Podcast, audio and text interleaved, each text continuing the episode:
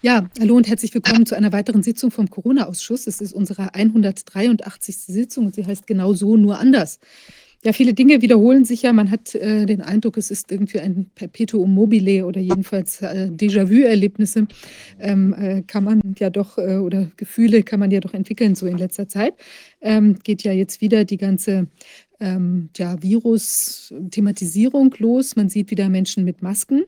Also ich sehe sie selten in Berlin, aber immerhin sehe ich doch ein paar so in, äh, in, ja, in Läden oder auch mal so auf der Straße, teilweise im Schneegestöber, was wir jetzt die, die letzten Tage auch mal hatten. Äh, also von wegen Klimaerwärmung, aber auf jeden Fall ähm, ist da doch so bestimmte Dinge scheinen langsam wieder äh, zu kommen und auch das Panikgerede kommt wieder. Wir haben ja jetzt auch gesehen, es gab eine, eine Dame, eine Beraterin der EU, die hat in einer Sitzung vom BEF, ähm, hat sie verlautbaren lassen, dass es doch eine sehr gute Idee sei, wenn man äh, sich inspirieren lassen könnte. Ich glaube, es war in Bhutan, wo äh, dann ähm, also die, die Religionsführer eingesetzt wurden, um die Menschen äh, quasi wissenschaftsfrei, so wie sie das darstellte, da wusste, musste die Wissenschaft gar nichts erklären, sondern eben die, die religiösen Oberhäupter haben im Prinzip gesagt, es ist eine gute Idee, dass man sich impfen lässt. Und äh, in, sie hat dann auch lobend erwähnt, dass es in Portugal so gewesen sei, dass sich da eben ein General oder jedenfalls ein hoher, höherrangiger Militär der äh, da irgendwie die ganze, ähm, äh, das Management, das Corona, Anti-Corona-Management offenbar unter sich hatte oder jedenfalls die Impfthematik unter sich hatte, dass der gesagt hat, ähm, hat da seine Truppen zusammengetrommelt, sodass die ähm, Portugiesen sich dann da anscheinend auch ähm, zahlreich haben impfen lassen. Und ähm, das fand sie ganz toll. Und von diesen, diesen ähm, Aktivitäten sollte man sich doch zur Überwindung der Impfmüdigkeit dann auch inspirieren lassen. Also ich denke, wir sollten uns von anderen Dingen inspirieren lassen und auch ganz genau hinschauen, was ist denn da wirklich dran und müssen wir wirklich Angst haben. Auch das neue Thema, die Hasenpest, kommt ja jetzt hoch, ähm, die, nachdem wir die Affenpocken hatten. Mal schauen, was wir noch alles an wunderbaren Tieren sehen können. Ich habe neulich schon überlegt, wie wäre es denn zum Beispiel mit den Ameisenmasern? Allein schon das Wort macht ja große Angst. Naja, also wir wollen uns auf jeden Fall mit der Sache auseinandersetzen und ich freue mich, dass unser erster Gast, ähm, Herr Manjan Ning, ist ähm, ein, also Sie sind ja mit im, in den Urgründen von Epoch Times quasi involviert gewesen. Sie sind Journalist und wir hatten ja schon von Ihnen mal zu einem anderen Zeitpunkt auch einen äh, versierten Blick auf China äh, bekommen. Und jetzt interessiert uns natürlich sehr stark, was ist da los im Moment in China? Braut sich da was ganz Massives zusammen oder brauchen wir im Moment nicht in Ängste zu verfallen? Herr Yang, ist schön, dass Sie da sind. Danke. Ja, ähm, was passiert ist in, in China, ja, es scheint ein neuer Epidemiewelle ist da, eine Ausbruch. Ja. Und äh, die erste Warnung eigentlich kommt von der Organisation ProMed, glaube ich, Professional Medicine oder so, Pro, ProMed. Die, die haben gesagt, und das stimmt auch nach meiner äh, Wissen, äh, seit drei Monaten, also ungefähr im September, so, so fing es an, dass die Kinderkrankenhäuser in viele, viele Großstädten in China, ja, auch die kleineren Städte, aber Großstädten war zuerst bekannt, ne, äh, war total überfüllt. Ja. Und die, die Schule, ja, vom Kindergarten bis äh, äh, Gymnasium, äh, kommen immer weniger Kinder in die Schule, ja, wegen Krankheit. Und und dann hast du es gezeigt, äh, also die typische Symptom war dann äh, hoch, hoch, hohe Fieber und äh, die Atemwege und Atem, das ganze Atemsystem bis zum Lungen äh, ist angegeben von irgend laut die chinesische äh, äh, Behörde eine unbekannte äh, Virus, ja, unbekannte Virus. Und die nennen das ähm, wir nennen das äh, Mycoplasma äh, pneumonia, ja? also äh, eine, eine äh, äh, Lungenentzündung ja? durch, durch der milde Infektion. Und, aber was ist die Wahrheit? Das ist immer das Problem mit China, weil Information Flüsse sind nicht frei da. Also alle Informationen, alle Medien sind total kontrolliert von der chinesischen kommunistischen Partei. Und äh, die, die Medien hatten nur eine Aufgabe, nämlich die Politik der Partei zu bedienen, ja, nicht äh, die Menschen zu informieren. Ja. Nur informieren in so Art und Weise, äh, wie die Partei will. Und äh, ich vermute, es ist wahrscheinlich wieder eine Coronavirus, aber schon wieder eine neue Variante. Ja? Und dieses Mal, interessant ist, diese neue Variante äh, äh, wurde viel mehr äh, Jugendliche und Kinder angegriffen. Und laut sozusagen nicht offizielle Statistik sind schon viele gestorben, weil von der offiziellen Medien es gibt kaum Berichte über die Konsequenz dieser äh, neuen epidemischen Welle. Und der Grund davon ist, der Parteichef hat ein Befehl gegeben oder Anweisung gegeben, dass man äh, die Medien so überhaupt nicht äh, die, so, so viel berichten, Minimum berichten. Ja? Und, und die, die Anweisung sagt auch von ganz oben, äh, vermeiden das, das Begriff äh, Corona-Virus zu, zu nennen. Ja? Und deswegen heißt es immer, äh, die Kinder sind krank wegen äh, äh, äh, Grippe, äh, wegen äh, äh, dieser äh, Mykoplasma, äh, äh, Lungenentzündung. Ja? Und dann ist die Frage, warum Warum dürfen die chinesischen Medien nicht äh, die Wahrheit berichten? Weil ich vermute, die Wahrheit ist eine neue Welle von Coronavirus. Ja? Der Grund ist, denke ich, hauptsächlich zwei Gründe. Grund Nummer eins, ähm, die chinesische Wirtschaft ist in Krise. Ja? Die haben große Probleme vom äh, äh, ähm, ähm, wie heißt es, äh, Immobiliengeschäft. Ja, die zwei größte Immobilien ist pleite gedroht und, und Arbeitslosigkeit ist, neu, hat neue Rekord er, erreicht, ja, Inflation und, und, und. Die, die Schulden ist sehr hoch. Die Gesamtschulden ist 300 Prozent vom GDP, ja, Bruttoinlandprodukt. Und so weiter. Also, und, und, eine rasante Rückzug von vielen ausländischen äh, äh, Investitionen in China.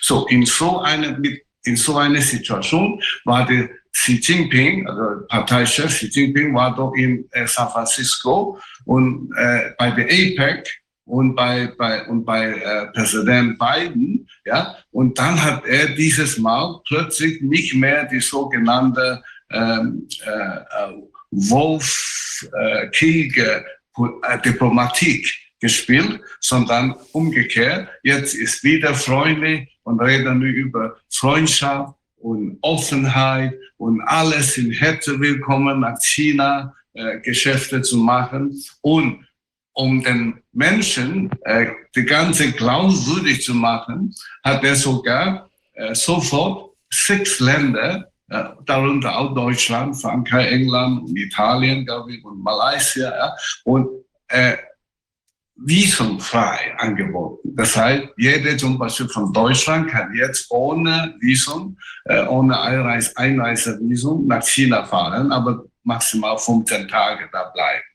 So. Und in so einer Situation, also mit so einem Hintergrund, will natürlich der Xi Jinping nicht, dass die ganze Welt sagen, oh, ein schlimmer Corona-Ausbruch äh, äh, ist wieder da. Ja? Weil dann kommt niemand. Dann kann er vergessen mit aller äh, visumfreie Einreise. Das ist der Grund Nummer eins. Ja? Also der Grund Nummer zwei. Äh, wir dürfen nicht vergessen, äh, unter der Führung von Xi Jinping, die kommunistische Partei hat äh, vor, bei, bei der äh, großen Corona-Welle, also 2020, hat drei Jahre lang China unter Lockdown gemacht. Ja? Besonders äh, so wichtige Wirtschaftszentren wie Shanghai, ja? Shanghai und die ganze Umgebung, also die, die große Shanghai, es steht für vielleicht ein Viertel der Gesamtverwirtschaftung in China. So, und das wurde auch so fast drei Jahre lang unter Lockdown. Äh, äh, die ganze Wirtschaft war in Stillstand. So, und, und weil der Xi Jinping wollte unbedingt diese Null-Covid-19-Politik bis zum Ende führen. Aber er ist der Meinung, äh, wir schaffen das, weil wir haben eine überlegene sozialistische System mit chinesischer Prägung. Die anderen äh, äh, kapitalistische Länder, die schaffen das nicht, aber wir schaffen das, ja, äh, zu, die, den Virus total ausrotten. Und äh, und, und dann kommt diese Proteste wegen Lockdown. Vielleicht können einige vielleicht wissen noch, ja, äh, diese sogenannte äh, A4-Revolution. Das heißt, die Menschen halten eine A4 Blank Papier äh, aus äh, Protest. Da steht nichts. Ähm, jeder darf äh, denken, was da steht. Ja? Und, und äh, durch diese äh, sehr überraschende äh, äh, Proteste hat dann Xi Jinping eine, eine gute äh, Ausredechance gefunden und hat dann den Lockdown sofort äh, äh, äh, beendet. Aber bei der Beendigung sagt man offiziell, unser Kampf gegen den Virus hat einen vollständigen Erfolg erzielt. Ja, jetzt diese Null-Covid ist abgeschossen, ist erfolgreich abgeschossen. So, wenn man sagt, man hat geschafft, null Covid ist geschafft, äh, äh, erfolgreich abgeschlossen, dann kann natürlich nicht äh, die Xi Jinping jetzt die ganze Welt sagen, oh, Covid ist wieder da. Ja? So, das sind die, diese zwei Hauptgründe. Mhm. Und darf ich fragen, also jetzt hatten wir ja, äh, äh, wissen Sie das genau, dass da diese ähm, Anweisung gekommen ist, äh, dass, die, dass das nicht in Zusammenhang mit Corona oder dass da nicht diese Vermutung geäußert werden darf oder von den Medien? Oder ist das was, was Sie vermuten, weil Sie die Zustände in China kennen? Äh, das ist mehr, dass wir die, äh, wir haben eine Insider-Information, ja, äh, Epoch Times. Äh, wir haben jemanden, die sehr nahe zu äh, dem äh, Zentralkomitee der Partei steht mhm. und sehr nah auch zu der äh, Führung der, der Armee. Ja, so und so das äh, das ist die, die wichtige äh, Informationsquelle äh, und auf natürlichen Grund kann ich nicht den Namen äh, erwähnen. Ja, ja. ja. Und dann die zweite Quelle ist chinesische soziale Medien, ja, äh, WeChat und so weiter, ja. Und, und, äh, und da haben wir natürlich äh, beobachten und äh, obwohl die, die chinesische äh, Zensurbehörde sind ganz schnell äh, alle unpassende Kommentare zu löschen, aber die schaffen nicht immer alle zu löschen und auch nicht immer rechtzeitig löschen. So häufig dauert es einige Stunden, bevor die gelöscht wird. Ja, so wenn man schnell und und, und so, dann äh, äh, besonders bei manchen Accounts, ja, dann liest man, dieser Mensch hinter einer Pseudonym äh, hat in der Vergangenheit sehr viel äh, äh, glaubwürdige Informationen verbreitet und wir, wir, wir, wir, wir gucken immer ständig an, an sowas und das deutet die gleichen Dinge. Und auch, auch normale Menschen, solange die schreiben nicht, oh, es ist wahrscheinlich Corona, dann wird es gelöscht. Aber wenn die schreiben zum Beispiel, oh, äh, eine, eine Lehrer, eine Lehrerin zum Beispiel schreibt, äh, gestern normalerweise haben wir in meiner Klasse äh, ist es 26 Kinder in der Klasse, aber gestern waren nur drei da. Alle anderen 23 waren krank.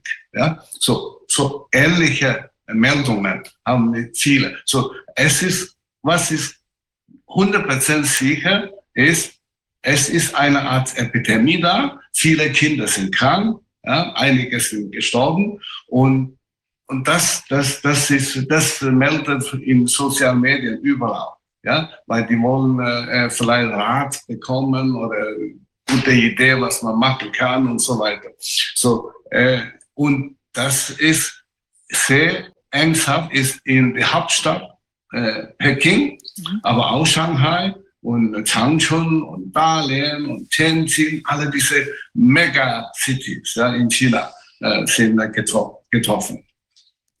Mhm. Und ähm, äh, Wolfgang, äh, sag mal, Kinder, äh, wie ist denn das mit, mit äh, Pneumonien bei Kindern, Lungenentzündungen? Ist das ein Phänomen, was häufiger vorkommt? Also jetzt mal unter nicht Corona-Aspekten, sondern generell? Was, wie muss, kann man das einschätzen? Es, wenn, es, wenn es dann wirklich Chlamydien sind oder was, was, war, was war der Verdacht noch? Diese, diese Plasma-Geschichte. Äh ja, ja. Äh, dann ist es, das ist ja eine bakterielle Pneumonie dann. Und da ist es so, dass die, äh, dass die nicht so häufig sind. Die kommen zwar vor als äh, Ausbrüche. Das heißt, die sind sehr recht ansteckend, aber das sind meist begrenzte Ausbrüche dann in so in Familien, in Einrichtungen, Kindergärten oder so kann das schon mal vorkommen. Aber sind eben keine Viren. Die kann man antibiotisch behandeln. Und äh, das ist eigentlich ganz gut. Bei, bei den meisten verläuft es auch, äh, verläuft es auch, ohne dass da viel passiert, dass sie haben Halsschmerzen. Und höchstens bei so fünf bis 15 Prozent kann es dann auch zu Lungenentzündung kommen. Aber das ist nicht so häufig. Also die, die ist keine, keine häufige Lungenentzündung. Und bei Kindern da sind ja die Viruspneumonien viel, viel häufiger. Und die Corona-Infektionen bei Kindern verlaufen harmlos. Die machen die, deswegen müssen die Kinder nicht ins Krankenhaus. Das ist ganz selten, dass da mal ernsthafte Infektionen bei Kindern passieren. Also es ist unwahrscheinlich, wenn viele Kinder ins Krankenhaus kommen, meiner Meinung, dass das eine Virus, dass das was äh, virusbedingtes ist. Und äh, ist die Frage, wenn es auch nur in wenigen, in wenigen Städten dann passiert ist, also in wenigen Zentren, dann spricht das auch gegen eine Virusinfektion, weil die sich ja doch sehr schnell verbreitet und sehr und, und großflächig verbreitet. Es gibt es eigentlich nicht, dass eine, Virus, eine Viruserkrankung äh, nur in ein, zwei oder drei Städten äh, vorhanden ist.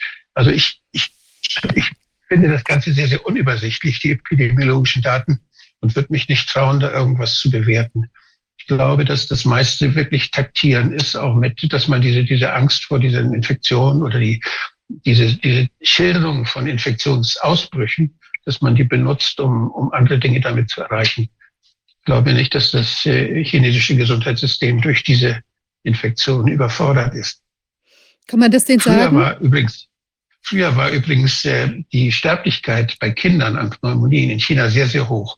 Die ist erst seit den so 60er, 70er Jahren ist die ganz stark zurückgegangen. Und da sind es überwiegend alte Menschen, die dann an einer Pneumonie sterben. Früher sind viele Kinder gestorben. Äh, das ist aber schon länger her. Und ähm, darf ich nochmal fragen, also die, äh, es gab doch einen Grund, warum Corona, also die Versionen, die wir kennen bislang oder was als solche benannt worden ist, äh, dass mhm. die ja nicht so sehr die Kinder befallen haben. Dafür gab es doch auch irgendeinen physiologischen Grund, nicht einfach nur ein besonders gut funktionierendes Immunsystem, sondern war es nicht auch so, dass es ähm, irgendeinen Aspekt gab, warum das eigentlich bei unter Teenage-Alter nicht so richtig greifen konnte? Erinnerst du das, Wolfgang? Ich weiß nur, dass das epidemiologisch bei den, bei den Kinderärzten völlig klar war, dass die ja extra noch, als es losging mit Corona, entwarnt haben, dass sie gesagt haben, bei Kindern brauchen wir gar keine Angst zu haben. Weil da waren es in ganz, in Deutschland waren es vielleicht vier Fälle, wo Kinder wegen einer Corona-Infektion ins Krankenhaus mussten. Das war das Übliche. Und äh, das ist aber ja völlig dann ignoriert worden, diese Entwarnung der Kinderärzte. Aber es ist bekannt, dass Kinder eben ganz viele Virusinfektionen durchmachen, dass sie das gut wegstecken können. Nicht nur Corona, sondern die anderen auch. Das sind die berühmten Rotznasen, nicht? Die, die, dann, die dann trainieren für ihr Leben. Und das Immunsystem ist darauf vorbereitet, besonders im, im Nasenrachenraum, dann diese Infektionen abzuwehren. Aber diese, dieser Verdacht auf eine Mykoplasmenpneumonie, wie das in China jetzt, äh, jetzt äh, geschildert wird, dass die so großflächig dann plötzlich beobachtet wird. Also dass da überall in China die Krankenhäuser damit voll sind, kann ich mir nicht erklären, weil da müssten die Infektionswege, die müssten dann eigentlich gut rückverfolgbar sein, weil ähm, das verbreitet sich nicht so schnell wie eine Virusinfektion. Und kann man denn sagen, könnte das auch, auch in, äh, Sie haben ja angesprochen, drei Jahre Lockdown im Prinzip in China. Das wird ja auch die Kinder natürlich in massiver Weise betroffen haben, auch wahrscheinlich eben mit Masken und Abstand und sonst was da in den Schulen und, und Kindergärten. Und ähm, ist denn, ähm, also da interessieren mich zwei Sachen. Einmal könnten das nicht auch natürlich jetzt Auswirkungen sein, dass die Kinder jetzt wieder aufeinander losgelassen werden und sich dann eben mit ihren ganzen Rotznasen da anstecken und eben jetzt einiges nachholen?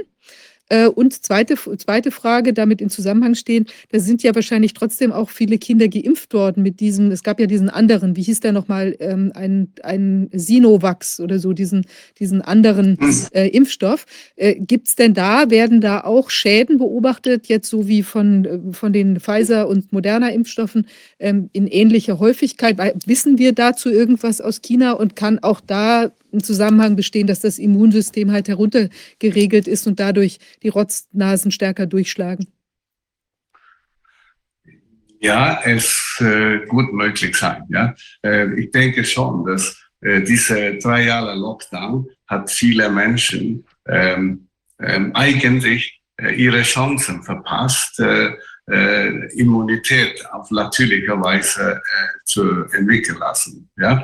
Ähm, weil, weil, die, weil die kommunistische Parteichef glaubt nicht an diese Idee, dass man mit dem Virus äh, äh äh, koexistieren. Ja? Äh, man glaubt auch, äh, völlige Ausrottung möglich ist. Ja? Und, und das hat dann sicherlich, ja, ich bin keine äh, Virolog, ja, aber ich verstehe so, dass äh, äh nichts ist besser als natürliche Immunität, ja, und, und deswegen, äh, also das kann sein, die Kinder äh, äh, haben diese Chancen verpasst, ja, aber das ist nur eine Theorie, aber kann ich nicht, weil, weil, weil Virus für mich ist natürlich eine, eine Sache, die auch die Wissenschaft nicht alle verstanden haben. Ähm, und dann äh, die, die, die zweite Frage mit den chinesischen äh, Impfungen oder Impfstoffen. Ja? Äh, äh, das stimmt. Äh, fast jeder Chines wurde mehr oder weniger gezwungen, äh, Impfungen anzunehmen. Ganz äh, ganz schlimm. Ja? Äh, die, die propagieren äh, eine äh, damals, also bei den bei die drei Jahren Lockdown, ja? die Propaganda beschreibt die Epidemie als was ganz, ganz gefährlicher und, und das äh, Impfung ist eine große Rettung. Ja? Und, und dann natürlich, allein das führt zum, dass viele, viele Menschen in China äh, impfen lassen. Und bei manchen äh, äh, Regionen äh, ging, ging, die Behörde so weit, dass die, die, die eine so äh, ähm, medizinische Team, ja, die gehen vom Haustür zu Haustür und fragen die Menschen, ob die geimpft sind oder nicht. Wenn nicht, dann sofort geimpft werden. Also äh, bei den besonders bei den kleineren Städten oder in der, auf, der, auf das Land. Ja. So, also das heißt, eine große Menge von Menschen, ja, ein großer Prozent äh, wurde dann geimpft. Ja. Ähm, und äh, wie die äh, äh, Wirkung äh, dieser äh, Impfstoff von der chinesischen Herstellung, weiß ich nicht. Ich weiß nur, die gehören mehr eine, eine ältere äh, äh, Generation äh, Technologie. Ja. Ähm, aber hier möchte ich eins sagen, dass wir dürfen nicht äh, das, äh, Epidemie und Pandemie nur äh, medizinisch betrachten. In China, um das Ganze zu verstehen, muss man den politischen äh, Faktoren äh, berücksichtigen. Ja, Beispiel habe ich neulich gelernt, dass äh, der, der, der, der, Frau Schiffer, glaube ich, hat in der Firma wie heißt das, Sino, Sinovac, ja, Sinovac, der größte chinesische äh, äh, Impfunghersteller, ja, Impfstoffhersteller. Äh, diese, diese Sinovac, ja, der eine große ähm, Anteil äh, gehört der einer Schwager des Xi Jinping. Ja? Also der, mhm. der Ehemann von der Schwester von Xi Jinping ist äh, einer der größten Eigentümer oder äh, Gesellschafter von dieser äh, Sinovac. So, äh, leider ist es so, äh, also äh, Epidemie hängt zusammen mit Politik und die Politik äh, hat auch sehr viel Manipulation und äh, Korruption in China. Ja? Und äh, der Xi Jinping hat sehr geschickt äh, gespielt, als ob er eine ungewöhnlich äh, saubere äh, äh, Parteichef, ja, und er hat sogar am Anfang seiner Amtszeit hat er sogar äh, die Propaganda so groß verbreitet, dass er sitzt da mit seiner Familie, Mitglieder und da sagt er, ihr, ihr darf nicht eure Beziehung zu mir ausnutzen ja, und, und, und Geschäfte machen. So, um das zu sicher zu sein, keine von euch darf Geschäfte machen. Ja? Und seine Schwester hat sogar äh, ihre Anteile von, von einer gewissen Firma äh, verkauft. Ja? Oh, und dann die ganze, ganze Propaganda äh, äh, zeigt, dass äh, wir haben eine ganz saubere äh, äh, Führer. Ja? Und viele Chinesen glaubten auch. Ja? Aber jetzt ist es äh, rausgekommen. Viele Sachen ist rausgekommen neulich, ja. Und nicht nur bei äh, äh, Sinovac, also bei dem Impfstoff, dass die Schwager hat ein, ist ein großer äh, Gesellschafter. Äh, aber die chinesische, ähm, äh, wie heißt es, Elektroauto, ja, äh, die, die, die eigentlich basiert auf Lizenz von einer amerikanischen Firma, nicht Tesla, sondern eine Wettbewerber von Tesla, heißt Fisker. Ja, und diese Fisker, schon in China hergestellte äh, Elektroauto, macht große, äh, große äh Verkauf in ganzer Welt.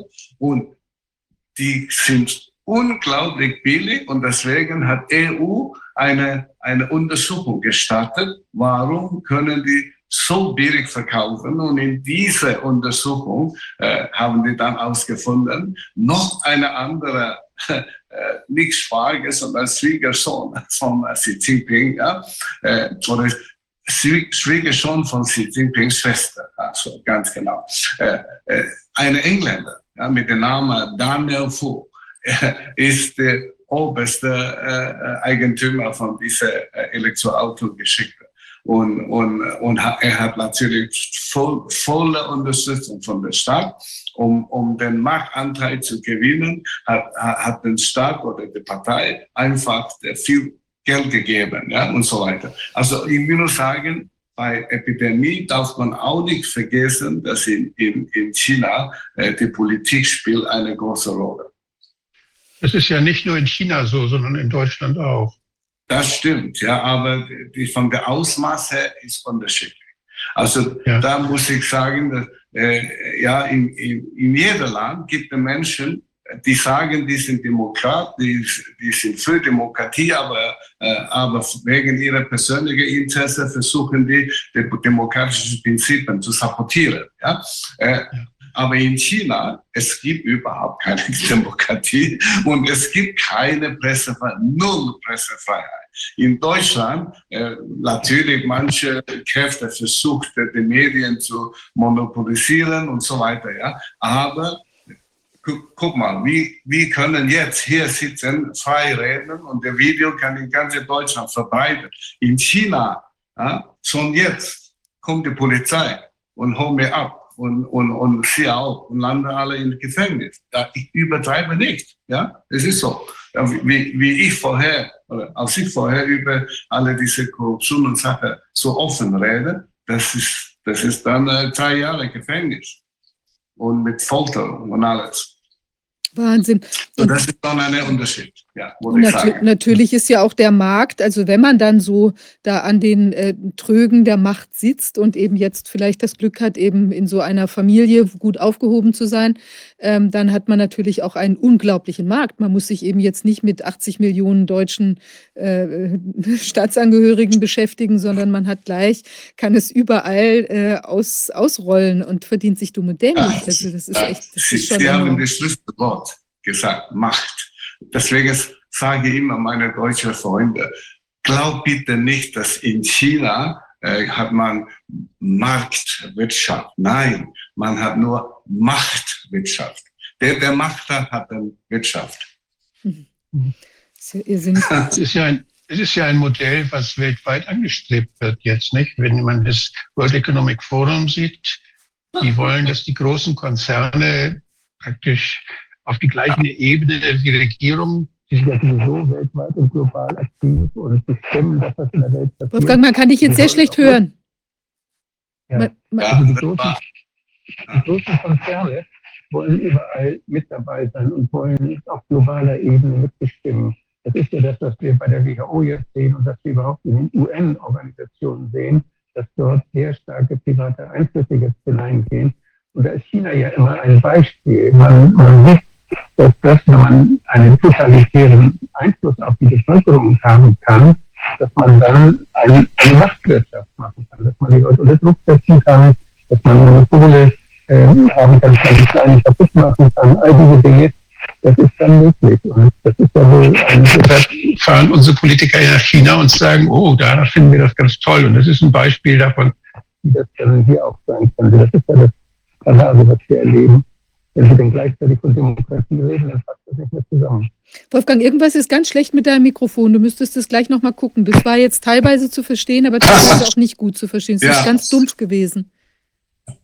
Ich, weiß nicht genau. Ich habe ich habe so verstanden, dass äh, äh, äh, Sie haben gesagt, dass ähm, äh, the World Economic Forum ja, ist ein typisches Beispiel, wie man versucht, äh, die Demokratie zu äh, ignorieren oder zu überfahren. Das stimmt schon. Aber äh, hier möchte ich zwei Punkte sagen. Nummer eins, äh, vergiss nicht, dass Xi Jinping Parteichef in China, äh, ist ein großer Fan äh, von äh, Klaus Schwarz.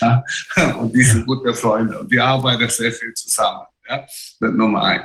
Nummer zwei, es gibt immer noch einen Unterschied zwischen der westlichen Demokratie und China. Ich meine, wir haben nicht nur wie jetzt äh, gewisse Pressefreiheit, wir haben immer noch Demonstrationsfreiheit, äh, äh, Organisationsfreiheit und so weiter. Alle diese grundlegenden Menschenrechte äh, gibt es noch. Es ist eingeschränkt manchmal, ja, aber es gibt. Ja. Und das sollen wir natürlich nutzen, um Demokratie und Menschenrechte zu verteidigen.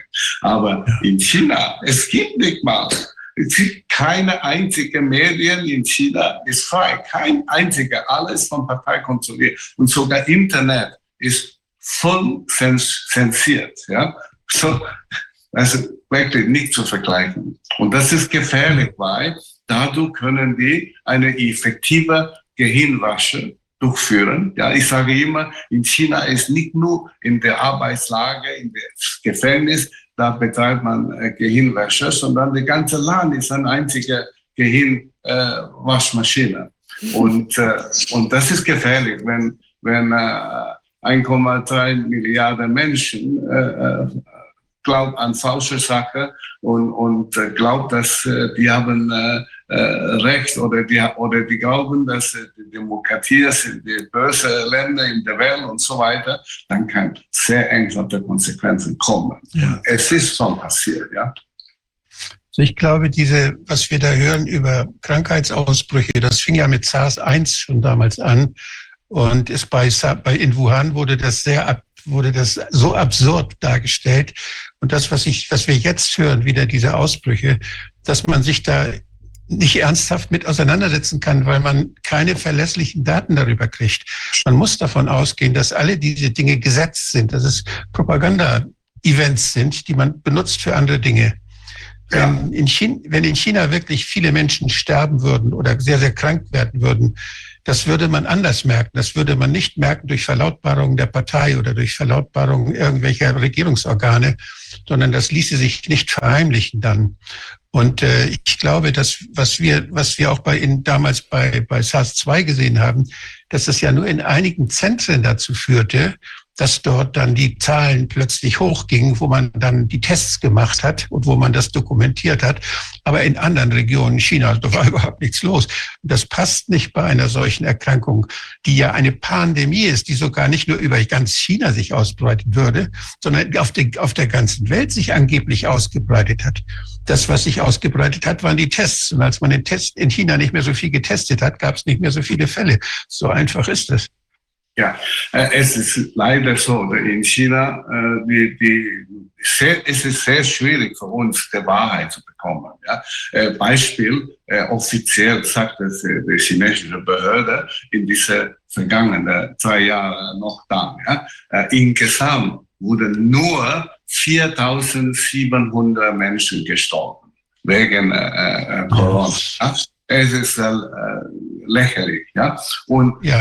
Gleichzeitig wissen wir, in den vergangenen zwei, zwei Jahren war manche Zeitraum war die war unmöglich eine äh, wie heißt es eine äh, so, äh, wie heißt es eine äh, die, wo die wo die wo die Leiche liegt eine äh, wie heißt es Grab. nein nicht Grab ein Sarg. Den, den, den Sarg. Ein den Sarg. Sarg. Ah ja, ein Sarg. Es mhm. war unmöglich, einen Sarg in China zu kaufen, also in manchen Regionen, ja, während dieser zwei Jahre. Und wir wissen, ja, eigentlich, wir haben äh, Menschen, wir haben Leute, die, die, die, die Zuständige bei diesem Krematorium angerufen. Und dann durch den Gespräch mit den äh, Leuten haben wir ausgefunden, dass der, äh, der, der Krematorium läuft 24 Stunden, ja, nonstop, um alle Leichen zu verbrennen. Und manchmal werfen die mehrere Leichen in den gleichen äh, äh Brandvorgang. Ja? So, also das heißt, manche Regionen, manche Perioden eine riesige Sterblichkeit, ja, aber von der offiziellen äh, Information ist 4700 bis zum November 22 aus die Lockdown beendet, dann haben die, dann hat sogar den äh, äh, WHO nicht mehr an diese äh, äh, Zahl der Toten äh, glaubte und hat gefordert eine eine eine bessere äh, äh bessere Praxis oder was ja. Und dann hat irgendwann dann äh, in, im Dezember letztes Jahr hat dann äh, chinesische Behörde sagte, äh, ja, insgesamt in den vergangenen vier Jahren äh, sind jetzt 60, um die 60.000 gestorben. Auch wieder Lüge. Das ist nur eine Lügetaktik. Ja? Zuerst lügt man groß und wenn, wenn es schwierig ist, dann sagt man ein kleiner ein kleiner Anteil der, der, der Wahrheit und dann so mit der Hoffnung, dass alle Menschen wird beruhigt. So, so funktioniert China, leider, leider. Und, so. und ich, ich glaube, die haben große Angst, dass äh, diese, äh, eine neue Epidemie äh, könnte zum äh, den Fall der kommunistischen Partei führen.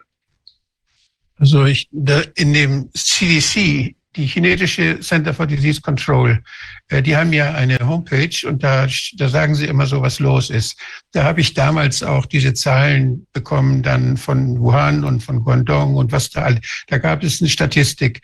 Jetzt ist dort nichts erwähnt von Mykoplasmenpneumonie, nichts. Da ist auch nichts erwähnt von Covid. Da wird nur von Influenza gesprochen, so ganz allgemein, Influenza. Also ich weiß nicht, wovon wir reden. also das ist eine Chaos, weil ich deswegen glaube ich an unsere Insider, die haben, haben uns gesagt, dass Xi Jinping hat äh, Anweisungen gegeben, ja, nicht so viel über Covid sprechen. Ja, das seine Anweisung. Ja, und deswegen äh, sagen die, oh, äh, die Kinder sind äh, wegen äh, Influenza erkrankt und ja, wegen äh, Mikroplasma, äh, äh, Lungenentzündung und so weiter. Ja. Äh, eigentlich ein Chaos. Und übrigens, äh, die, die Zeitung äh, Epoch hat auch äh, ein Arzt in, äh, ich weiß es, in, in Peking sogar, äh, telefoniert und, und hat gefragt, stimmt das, dass äh, äh Mykoplasma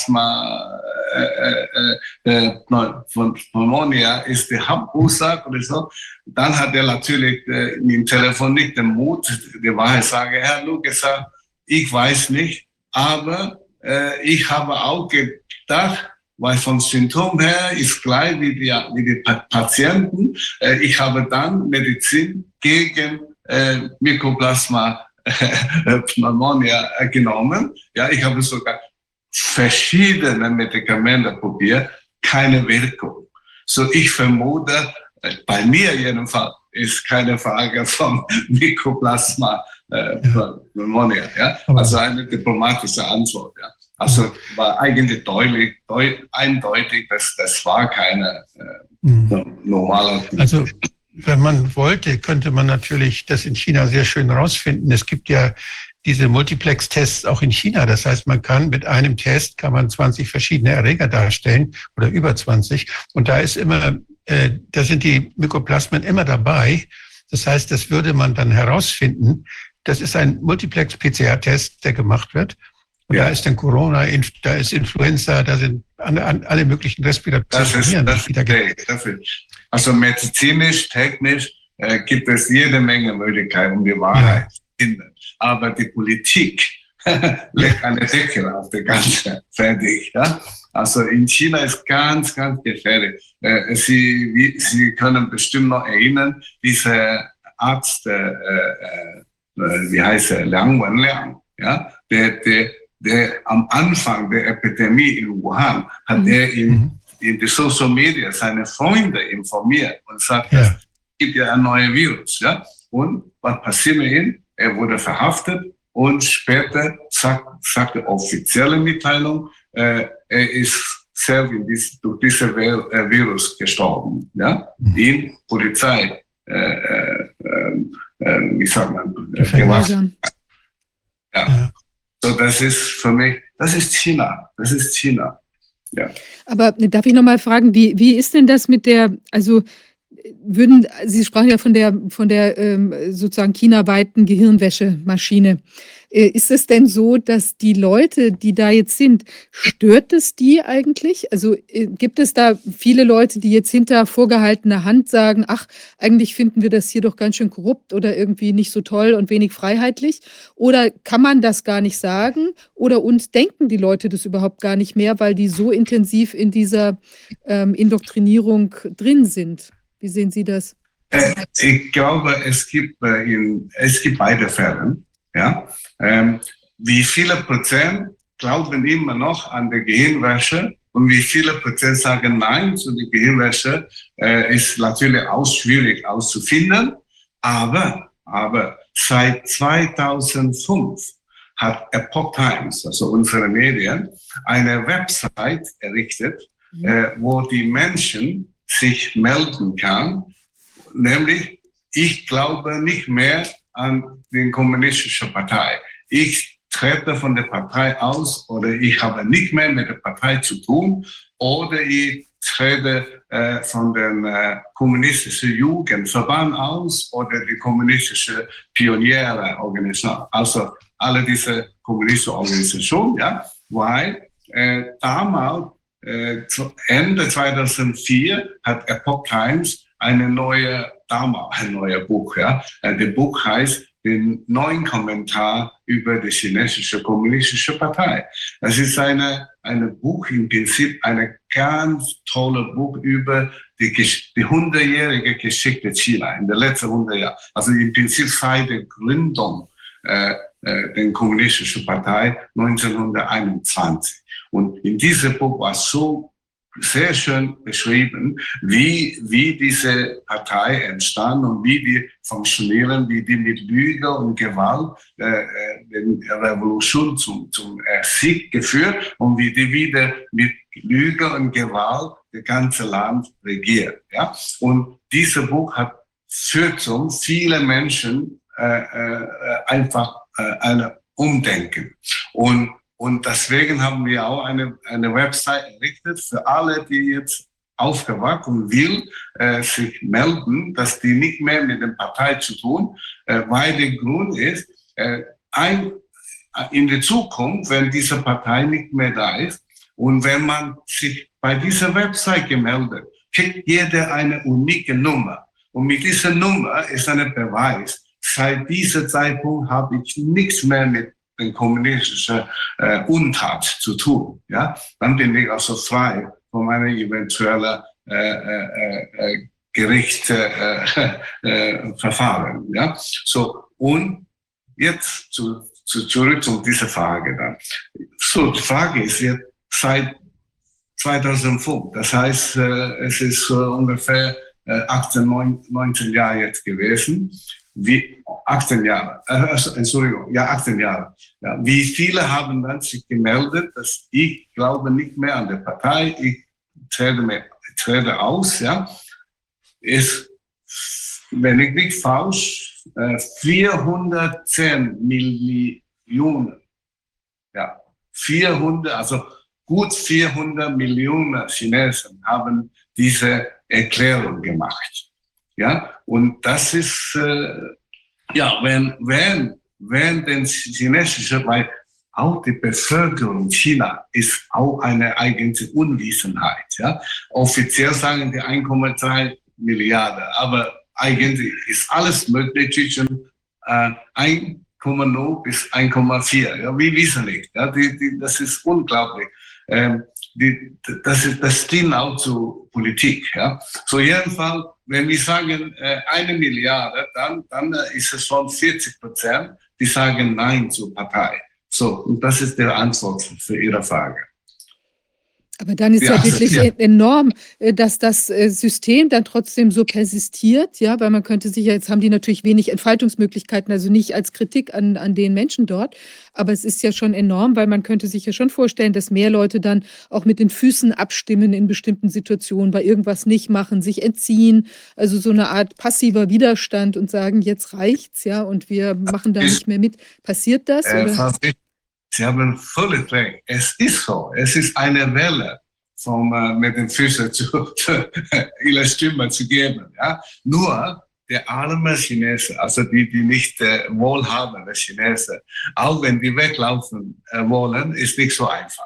Ja, äh, trotzdem kommt das. Äh, also die, die reichen Leute in China kann man sagen, es gibt so ungefähr 10 Millionen äh, reiche Leute, richtig reiche, ja, wo, wo ein, eine, eine Reise nach Deutschland ist, ist nichts, ja, ist kein Problem. So, und die machen dann, äh, bei vielen Ländern schon, eigentlich schon seit Jahren, aber in der letzten Zeit ist wieder äh, neue Welle. Ja? Nämlich, äh, viele Länder bietet Invest Investitionseinwanderung. Ja?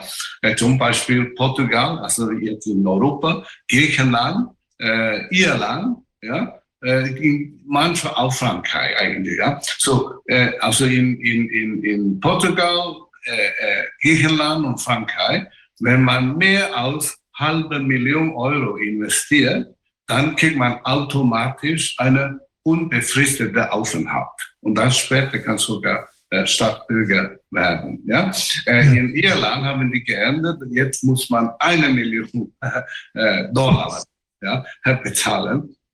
Und ja, und, und diese Länder kriegen sehr viele Millionen und gleichzeitig reiche Chinesen. Ja? Weil die einfachste ist, die kaufen ein, ein Immobilien, ein Haus, ja, und ein Haus für, für, für halbe Million ist nicht schwierig zu finden, wenn man Geld hat. So das, aber die sind die, vom Anzahl her ein kleiner Anteil der Chinesen. Und dann gibt es die zweite Wege, und das ist die Flüchtlinge. Ja, äh, ich, ich persönlich habe viele begegnet, die, die, die haben, die haben genug Geld, äh, eine Ticket zum Beispiel nach Frankfurt äh, zu kaufen und dann fliegen die nach Frankfurt und dann laufen die in Frankfurt Flughafen sofort zum Polizeistation da und sagen, ich suche nach der äh, äh, äh, politische Asyl. Ja? Und, aber leider, äh, viele dieser Asyllandsuchende, die, die war eigentlich mehr eine Art äh, äh Wirtschaft, äh, äh, Flüchtling. Äh, in gewissem Sinne sind auch politische Flüchtlinge, die, die mögen die Politik in China nicht, aber jede wurde nicht gefoltert und, und, und verfolgt. Ja? So, das gibt auch eine Mischung von äh, alles mögliche Typen. Äh, und dann gibt es äh, die neueste, die neueste, eine, wie Mode, aber das ging ein bisschen äh, vielleicht äh, äh, äh, ironisch, äh, nämlich äh, die, die Süd, Südgrenze Amerika, zwischen Amerika und Mexiko. Der Donald Trump wollte doch äh, eine, eine, eine Mauer bauen, aber es gab ungefähr ein paar Kilometer noch nicht fertig und, und, und Biden hat das Ganze gestoppt. So an dieser Grenze gibt es eine große äh, Lücke von äh, zwei, zwei Kilometer oder so. Und, und da ist es fast unmöglich für die, für die Grenzpolizei äh, äh, Amerika alle zu stoppen. So, und viele Chinesen, die fliegen dann nach Venezuela, weil Venezuela ist eine Art Kommunistland in, in Südamerika. Die sind sehr freundlich mit China. Die brauchen keine Visum. Die können hinfliegen und dann mit, mit Bus, mit Zug, mit alles möglich und sogar zu Fuß durch den Dschungel und alle bis zum den Grenzen zwischen Mexiko und Amerika und dann laufen die in Amerika ein und suchen, und, und suchen wieder äh, Asyl. So, es gibt alles möglich. äh, ja, so, so ist, also viele wollen weglaufen, das weiß ich. Ich kenne selbst äh, äh, einige in China und äh, die die, die glauben nicht mehr an der Partei, an der Regime. Und äh, wenn die Geld haben, die haben sogar Angst. Äh, also die Geschäftsleute in China haben große Angst, dass ähm, ihre Geld wird konfiskiert, weil äh, nicht direkt so konfiskieren oder beschlagnahmen, weil die Xi Jinping hat seit vor fünf Jahren eine, eine neue Strategie für die Wirtschaft. Heißt, das staatliche Unternehmen soll nach vorne laufen und äh, und der, der private Unternehmen so ein bisschen zurückhalten, heißt es. Ja? Klingt ein bisschen äh, äh, mild, aber was heißt das? Das heißt in Praxis, äh, man hat ermutigt, die staatliche Unternehmen, die private zu aufzukaufen ja, Anteile oder sogar komplett auf, aufkaufen. Und, und bei dieser Aufkauf, der arme private Geschäftsmann hat keine Chance für einen gerechten Preis zu verhandeln. Ja, oder, oder du willst nichts verkaufen, keine Chance. Sogar Jack Ma, der, der reichste Mann China, ja, der, der, der Eigentümer der Alibaba, mhm. ja, der, der wird äh, zwei größte äh, Einkauf-Shop, ja, neben Amazon. Ja. Die Partei war, hat, war der Meinung, der Jack versuchte zu unabhängig zu sein. Und dann hat man einfach ihm gesagt, ab heute bist du nicht mehr der äh, Aufsichtsratsvorsitzende. Ab, und ab morgen bist du auch nicht mehr der CEO, also Geschäftsführer. Und dann kommt noch deine Geschäftsanteile sollst du an den und den und den fünf Personen von der Partei äh, ernannt, äh, verkaufen. Fertig. Ja? So funktioniert China. Und deswegen sage ich, in China gibt es keine Marktwirtschaft, sondern nur Machtwirtschaft. In den vergangenen 30 Jahren haben die, die Privatunternehmen die Freiheit gegeben, äh, äh, äh Reichtum zu erzeugen. Und jetzt sind die Reichtum da. Jetzt wollen die Partei äh, ihre Kasse haben und nicht ihre äh, fleißige Arbeit. So funktioniert China. Ja? So, und deswegen viele private Unternehmen, die sind total enttäuscht und die suchen jetzt nach Wege, äh, nach Ausland umzuziehen. Ah, ist ja echt ein Ding. Ähm, ich habe noch eine, ja. eine letzte Frage, da ist jetzt noch ein bisschen, vielleicht ein bisschen ab, ab äh, oder weiterführend dazu. Ich meine, das muss ja auch mit den Menschen, also wir haben ja jetzt selbst gesehen, auch während der ähm, Corona, äh, der Maßnahmenkrise, äh, dass ja doch diese Interventionen, also dass die Leute Maske tragen mussten, dass man äh, viele auch gedrängt, genötigt, bequatscht wurden, dass man sich impfen lassen muss, hat ja ein großes Gefühl auch von, von Ohnmacht bei vielen erzeugt. Ja? Also wenn man äh, im Prinzip, weil da ja auch über den Kopf hinweg was bestimmt werden sollte, also was ja auch sehr, oder dass man nicht mehr rausgehen durfte, das alles, was da so erlebt wurde. Und in China haben wir ja eigentlich, ähm, Sie sprachen von drei, je, drei Jahre lang Lockdown, also Einschränkungen sind ja in jeglicher Form möglich. Ich weiß gar nicht, also jetzt kommt ja China aus einer, ähm, also davor ja quasi eine monarchistische äh, Struktur vor den Kommunisten. Ähm, äh, also das ist ja natürlich auch tendenziell vielleicht unfrei freier als ähm, jetzt eine Demokratie. Also sagen wir, also wenn, ich meine, worüber reden wir jetzt inzwischen? Wir wissen ja gar nicht mehr so ganz genau, was haben wir eigentlich für Strukturen, wie demokratisch ist das alles, auch was wir die letzten Jahre so gesehen haben. Aber jetzt ist ja durch die, den Kommunismus dort ist ja eine ganz enorme Einschränkung der Freiheit passiert.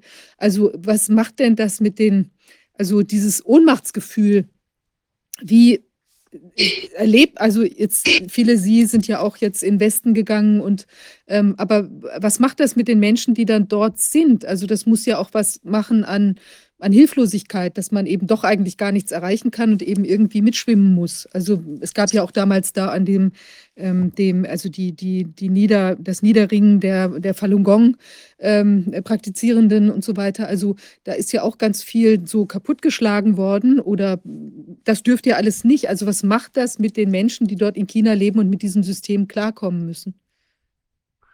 Ja, also ich denke, äh, in China wie, wie ich vorher auch sagte, mehr und mehr Menschen äh, äh, wachen auf. Ja? Und äh, die glauben dann nicht mehr an, äh, an den Partei.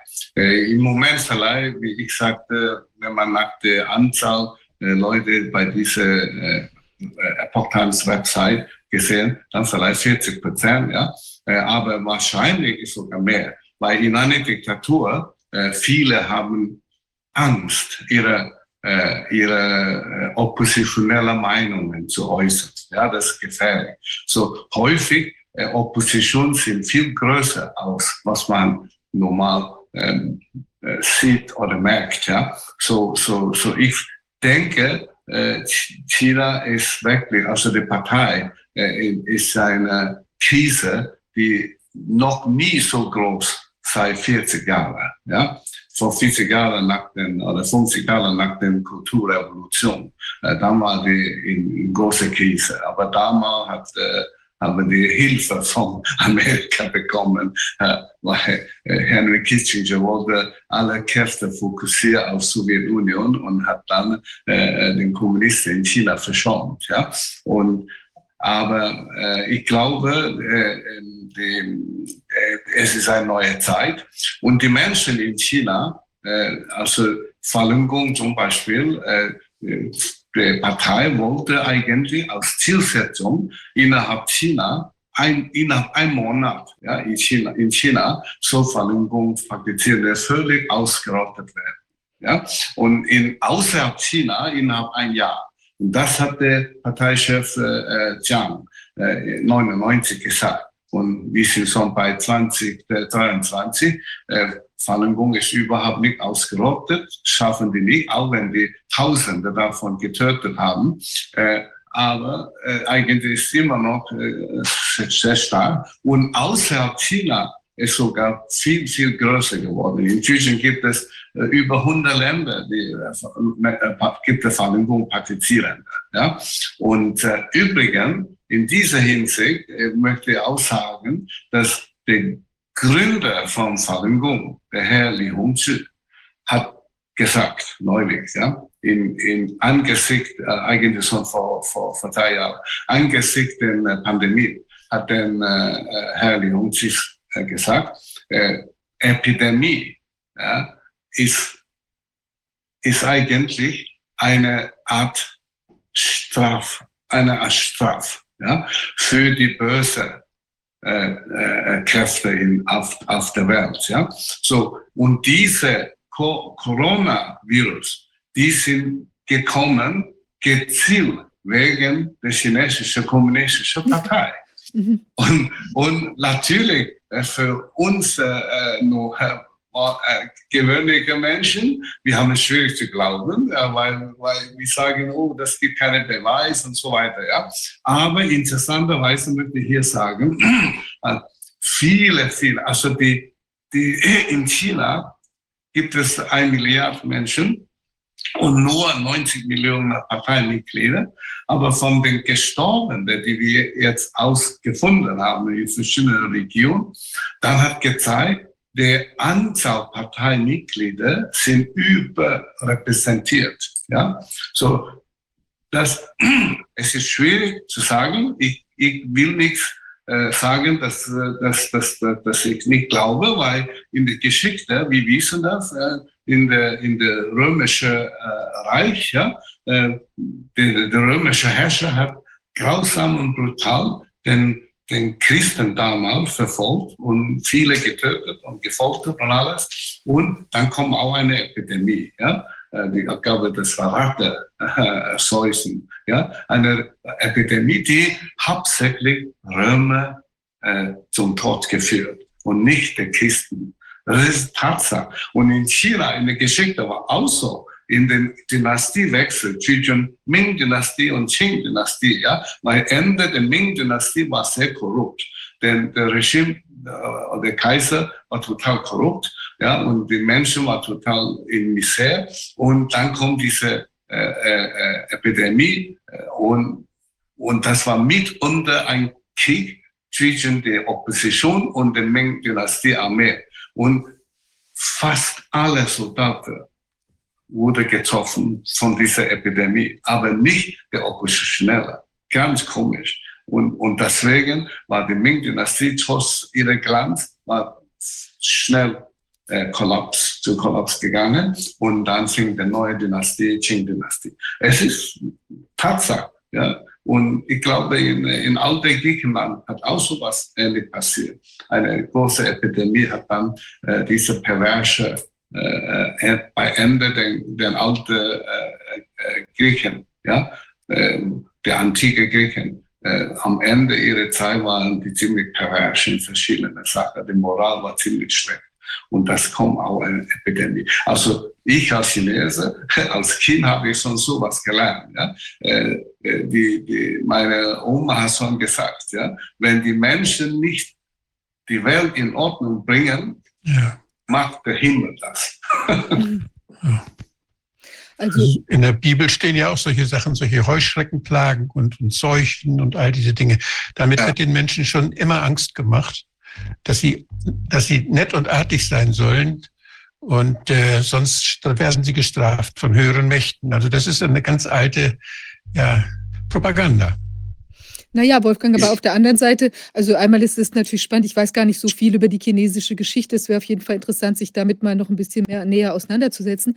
Aber was ich schon denke, ist, wir sehen ja, dass Corona, also ob es jetzt das konkrete Virus ist, was die Leute straft, aber ich denke schon, dass, sagen wir mal, der, die Epidemie des Erwachens äh, bei vielen Menschen, die ja durch diese extremen Maßnahmen ähm, passiert ist, ja, die ist ja durchaus, ähm, hat ja schon Zweifel an Regierungen weltweit auch ausgelöst bei vielen Menschen.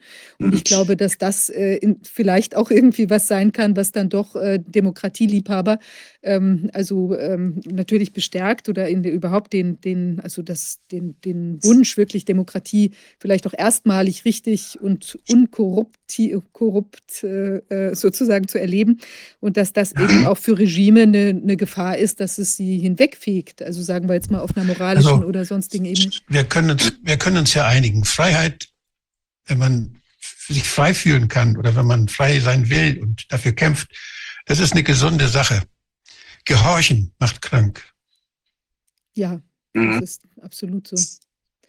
Ja, ähm, Herrn Jung, das ist ja wirklich sehr, sehr schön, dass Sie uns hier mal nochmal wieder einen Einblick gegeben haben in die, in die inneren Zusammenhänge in China. Ja, also nicht nur das gesundheitliche Geschehen, sondern auch, was sich so darüber hinaus da draufsattelt. Also das ist schon ein sehr faszinierendes äh, Land oder ähm, ja, eine spannend, äh, sich da nochmal mehr mit zu beschäftigen. Schade, dass man so wenig äh, von außen auch so wenig wahrscheinlich realitätsbasierte ähm, Aspekte sehen kann. Ja, man muss da schon wirklich tief, so wie Sie, dann eben auch im Inneren äh, vernetzt sein, um eben überhaupt so vielleicht sich dem Kern der, des tatsächlichen Geschehens nähern zu können. Also insofern ganz herzlichen Dank, dass Sie uns hier auf den neuesten Stand gebracht haben. Danke, danke. Vielen Dank. Das war sehr ja. Sehr spannend. Ja, direkt, äh, Frau Fischer, würde nur sagen, also China, wenn man an den Kulturen, die Geschichten der Menschen denkt, ist ein fantastisches Land. Ja? Nur, dieses fantastische Land ist seit 74, 74 Jahren von den Kommunisten entführt. Und die armen Chinesen sind nur Geißel. so, und deswegen ist es wichtig, ich hoffe, die deutsche Regierung und die WHO nicht so leichtsinnig an alle Lüge von dem äh, Regime in China glauben, ja, sondern wirklich prüfen, bevor wir glauben. Ja. Deshalb ist es schön, dass Sie da waren. Vielen Dank. Danke. Vielen Danke. Dank. Ja, herzlichen Dank. Ähm, Ronny, wir haben, äh, wir haben unseren nächsten Gast, Ronny Weikel, ähm, Gynäkologe, äh, bei uns hier in der Leitung. Ähm, Ronny, es ist schön, dass du da bist. Ich würde ganz gern noch mal ein kleines Video hier einspielen wollen, wenn ich das kann, äh, ähm, weil das passt eigentlich ganz gut zu dem, was wir jetzt gesehen haben und auch wie sehr es eben auch auf die Aktivität eines einzelnen Menschen letztlich ankommt oder einer kleinen Gruppe von Menschen, die was bewegen können. Dieses äh, Video mit der Weltkugel, wenn wir das kurz einmal einspielen könnten. There's coming up to 8 billion people in this world. If you got to the core of the core of this um, global cult, you get them into a single room. You add all the people in full knowledge who are driving this agenda. You add the law enforcement and the military who are imposing this agenda. And these gophers who are um, administering this agenda with no idea there is an agenda. And then you compare that number with the nearly 8 billion people who are being manipulated and being imposed upon. That number is still tiny. There's no way that that number of people can impose their will on 8 billion. Impossible unless the 8 billion, in vast numbers of the 8 billion, acquiesce to the few. That's the only way it can happen. And why do people acquiesce? Two reasons. One, they don't have the self-respect to question authority and what authority tells them. They just do it without question. They, they think, I'm just little me. I'm here to do what authority tells me. Authority knows best because I can't possibly, because I'm just little me. And that expresses itself in enslavement. Then you've got the other group, and they're the ones that don't want to do what they're told, but they're frightened of not doing so. They're fearful of the consequences of not acquiescing and obeying. As a result, they conform. And those two groups of people, Brian, the people that acquiesce without question and do as they're told, and those that don't want to do as they're told but do it anyway because they fear not doing it, those groups of people together have been responsible for every tyranny in human history. And they're responsible for this one. Fascists don't introduce fascism. There's never enough of them. What imposes fascism is the population acquiescing to fascists. That's why uh, we have it. Not because it has to happen, but because people acquiesce. And that leaves another group, just another group. And they're the people that can see it and refuse to cooperate with it, who refuse to cooperate with their own enslavement, who refuse to do what authority says just because authority says it. And that group has ended every tyranny in human history. Ja, ich ähm, hoffe, es konnten alle verstehen. Also es aus meiner Sicht, ähm, das ist ja tatsächlich so die, die, die einfach mitschwimmen, weil sie ähm, denken, man kann sowieso nichts ausrichten, weil sie eben in, an ihre eigene Ameisenhaftigkeit glauben äh, oder also gefangen sind in dieser Vorstellung oder eben die anderen, die eigentlich nicht mitspielen wollen, aber denken, aus irgendwelchen druckhaften Situationen heraus ähm, müssen sie mitspielen. Ähm, die, die führen natürlich dazu, letztlich, auch wenn es jeder Einzelne gar nicht möchte, dass sich ein System eben auch weiter äh, perpetuieren kann oder überhaupt erst zu voller Blüte äh, ge gelangen kann, wo eben Menschen Dinge aufoktroyiert werden, die sie gar nicht wollen letztlich. Und dann, man sah ja sehr schön diesen einen quasi Dissidenten stehen bei den, bei den ganzen, ähm, tja, bei den ganzen Händehebern da, ähm, der, der offenbar einfach gesagt hat, ich mache da jetzt nicht mit. Äh, und das ist, glaube ich, was ganz Entscheidendes, dass man eben auch nicht alles mitmacht, was einem präsentiert wird, sondern eben sagt, ich mache da mal ein ganz großes Fragezeichen dran und gucke erstmal, was ich selber für richtig äh, ansehe und was ich, was eben, ob das überhaupt mit meinen eigenen Werten übereinstimmt, was sich da so tut. Ja, Ronny, du bist ja auch einer, der hier von Anfang an auch gesagt hat, dass da Dinge nicht stimmen und auch aus medizinischer Sicht ähm, äh, ja, du bist da ja schon lang dabei, du bist ja engagiert bei dem Verein ähm, äh, der also ganz sehr schnell auch gegründet wurde, MWDFG. ähm, wo ja auch Bhakti, äh, Sucharit Bhakti engagiert ist und andere, wo ihr ja auch gesagt habt, als Ärzte können wir das so nicht akzeptieren, was sich da abspielt. Ja, hallo Viviane, hallo Wolfgang, danke für die Einladung. Der Film, den fand ich ganz gut, weil unsere Aufgabe als Aufklärer, Corona-Ausschuss, MWGFD und viele andere Gruppen ist es, denke ich mal, diejenigen, die der Gruppe angehören, die gehirngewaschen sind oder fehlgeleitet sind, zu überzeugen oder mit Fakten ähm, zu, den Fakten zu liefern, dass sie zu unserer Gruppe überkommen und der Gruppe der Ängstlichen auch letztendlich Mut zu machen, dass es Sinn macht, zu unserer Gruppe rüberzukommen. Und dann sind wir wirklich bald in der Überzahl, in der weiten Überzahl und müssen diese wenigen, die im Hintergrund die Strippen ziehen, nicht mehr fürchten. Ich glaube, die Maske, das ist so ein, das ist mein rotes Tuch der sogenannten Pandemie-Eindämmungsmaßnahmen. Die Maske hat eine große Rolle gespielt, weil sie einfach den Menschen immer die, die Illusion vorgegaukelt hat, dass hier ein ganz gefährliches, todbringendes Virus gibt, vor dem man sich schützen müsse. Und es hat gleichzeitig auch die Gehorsamkeit abgefragt, ob die Menschen brav diesen Maulkorb tragen und mitmachen. Also wir müssen alles dran setzen, dass diese irrsinnige Maskenpflicht nie mehr wieder kommt. Und wir wissen ja mittlerweile geht es ja in Kliniken schon wieder los, wo äh, Maskenpflicht wieder vorgesehen ist. Das ist unglaublich, ja. Ja, wie siehst du da im Moment die Entwicklung? Also das beobachtest du das jetzt auch im medizinischen Bereich? Ähm, also wird das jetzt, ist das jetzt nur ein paar Kliniken oder kommt das jetzt auf breiter Front? Und oder was siehst du so da in den Praxen? Gehen die Leute da auch jetzt wieder auf dieses Thema ab? Oder? Also wir sehen ja im öffentlichen Leben, in Läden immer wieder Leute, die freiwillig die Maske tragen. Das war sogar im Sommer so. Und ich habe jetzt immer gelesen von einigen Kliniken, die Maskenpflicht wieder einführen wollen. Ich frage mich, wo bleiben da die Mitarbeiter der Kliniken, die Ärzte, die Pfleger, dass sie sich das gefallen lassen. Denn eins ist doch vollkommen klar, das ist mittlerweile durch mehrere Studien belegt worden, durch zig Studien belegt worden. Und wir wussten es letztendlich schon vor Beginn der Einführung der Maskenpflicht, dass Masken nicht nur nicht schützen, was Infektion und Weitergabe von äh, Atemwegsviren anbelangt, also weder aktiv noch passiv, und gleichzeitig mit einem erheblichen Gesundheitsrisiko einhergehen. Das kann man nachher nochmal erläutern, wie das zustande kommt. Und mittlerweile wissen wir, dass äh, Maskentragen sogar das Risiko, an Covid zu erkranken, erhöht und sogar an Covid zu versterben. Da gibt es dementsprechende Studien. Also ich frage mich, wo medizinisches Personal sich noch an der Nase rumführen lässt und das mitmacht.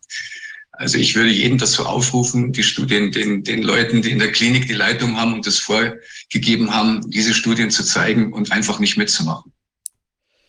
Ja, es ist schon erstaunlich, dass obwohl eigentlich die Fakten ja auf dem Tisch liegen, äh, dass doch immer noch ganz viele Leute sind, die dann also sich immer noch, also bei den Leuten, die man jetzt so im Straßenbild sehen kann, die sind ja meist nicht so tief in der Studienlage drin. Aber das ist natürlich für ein medizinisches Personal, würde sich das ja schon anbieten, sich damit ein bisschen näher zu beschäftigen, ja, weil man ja auch den Menschen da mhm. was äh, aufgibt an, an quasi medizinischer Maßga Maßnahme. Da würde man ja normalerweise schon überprüfen, ob es eben irgendwas bringen kann oder nicht oder gegebenenfalls sogar schädlich ist. Aber da sind natürlich schon viele Dinge auch aus, aus den Fugen geraten in den letzten Jahren. Du warst ja, du hast ja selbst einen äh, einen Prozess am Hals gehabt oder wie ist der, das, der, das Stadium jetzt? Du bist ja jetzt in zweiter Instanz ähm, verurteilt worden nochmal oder wie ist da? Genau, ich, ich musste nochmal fürs Landgericht Passau. Ich habe also acht Verhandlungstage in der ersten Instanz gehabt vom Amtsgericht Passau. Äh, es ist angegangen im Februar 22 und dann sechs Verhandlungstage im Berufungsverfahren vom Landgericht Passau.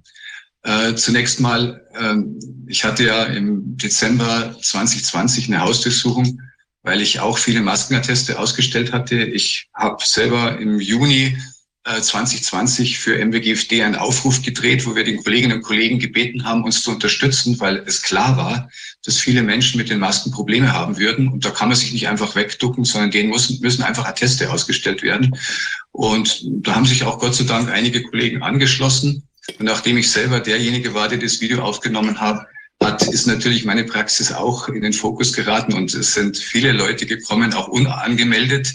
Und so habe ich von äh, Juni bis November 2020 äh, habe ich 1096 Maskenatteste ausgestellt. Die hat die Polizei dann gezählt. Die waren fein säuberlich in drei Ordnern geordnet. Ich habe mir dabei nichts gedacht, weil ich dachte, das ist meine normale Pflicht. Und ich habe natürlich geguckt, dass diese Patienten existieren und dementsprechend Probleme haben mit dem Maskentragen. Und dann war es meine Pflicht. Ich habe auch nichts verlangt bei den Kassenpatienten fürs Ausstellen dieser Maskenatteste. Nur gelegentlich beim einen oder anderen Privatpatienten, der es unbedingt wollte, eine Rechnung erstellt. Und ansonsten wollte ich da nicht mit dem, der Not der Patienten mein Geld verdienen. Aber wir haben teilweise wirklich gewaltige Überstunden gemacht. Und im äh, Dezember 2020 hatte ich dann eben eine polizeiliche Durchsuchung meiner Praxis und ich selber war erkrankt und war zu Hause. Und auch zu Hause sind zehn Polizisten eingefallen und haben mein Wohnhaus durchsucht, 16. Dezember 2020, die Kinderzimmer durchgeguckt, die Schubladen von Nachtkästchen und so weiter, als ob ich da irgendwelche Atteste aufbewahrt hätte. Die haben EDV-Sachen mitgenommen, Handy, Laptop, auch von meiner Frau beispielsweise. Also das war schon sehr übergriffig und war unangenehm. Und dann kam es eben zu einer Anklage wegen des Verdachts Ausstellens unrichtiger Gesundheitszeugnisse. Und dann hat von den 1096 Fälle der Staatsanwalt in Passau hier gemeint, 95 Fälle seien solche unrichtigen Gesundheitszeugnisse. Und das wurde dann verhandelt. Ähm, der Staatsanwalt hat in beiden Instanzen jeweils für mich Gefängnisstrafe gefordert und äh, Berufsverbot. Äh, in der ersten Instanz habe ich dann 20 Monate Aufbewährung und 50.000 Euro und ein eingeschränktes Berufsverbot, dass ich keine Atteste ausstellen dürfte. In der zweiten Instanz sind dann nur noch 24 Fälle von Kindern übrig geblieben. Kinder, deren Mütter ich das Attest gegeben hatte, teilweise auch Vätern das Attest gegeben hatte, die mir die Beschwerden ihrer Kinder eindeutig geschildert hatten und wo ich die Kinder nicht gesehen hatte. Und die Kinder ähm, haben das dann, beziehungsweise ein Teil davon habe ich die Kinder sehr wohl gesehen, Entschuldigung. Und bei zehn davon habe ich die Kinder eben nicht gesehen, die sind dann übrig geblieben in der Revision.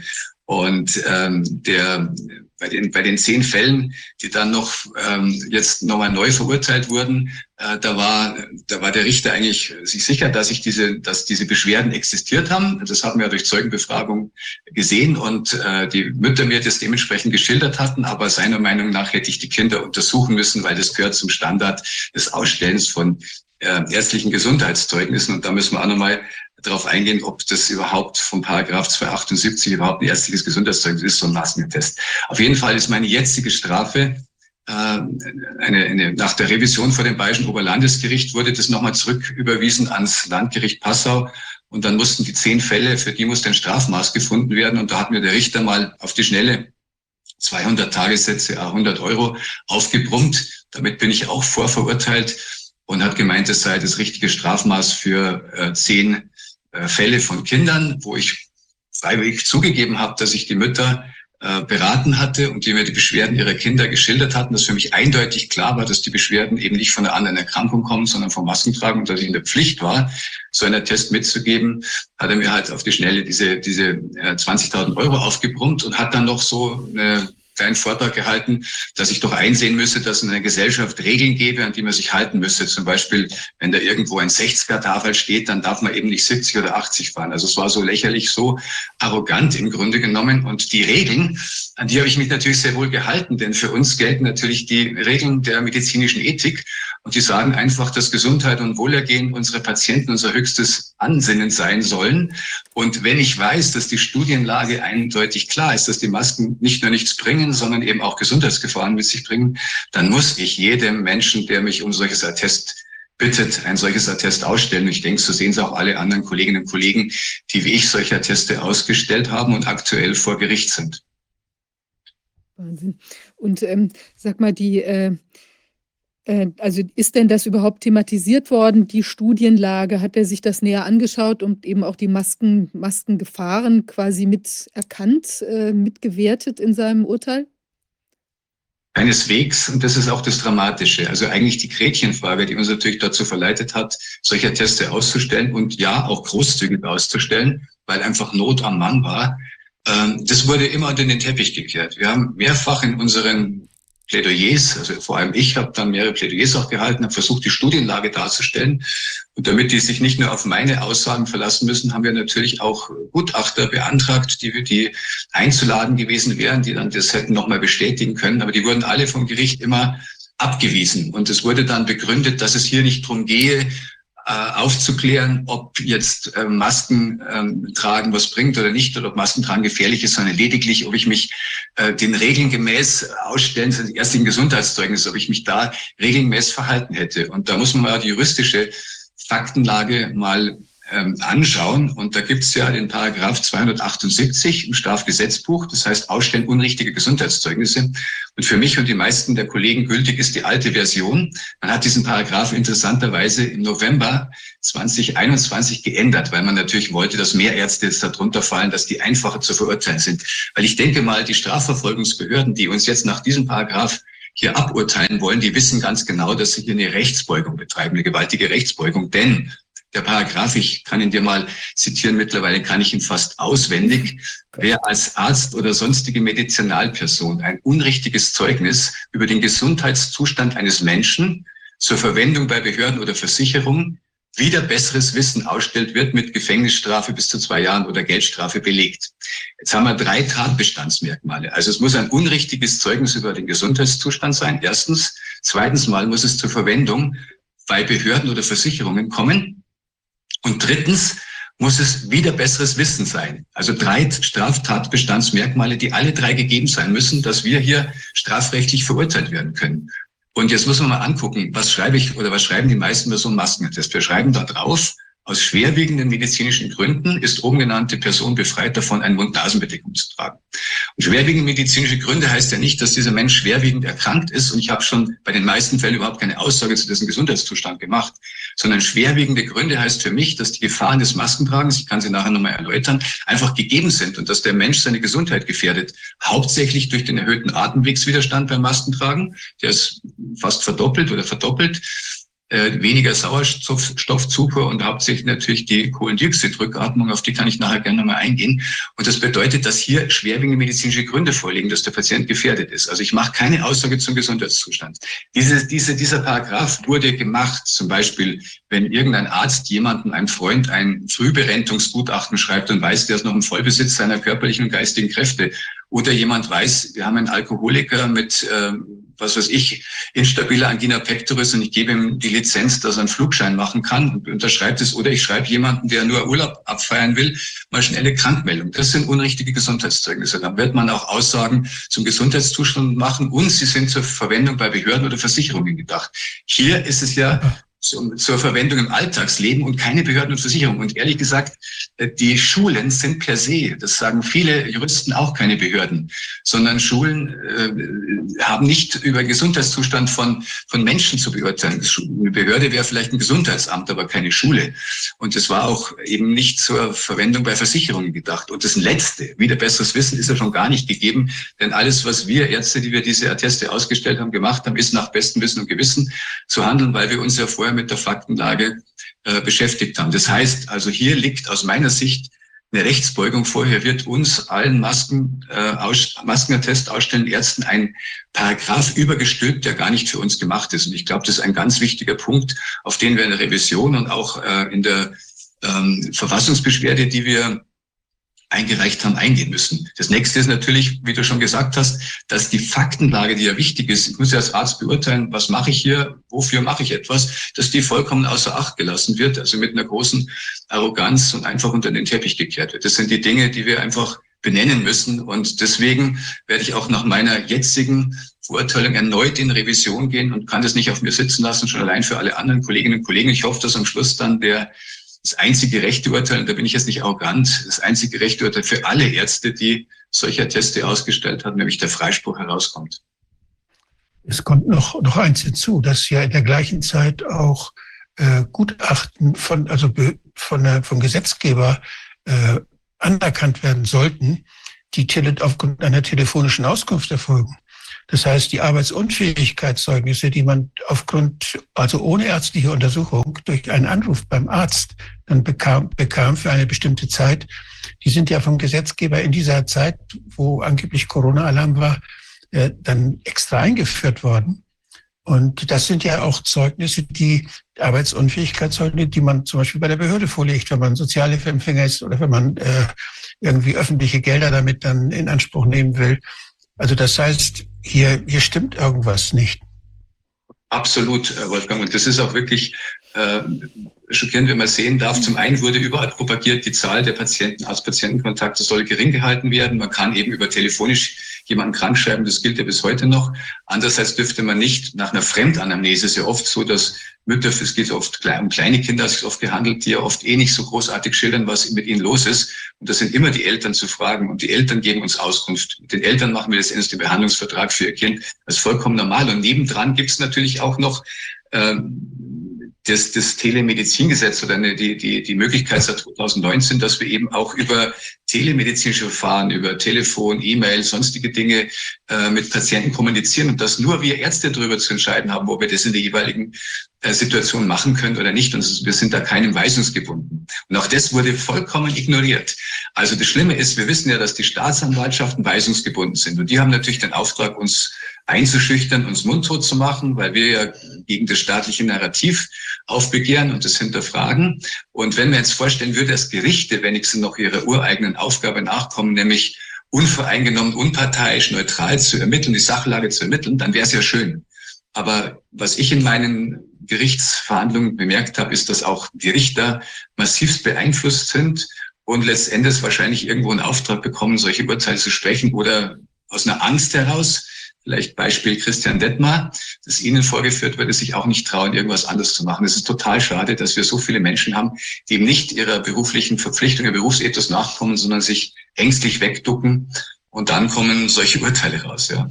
Ja, es ist auch ja. erstaunlich, weil eigentlich könnte man sich ja auch hinter einer ähm, formal korrekten Rechtsanwendung auch verstecken. Also man müsste ja jetzt noch nicht mal sagen, ich bin auch maßnahmenkritisch als Richter, sondern man könnte eben einfach sagen, hier sind mir die und die Gutachten vorgelegt worden, ich subsumiere das unter diesen Aspekt. Nein, falsches gesundheitliches Zeugnis ist das gar nicht und so weiter. Also eigentlich wäre es ja in den ganzen, ähm, also bei diesen Streitfragen muss man ja noch nicht mal Farbe bekennen. Man kann einfach das Gesetz so an anwenden, wie es vorgesehen ist und dann eben sagen, ja, sorry, ich bin eben nicht zu einer anderen Auffassung gelangt, weil es eben gar nicht sich anders darstellen kann. Und eigentlich ist es ja so, es ist ja ein wirklich in your face. Es ist ja tatsächlich so, dass es eigentlich sehr schwer man zu einem anderen Ergebnis, also argumentativ gelangen kann, wenn man wirklich juristisch sauber argumentiert, als das, was du dir eben auch als äh, Endergebnis äh, vorstellst, ja.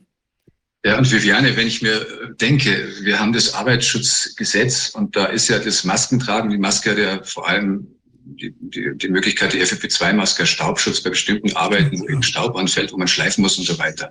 Und da gibt es für gesunde Erwachsene wohlgemerkt eine Verordnung, die sagt, und die gesunden Erwachsenen müssen vorher erstmal arbeitsmedizinisch betreut und untersucht werden, dass ein gesunder Erwachsener ohne FFP2-Maske lediglich 75 Minuten tragen darf und dann danach mindestens eine 30-minütige Pause ohne Maskentragen einhalten muss. Bei den Kindern, bei denen das ja noch viel mehr Gefahren mit sich bringt, wurde das vollkommen außer Acht gelassen. Da hat man zugelassen, dass die ja Vormittage und Nachmittage lang ohne Pause diese Maske tragen mussten, von der Lehrerin, vom Lehrer noch eben dann dazu angehalten wurde, es auch ja fein brav zu machen.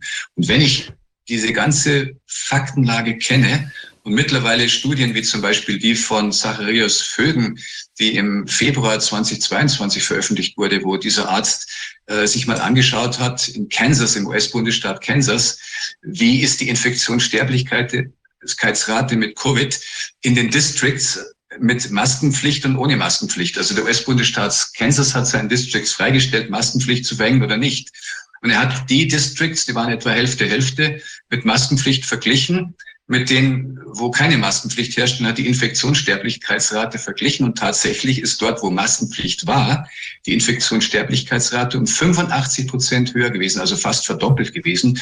Und eine jetzt jüngst, erst Ende November, jetzt gestern war sie oder vorgestern bei äh, Peter Meyer, TKP.at, veröffentlicht eine Studie äh, einer norwegischen Arbeitsgruppe, die ähm, auch schon peer-reviewed ist und die bei über 3000 Leuten untersucht haben, wie sich äh, das Maskentragen auswirkt auf die Inzidenz, äh, Covid-Test, positiven Test zu haben oder eine Infektion nachgewiesen zu haben. Und da hat man festgestellt, dass also ähm, das um 30 bis 40 Prozent erhöht ist und die Rohdaten sagen sogar 75 Prozent höher die Gefahr, eine Covid-Infektion zu bekommen, wenn du die Maske trägst. Das bestätigt eigentlich alles, was wir im Vorfeld schon gewusst haben, was im Vorfeld schon Studien erahnen haben lassen. Und wenn ich das alles weiß, dann kann ich nur noch sagen, dass die Maskenpflicht eigentlich eine Gesundheitsgefährdung darstellt oder für die Kinder eben eine Kindeswohlgefährdung und für mich den Straftatbestand der Nötigung und Körperverletzung erfüllt. Und dass eigentlich die Strafverfolgungsbehörden aufgerufen werden, den Spieß mal umzudrehen und mal zu gucken, ob man da jetzt nicht diejenigen, die es verordnet haben, in die Pflicht nehmen kann. Und wir wissen ja, Christian Detmer, der mutige Richter aus Weimar, hat das gemacht. Er hat sich die Gutachter damals kommen lassen und hat, das war ja ein Verfahren, ähm, Kindeswohlgefährdung nach Paragraph, glaube ich, 1666 bürgerliches Gesetzbuch. Ähm, und da hat er äh, die, den Antrag von, von einem Eltern, einem Elternteil eben, ähm, genau, ist er nachgegangen und hat Gutachter beauftragt, die also, ich glaube, 85 Seiten Gutachten geschrieben haben und ist zu dem Schluss gekommen, dass eben das Maskentragen in dem Fall des Kindes wohl gefährdet und hat dann dieses von uns als Sensationsurteil gefeierte, das war eigentlich ein Beschluss verfasst. Und was mit ihm geschehen ist, das wissen wir. Er, die Gutachter, alle haben Polizeidurchsuchung bekommen. Und es ist eine abstruse Phase, dass Christian Detmer sich aktuell ähm, letztendlich ähm, einer, einer Strafverfolgung wegen Verdacht auf Rechtsbeugung äh, stellen muss und vor Gericht ist. Also das ist für mich einer der größten Skandale in der Justizgeschichte aktuell. Ist eine Sache, die du noch nicht erwähnt hast, bei dieser Arbeitsschutzmaßnahme, Masken als Arbeitsschutzmaßnahme. Da wird auch gesagt, dass man, wenn man diese Pause gemacht hat, eine durchfeuchtete Maske nicht mehr aufsetzen darf, weil man, weil man weiß, dass diese Maske eine Brutstätte ist für alle möglichen Keime und dass sich Viren anreichern in dieser Maske. Auch das ist mehrfach jetzt untersucht worden. Das heißt, dadurch, dass diese Kinder längere Zeit diese Masken aufsetzen mussten, hat man sie auch jetzt infektionsrisikomäßig stark belastet. Nicht nur, dass die CO2-Rückatmung da war, nicht, sondern das war, oder das waren auch einfach sammelten sich dort Erreger, Krankheitserreger an und wir haben Pilzpneumonien ganz viel durch diese, durch diese, die durch diese Masken entstanden sind. Das kommt, weil die nicht wie in der Arbeitsmedizin gefordert eingewiesen wurden, weil sie keine Pausen gemacht haben, nach, der, nach dieser Pause nicht eine neue Maske regelmäßig gekriegt haben. All diese Sachen, wie man das im Staubschutz machen würde. Das sagt jetzt noch nichts über Sinn und Unsinn von Masken als, als Virusschutz. Das sagt nur was aus über die Risiken, die man kennt, über das Tragen von Masken und wo man im Arbeitsschutz immer versucht hat, diese Risiken zu minimieren. Also das ist, das ist, das sind alles belegbare, das ist Stand der Wissenschaft und dass sich Gerichte darüber hinwegsetzen und dass sie das richtig finden, wenn den Kindern sowas zugemutet wird, damit machen sich auch die Gerichte schuldig. Die Kinder kommen nicht zu ihrem Recht. Die Kinder werden nicht geschützt. Und, das, und die Gerichte hat, tragen Verantwortung dafür, dass das so weiterging. Das ist für mich also schon ein Tatbestand, der, der mich ratlos macht. Wer soll über Gerichte urteilen? Absolut, Wolfgang, da bin ich voll bei dir, du sprichst mir aus dem Herzen. Und da erinnere ich nochmal dran, ich habe gerade das Heftchen bei mir, der Wolfgang, du warst dabei als einer der Vortragenden bei unserem Online-Maskensymposium, das wir im, im äh, September 22 abgehalten haben, online, äh, live gestreamt. Das ist das Begleitheft, das dabei entstanden ist, wo wir alle wichtigen Aspekte des Maskentragens, also Gesundheitsaspekte, aber auch juristischen Aspekte eingetragen haben. Das wäre eigentlich die Pflichtlektüre für alle, die über uns urteilen wollen, haben wir immer gefordert. Und ich, ich ähm, würde jedem Richter und jedem Staatsanwalt, der hier so einen Fall bekommt, raten, das mal durchzulesen. Da haben wir es genau äh, formuliert. Und ich bedanke mich, dass du da auch wie immer bei unseren Symposien mit dabei warst. Und äh, ich kann, wir haben unter anderem da auch unsere Maskenstudie an Kindern vorgestellt, die wir im April 21 durchgeführt haben. Ähm, da haben wir nämlich bei Kindern gemessen, die, die Hauptgefahr des Maskentragens kommt ja durch die Kohlendioxidrückatmung. Und das ist relativ einfach zu erklären, dass einfach die Maske, äh, die man vor dem Gesicht hat, die hat noch ein bestimmtes Volumen. Hat der Kinderarzt Eugen Janssen, der in Bad Salzuflen mal niedergelassen war, ganz tapfer war, viele Dinge geschrieben hat, der hat es genau gemessen, wie groß denn dieses Luftvolumen unter der Maske ist bei vielen Kindern, die ja kleine Gesichter haben, haben so eine riesen Maske, haben ausgeschaut wie eine Vogelscheuche teilweise, die armen Kinder. Und in diesem Maskenvolumen, ich komme gleich darauf zu sprechen, sammelt sich natürlich Kohlendioxid, eine sehr hohe Konzentration an. Und ähm, Eugen Janssen hat da 50 bis 70 bis 90 Milliliter Maskenvolumen gemessen. Und wir müssen überlegen, bei, wenn wir ein Atemzugvolumen haben, was atmen wir mit einem Atemzug einen 70, 70 Kilo Mensch ungefähr 500 Milliliter und so ein Kind mit sechs, sieben Jahren vielleicht 150 Milliliter. Stell dir mal vor, dazu noch das Volumen von 50 bis sagen wir, 90 Milliliter, was die Maske noch hat. Und wir haben eben gemessen im April 21 bei 45 äh, Kindern zwischen 6 und 17 Jahren, wie die Kohlendioxidkonzentration in der Atemluft ansteigt, wenn die Kinder eine Maske tragen. Und zwar haben wir gemessen mit FFP2-Maske und mit OP-Maske. Wir haben da keine großen Unterschiede. Beide Masken haben sich äußerst schädlich ausgewirkt.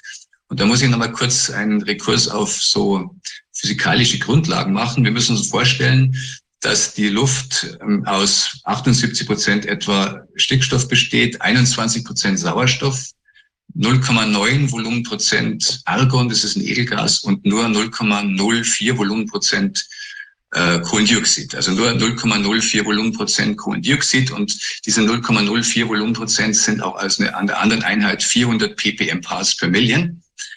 Und ähm, alle ja, Säugetiere oder auch Menschen, die atmen, äh, atmen Sauerstoff ein und atmen Kohlendioxid aus. Und äh, Kohlendioxid wird mit etwa einer Konzentration, äh, mit der hundertfachen Konzentration, wie es in der Einatemluft vorliegt, ausgeatmet. Also ähm, 40.000 ppm statt 400 ppm, was es in der Atmosphäre normal in der Umgebungsluft vorliegt. Wenn viele Leute in einem Raum sind, dann schnaufen die natürlich ständig Kohlendioxid aus und dann steigt die Kohlendioxidkonzentration im Raum. Man merkt, man wird müde, man schläft leichter ein. Das Umweltbundesamt hat dann eben äh, Richtwerte festgelegt, und zwar für Kinder und Schwangere, dass also ein Grenzwert, der nicht überschritten werden darf, ist 0,2 Volumenprozent ist gleich 2000 ppm. 2000 ppm und bei 1000 ppm soll man schon mal lüften.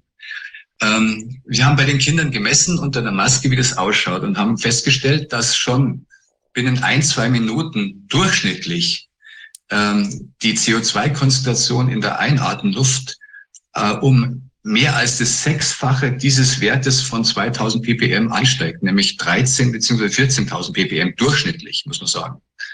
Und bei einem Kind, das sehr schnell geatmet hat und sehr kurze Atemzüge hatte, wenig voluminöse Atemzüge, ist es binnen kürzester Zeit auf 25.000 ppm angestiegen. Das muss ich vorstellen, mehr als der zwölffache Wert. Und diese Kinder tragen das ähm, ja, stundenlang in der Schule. Und dann wundert sich natürlich, wundern sich die Leute, warum die Kopfschmerzen, Übelkeit, Erbrechen haben, Schwindel bis hin zu Kreislaufkollaps und es soll unter der Maske auch schon Todesfälle gegeben haben. Ist ganz leicht zu erklären. Durch diese ständige Rückatmung von diesen hohen Dosen von Kohlendioxid kommt es einfach zu der sogenannten respiratorischen Azidose, zu einer Besäuerung des Blutes.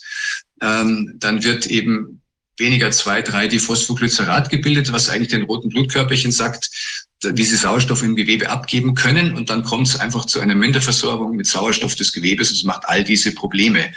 Und das ist nicht ungefährlich und wahrscheinlich kann es auch Langzeitschäden, neurologische Langzeitschäden verursachen.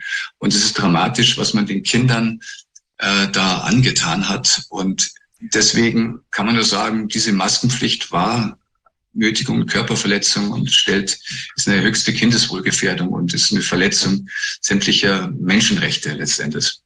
Und es stellt sich ja, auch die Frage, ob das eben nicht auch Unterlassungsdelikte sind, wenn man dann diese, diesen Kindern nicht beigesprungen ist, so wie du das ja jetzt getan ja. hast, bei Eltern, die sich eben an dich gewandt haben und genau in so einer Problemlage Hilfe gesucht haben. Und eben auch die Richter äh, oder jetzt Leute, die so Urteile verhindert haben, dann wie von Detmar, ähm, ist ja im Prinzip auch eine unterlassene Hilfeleistung. Weißt du, Viviane, was auch so, Entschuldigung, Wolfgang, du willst noch was sagen, sorry. Ja, ich wollte sagen, es sind ja auch die ärztlichen, die Fachgesellschaften und die, die Kammern und äh, die KV und also die Ärzteorganisationen, die, die aus Menschen bestehen, die das alles wissen und die jetzt Ärzte nicht schützen davor, dass jetzt diese Verfolgung stattfindet. Die stellen sich ja nicht hinter die Ärzte, die da sich korrekt verhalten haben, wie du das gemacht hast. Das finde ich sehr entsetzlich, muss ich sagen. Das finde ich sehr, sehr schlimm. Und die sollen auch nicht, da soll man dran denken. Das muss man mit denen auch diskutieren. Weshalb habt ihr korrektes ärztliches Verhalten nicht unterstützt? Wir haben ja immer, wir zitieren immer wieder ganz gern, Wolfgang, den Passus aus der Deklaration von Genf des Weltärztebundes. Letztendlich so eine Weiterentwicklung der des hippokratischen Eids, wo drin steht, ich werde selbst unter Bedrohung, also selbst unter Bedrohung mein medizinisches Wissen nicht zur Verletzung von Menschenrechten und bürgerlichen Freiheiten einsetzen. Das heißt, dass wir eigentlich gehalten sind, auch Bedrohungen auszuhalten. Wir dürfen es nicht wegducken. Leider haben es viele anders gesehen. Die haben gedacht, na ja, muss ich jetzt da einen Mund aufmachen, da kriege ich nur eins aufs Dach. Und das hat zu so abstrusen Dingen geführt. Also ich bin ja hauptsächlich als Gynäkologe niedergelassen, bin auch nebenbei praktisch Arzt und habe ein paar äh, Privatpatienten, auch Männer, die ich behandle und zum Teil auch Kinder. Ich mache ein bisschen so Allgemeinmedizin auch ein bisschen, aber hauptsächlich Gynäkologe. Und eines Tages, ich, hab, ich bin im zweiten Stock meiner Praxis, wo ich jetzt gerade hier auch sitze, und da ist kein Aufzug da und das, man kommt nicht so ganz leicht drauf. Und da sehe ich, dass sich so ein ja, älterer Mensch raufquält, ein schlanker älterer Mensch mit einem Sauerstoffgerät, was er mit beigeführt hatte und äh, so ein ja, Sauerstoffkonzentrationsgerät, was man dabei sich führt mit Batterie, damit er ein bisschen mehr Sauerstoff bekommt. Und der hat mich gebeten, ob ich ihm so einen Maskentest schreiben könne, weil er so schon kaum Luft bekommt. Er hat eine chronisch obstruktive pulmonale ähm, Erkrankung gehabt und das wurde auch vom Pulmonologen so bescheinigt. Und das Witzige ist, der Pulmonologe hat gesagt, wissen Sie, ich kann Ihnen die nicht ausstellen, das mache ich mal lieber nicht, aber gehen Sie doch mal zu diesem Frauenarzt, der, der stellt es im großen Stil aus. So ungefähr war seine Aussage. Und dann kam dieser Mann, hat natürlich von mir einen Test bekommen. Aber so abstrus ist es. Oder ein HNO, also das hat mir beim anderen Prozess mein Anwalt erzählt, der vertritt noch einen anderen ähm, letztendlich äh, Arzt, der Atteste ausgestellt hat. Und da hat unter anderem ein HNO-Arzt, wer soll sonst für sowas äh, zuständig sein, geschrieben, also ich befürworte die Erstellung eines Attestes, kann es aber nicht ausstellen hat dann zu irgendeinem anderen Arzt verwiesen, der das dann letztendlich gemacht hat, weil alle Angst hatten. Hat man ja gesehen, du kriegst schnell eine Hausdurchsuchung oder sonst was. Aber das Schlimme ist ja, je mehr Menschen sich dieser Angst jetzt da beugen und, und so schlimmer wird es für die wenigen, die noch aufstehen und versuchen, da was zu machen. Wenn es mehr Leute von Anfang an mitgemacht hätten, bei uns jetzt und den Menschen geholfen hätten, dann hätte, hätte wäre es zu diesen ganzen Dingen aus meiner Sicht nicht gekommen.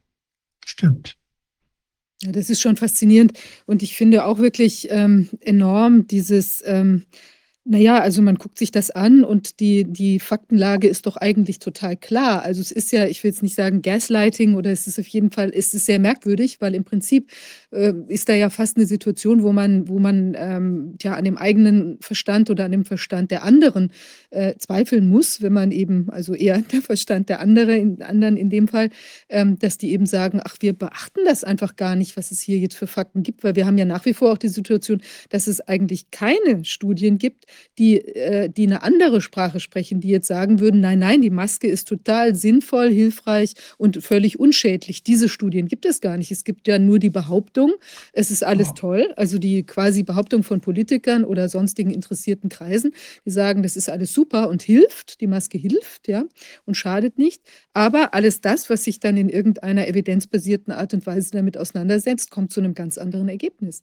Also wie, das naja, es kriegt gab, man ja kaum es gab Studien seit, es gab schon Studien Anfang 20, die äh, dann sagten, ja, die Maske könnte eventuell die Tröpfchen verhindern. Oder das waren aber die, die haben nichts bewiesen, sondern das waren Studien, wo man einfach die, die Maschengröße gesehen hat, die Tröpfchengröße, wo man dann Dinge berechnet hat, wo man gesagt, ja, sie könnte nützlich sein. Solche Studien gab es, aber die gab es erst seit 2020. Das waren Gefälligkeitsstudien für die Regierung.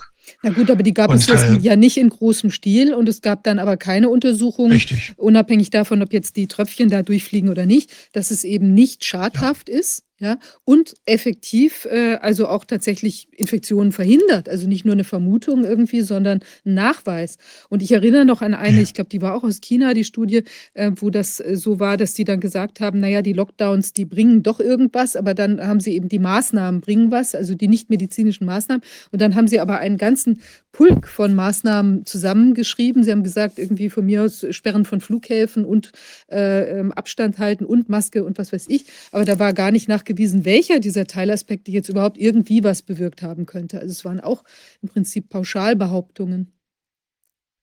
Also in meinen Plädoyers äh, habe ich ja das immer noch angegeben, dass es wirklich auch eine Phase beweist, dass das im Vorfeld alles bekannt war nämlich im sogenannten WHO Global Influenza Program von 2019. Das ist quasi die weltweite Leitlinie zum Umgang mit viralen Atemwegserkrankungen. Da war noch nachzulesen bezüglich nicht pharmazeutischer Maßnahmen. Ähm, da kann ich zitieren, unsere Überprüfungen ergaben ein Fehlen von, von zwingenden Beweisen für die Wirksamkeit von Handhygiene, Atemwegsetiketten und Gesichtsmasken gegen die Influenza-Übertragung in der Gemeinschaft. Und dann gibt's dazu auch noch eine Pressekonferenz am 28. Februar 2020 und da wurde der Vize des RKI, des Robert-Koch-Instituts, Professor Lars Schade, äh, von den Journalisten befragt, was soll man machen, soll man Masken tragen, empfehlen und so weiter. Und dann hat er äh, ausdrücklich empfohlen, dass das RKI das eben nicht vorschlägt und nicht empfehlen würde. Und er hat dann zitiert, also Zitat, das ist mehrfach untersucht worden, es gibt keine wissenschaftliche Evidenz, dass das irgendeinen Sinn hätte. Stand 28. Februar 2020 von, von dem Repräsentanten des RKI und zwei Monate später hat, dann, hat man dann diese Maskenpflicht ähm, ausgerufen. Wahrscheinlich hat man bis dahin gemerkt, entweder waren die teuren Masken da und einige Politiker konnten dann die Maskendeals machen oder man, ich glaube, man hat auch Vermutung gedacht, oh, das ist jetzt, das ist ganz wichtig, das ist eine Art neuer Gesslerhut, da können wir überprüfen, ob die Leute brav unsere Maßnahmen mitmachen. Und das erinnert immer schön brav dran an das böse Virus. Und zum anderen wussten die wahrscheinlich auch, dass natürlich durch die Maske unser Immunsystem erheblich geschwächt wird, was nochmal die Ausbreitung der Pandemie, der Pandemie vorantreiben würde. Was mich noch interessieren würde, wenn die jetzt wieder anfangen, Krankenhäusern äh, den Leuten zu sagen, sie sollen da das als als Arbeit, das wäre dann ja Arbeitsschutz, wenn es nur in Krankenhäusern passiert. Die machen das ja beruflich. Da wäre auch die Frage der Arbeitsgerichte dann mal interessant, die dann ja zuständig sind für solche Streitigkeiten. Und ich weiß nicht, ob sich schon ein Arbeitsgericht mit dieser Frage befasst hat. Die müssten dann ja wirklich, äh, das, das ist ja eine andere Ebene. Das ist ja dann nicht mehr Infektionsschutzgesetz, sondern das, die Masken werden ja auch im Krankenhaus in bestimmten, bei der Operation oder bei, ja, ich in der Tuberkuloseklinik bei der Bronchoskopie oder so, da, da sind sie ja auch manchmal ganz, ganz sinnvoll. Und äh, da werden sie dann getragen. Und wenn es da Streitigkeiten gibt bei der, bei der Arbeitsschutzmaßnahmen, dann müsste das Arbeitsgericht hier eigentlich eingeschaltet werden. Ich weiß nicht, ob das ein Rechtsanwalt schon mal versucht hat, aber das wäre mal eine, das wäre mal eine Anregung. Also Wolfgang, du hast ja eine lange Zeit eine große Gesundheitsbehörde geleitet. Da können wir quasi sagen, wir machen jetzt als Ärzte einen Aufruf an unsere ärztlichen Kolleginnen und Kollegen und an alle Kollegen in der Pflege, wenn die in ihren Krankenhäusern solche Verordnungen ausgesetzt sind, dass sie überprüfen sollen, ob sie nicht sofort arbeitsrechtlich dagegen vorgehen können. Denn die Studienlage gibt schlichtweg nichts her. Wer Masken trägt, ist selber schuld. Die können sich nur ja. die Studienlage vor Augen führen und werden erkennen, dass das ein kompletter Nonsens ist. Ja, das kann man als Arbeitgeber, als Arbeitnehmer hat man da ja völlig andere Position gegenüber dem Arbeitgeber als jetzt als, als Untertan vor der, vor der Gesundheitsbehörde, vor der staatlichen. Also das ist ja eine andere Partnerschaft, Arbeitnehmer, Arbeitgeber. Da geht es um, um nicht ausgebeutet werden, nicht unterdrückt werden. Und da geht es ja um, um gute Arbeitsverhältnisse, Gesundheitsschutz. Und ich lasse mich doch nicht vom Arbeitgeber irgendwas auf die Nase setzen, was mich sogar noch kranker macht. Genau. Genau. Oh, das ist abenteuerlich. Das ist wirklich. Wie ist der Zeitplan jetzt in deiner Angelegenheit? Ich warte jetzt auf die schriftliche Begründung des Urteils, dann können wir die Revision starten.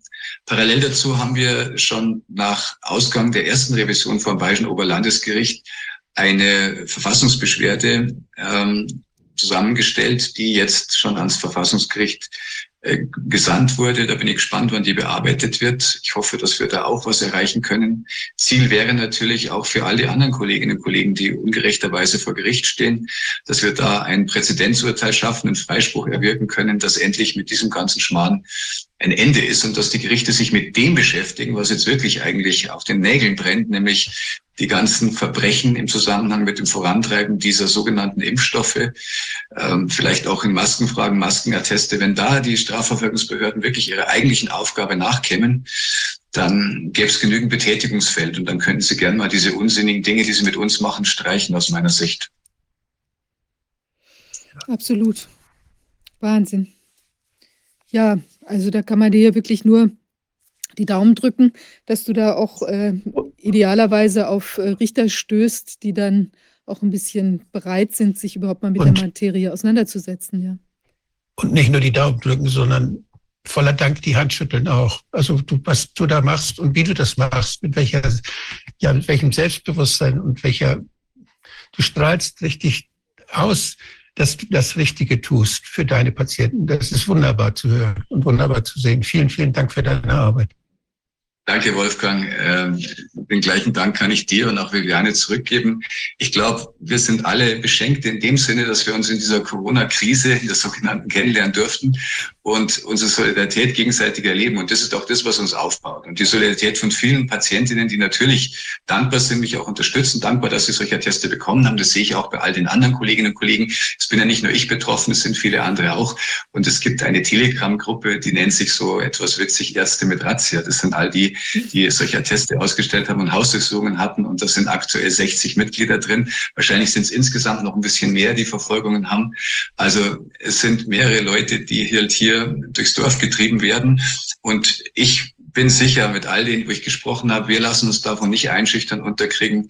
Äh, und wir danken jetzt hier, und ich danke jetzt hier stellvertretend für alle, für die vielen Solidaritätsbekundungen, für die Unterstützung, die wir bekommen dürfen. Und ihr könnt sicher sein, dass wir weiterhin unsere Aufgabe als Ärzte gerecht werden. Das machst auch du, Wolfgang, mit großem Engagement. Du warst der, einer der ersten, wenn nicht der allererste, der in Deutschland Mund aufgemacht hat. Da bin ich dir sehr, sehr dankbar.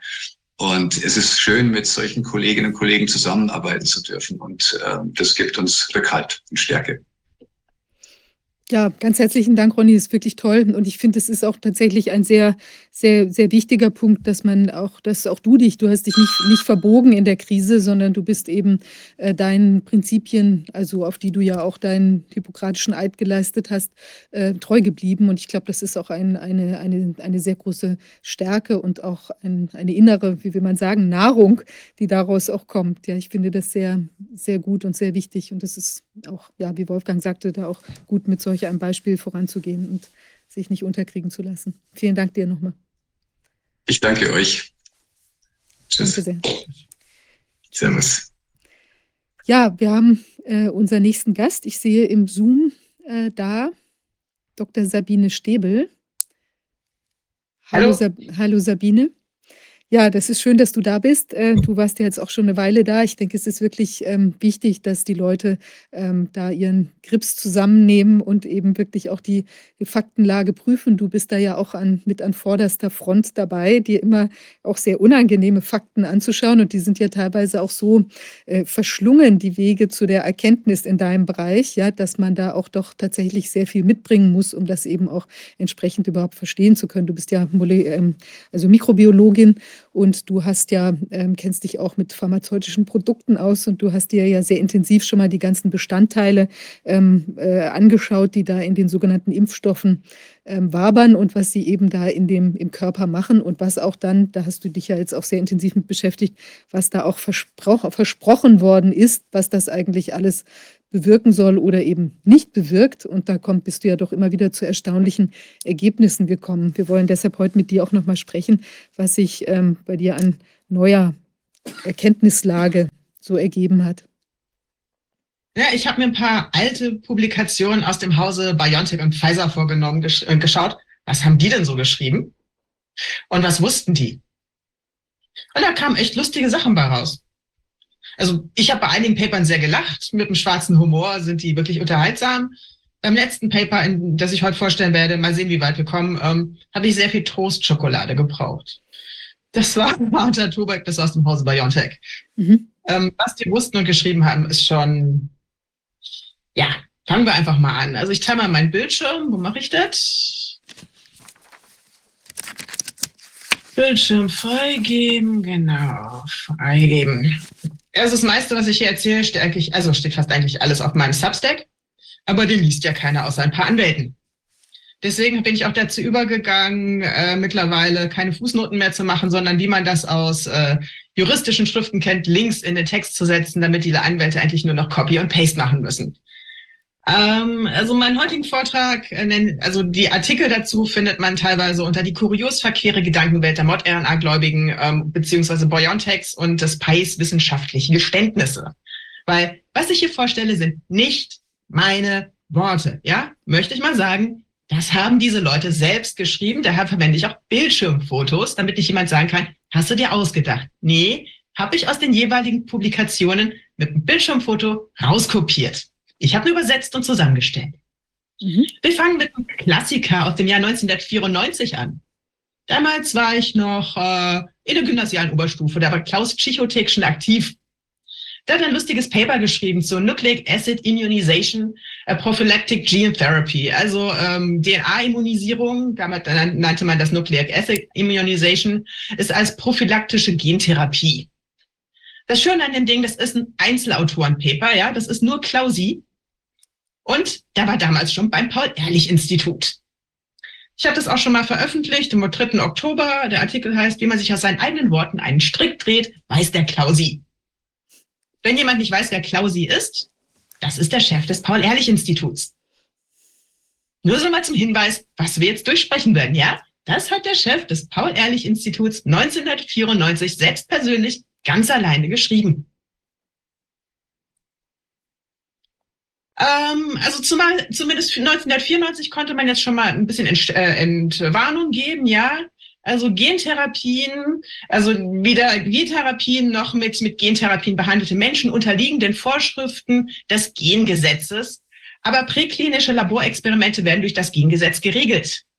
Die Gentherapie, wie sie in einem aktuellen Entwurf einer europäischen Richtlinie für die Herstellung von Gentherapeutika definiert ist, umfasst die genetische Veränderung menschlicher Körperzellen durch Übertragung von Nukleinsäuren und schließt somit auch Nukleinsäure-Impfstoffe ein. Ja, also Nukleinsäure umfasst in dem Fall, würde ich mal sagen, generell alles, was Erbgut ist. DNA, RNA, mRNA und ModRNA. Vorsicht, das war halt der Stand 94. Ob die Leute heute noch immer äh, keine genmodifizierte Organismen sind, kann ich nicht sagen, aber damals konnte man eine Warnung geben. Aber hier steht ganz klar, Nukleinsäure-Impfstoffe fallen unter Gentechnik. Hm. Auch ganz lustig, was in diesem Paper dann auch steht. Die Inokulation von Nukleinsäuren äh, darunter mit dem, mit dem Balken, äh, die ein in voller Länge vorhandenes defektes Simian Immune Deficiency Pro-Virus enthalten, das eine begrenzte Replikation der freigesetzten Viren ermöglicht, wird am Paul-Ehrlich-Institut als Modell für einen Nukleinsäure-Impfstoff gegen AIDS untersucht. Da war doch was mit HIV-Sequenzen ähm, mhm. in diesem Virus, oder? Da gab es mhm. dieses Montagnier-Paper hier, Perez-Montagnier.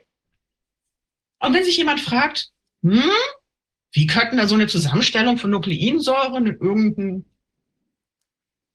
ja, Protein zustande kommen? Ich hätte da mal eine Idee, ne? Im Paper von 1994 im Paul-Ehrlich-Institut. Die haben da wohl mal Impfstoff auf diese Art getestet. Das heißt, Sie sind einfach schon viel, viel länger an dem Thema dran, als wir denken. Also auch. Das ist 94. 1994. Auch, auch das, das Thema, es wurde ja gesagt, dass die ähm, in erster Linie, sagen wir mal, gegen Krebs oder Impfstoffe gegen Krebs, dass das jetzt das auch war, was bei BioNTech da so vorher gelaufen ist. Aber dass man da sich schon, schon Impfstoffe angeguckt hat auf die Art und Weise, ist sozusagen, äh, ist bislang gar nicht so auf dem Schirm, ja, gewesen. Nö. Also das Paul-Ehrlich-Institut hat wohl Mitte der 90er versucht, äh, auf ähm, DNA-basierende HIV-Impfstoffe herzustellen. Mhm. Und das hat, das hat der Klausi selber veröffentlicht. Das sind nicht meine Worte. Könnte man ihn vielleicht mal fragen, was daraus geworden ist? So, auf der ersten Seite des Papers findet man schon sehr lustige Sachen. Ja, ich habe hier mal vom Zoom das Ding hier drüber liegen. Kriege ich das hier aus dem Weg? Ähm, die sind also auf der rechten Seite ist der Originaltext, ja. Also habe ich mir nicht ausgedacht. Ich gehe nur auf die Übersetzung ein. Neuartige Gentherapie zielen direkt darauf an, das Muster der Expression bestimmter Gene in einer Zelle zu verändern. Einige von ihnen, zum Beispiel die Behandlung mit Antisense-Nukleinsäuren, sind hauptsächlich reversibel, da das vorherige Muster der Genexpression möglicherweise wiederhergestellt wird, wenn die Behandlung abgesetzt wird. Der Nukleinsäuretransfer erfolgt entweder in vivo, zum Beispiel durch Adenoviren, und äh, beide Verfahren zeigen, dass die derzeitig verfügbaren Techniken zu einer extrachromosomalen oder chromosomalen Persistenz des übertragenen Gens in somatischen Zellen und damit zu einer Genaddition führen. Was wir also haben ist, ja, Adenoviren sind Gentherapie. Das wäre dann AstraZen AstraZeneca und Johnson Johnson. Und das wusste der Klaus Tschichotek. Mhm. Und ja, Genaddition ist ein schönes altes Wort, nicht wahr? So wie Schlüpfer oder Bräuler, Bückware, hat man schon lange nicht mehr gehört, ne? Äh, ja, also diese, wir kommen auch zu diesen Produkten, die wir jetzt verwenden. Ne? Trägerfreie Nukleinsäuren in Verbindung mit physikalisch-chemischen Trägern können ebenfalls für den Gentransfer verwendet werden, was zu einer Transfektion der Zielzellen führt. Diese führt ebenfalls zu einer extrachromosomalen Persistenz der Expressionskonstrukte oder zu einer chromosomalen Integration je nach verwendeter Technik. Trägerfreie Nukleinsäure ähm, äh, Systeme, ja, das ist dieses liposomale Zeug, das ähm, unter mRNA-Technologie fällt, ja, das wäre dann Moderna und BioNTech. Und was schreibt der Klausi? Dies führt zu einer Persistenz all der Expressionskonstrukte, also das, was da produziert wird, das bleibt mhm. und das kann sich im Chromosom integrieren. Das wusste man 1994. Und, und das wusste auch der Klaus Chihotek 1994. Also er schreibt ja auch nicht, ähm, das kann führen, eventuell oder in Ausnahmefällen, sondern im Prinzip, so wie das hier klingt, geht er davon aus, dass das quasi immer passiert. Ja. Sollte man vielleicht mal drauf ansprechen. Also sagen wir mal, habe ich getan. Ich habe es bei Twitter mal dem Paul-Ehrlich-Institut darauf hingewiesen, dass da so ein Paper von 94 existiert. Aber wie üblich haben sie mir nicht geantwortet. Also das Paper ist echt lustig. Mhm. Äh. Ähm, naja, die Immunisierung durch Übertragung von Nukleinsäuren in menschliche Körperzellen, die nicht mit physikalisch-chemischen Komplexen oder viralen Vektoren die vollständigen Gene enthalten, äh, sind daher nur eine spezifische Form des Gentransfers. Also das Zeug, was ich hier mRNA-Impfung nenne, ist nur eine spezifische Form des Gentransfers. Ja, ist wohl doch nicht Gentherapie und nicht nur eine Genaddition. Seine Worte, nicht meine. Mhm. Ähm, wie hätte man es denn machen sollen? Ne? Also man hat sich ja 94 schon so ein bisschen Gedanken gemacht, Gentherapie, hm, was für Regeln müsste man denn da so auf, aufstellen für diese Produkte? Und ähm, Klausi schreibt dazu, die Gentherapie, wie sie in der künstlich fertiggestellten dritten Entwurf europäischen des europäischen Leitfadens für die Herstellung von Gentherapeutik definiert ist, umfasst die genetische Veränderung menschlicher Körperzellen durch Übertragung von Nukleinsäuren, die entweder vollständige funktionale Gene enthalten, wie zum Beispiel das Gen für das Spike-Protein, oder die Struktur der Funktion endogener Gene durch Rekombination verändern können. Diese Definition schließt anscheinend auch nicht Nukleinsäure-Impfstoffe an. Die Immunisierung durch Anwendung von Nukleinsäure-Impfstoffen kann prophylaktisch oder therapeutischen Zwecken dienen. Ja, ich weiß nicht, wie sich die Gesetze seitdem geändert haben. 2009. Gut, aber 94 war das Gentherapie. Ja. Und was man hätte bedenken sollen, wenn man so ein Zeugs herstellt, ne? Bei der Herstellung verwendeter Reagenzien sollten in einschlägigen EU-Empfehlungen entsprechen. Stoffe, die bekanntermaßen bei Einzelpersonen eine Empfindlichkeit hervorrufen, hervorrufen, wie zum Beispiel Antibiotika, sollten bei der Herstellung vermieden werden. Das Endprodukt sollte charakterisiert werden und die Grundsätze der prozessbegleitenden Kontrolle sollten zur Aufrechterhaltung der Qualitätsstandards angewandt werden. Ich wüsste nicht, dass das Endprodukt charakterisiert wurde. Das wäre nämlich das Spike-Protein, das die Leute produzieren. Also was würde das genau bedeuten? Das wird charakterisiert. Also das heißt, wir würden dann jetzt nicht nur wissen, dass da irgendwas produziert wird, sondern ganz genau, was produziert wird. Genau. Welches Protein produzieren die Leute da eigentlich? Äh, hier wird ja auch angesprochen, dass man jetzt, wenn man äh, gentechnisch was herstellt, dass man die gentechnisch veränderten Bakterien, die man benutzt zur Herstellung, von den nicht gentechnischen veränderten, zum Beispiel durch Antibiotikaresistenzen, die dann auch in diesen Bakterien genetisch verankert sind, äh, äh, erreicht. Das haben wir jetzt gesehen in den Plasmiden, die dann als Verunreinigung in diesen Spritzen drin waren, dass hier Antibiotikaresistenzen mit äh, mit enthalten und auch den Menschen mit injiziert worden sind. Ja, das wusste man 94 schon, dass das zu vermeiden ist. Ja. Machen wir mal einen kleinen Realitätscheck. Also was man dann halt verschwiegen hat ähm, bei diesen Produkten, also wir sollten ja Sachen die nehmen, die den, den EU- und ICH-Empfehlungen entsprechen.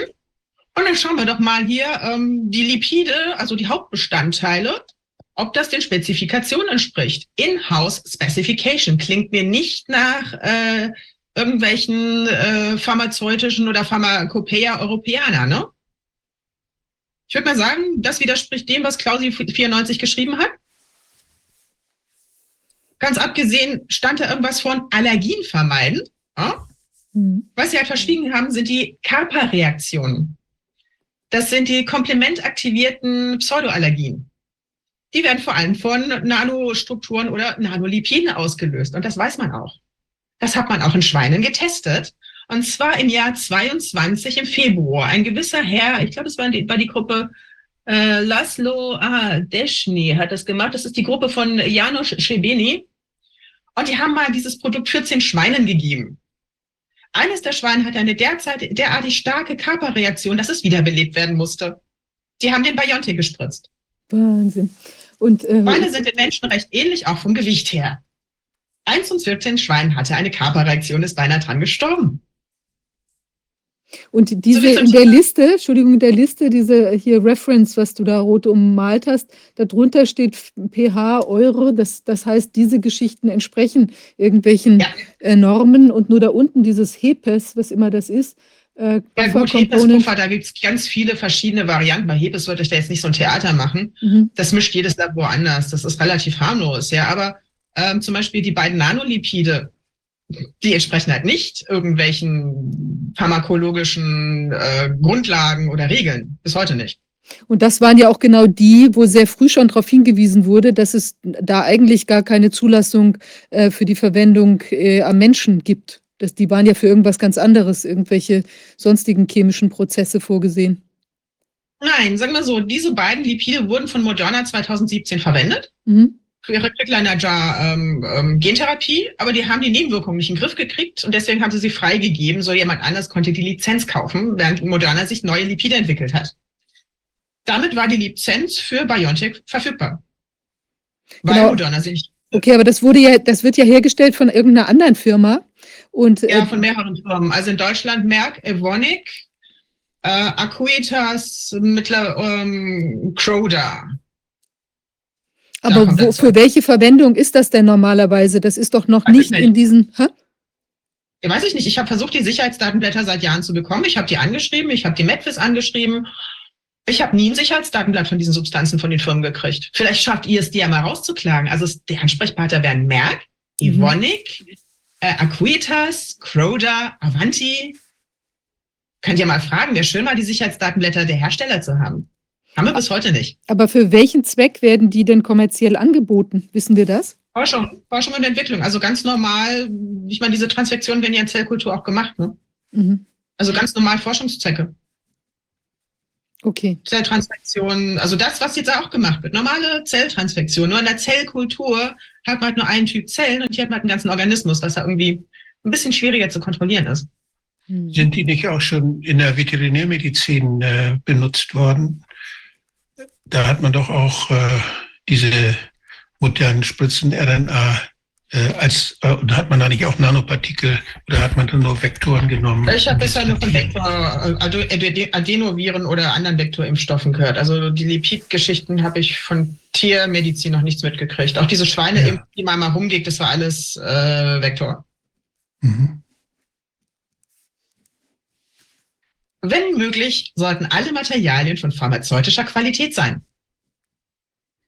Ich glaube, das hatten wir gerade, sind sie nicht. War wohl nicht möglich, würde ich mal vermuten, oder? Mhm. Naja. Jetzt ist auch ganz lustig. Ähm, das hat Klausi, das ist, das sind Klausis Worte, ja. Das ist, das sind nicht wir Schwurbler, ja. Das biologische Material, das das klonierte Gen enthält, sollte vor der Verwendung gründlich kontrolliert werden. Ups, hat man nicht gemacht, oder? Dies sollte alle Bestandteile des Endprodukts umfassen, nicht nur das Expressionskonstrukt. Nach dem Gentransfer sollte das Gen als solches keine pathologische Wirkung hervorrufen. Hm. Ich glaube, das ist beim Spike jetzt nicht so ganz der Fall, oder? Das haben Sie ja selbst auch dargestellt in der Arbeit vom Januar, Februar 2021, die aus dem Paul-Ehrlich-Institut vor den Spikes gewarnt hat, als solchen. Genau. Und Klausi hat 94 geschrieben, soll man nicht machen. Zufällige Erreger oder Nukleinsäure, die möglicherweise aus der Produktion stammen, sollten nicht vorhanden sein.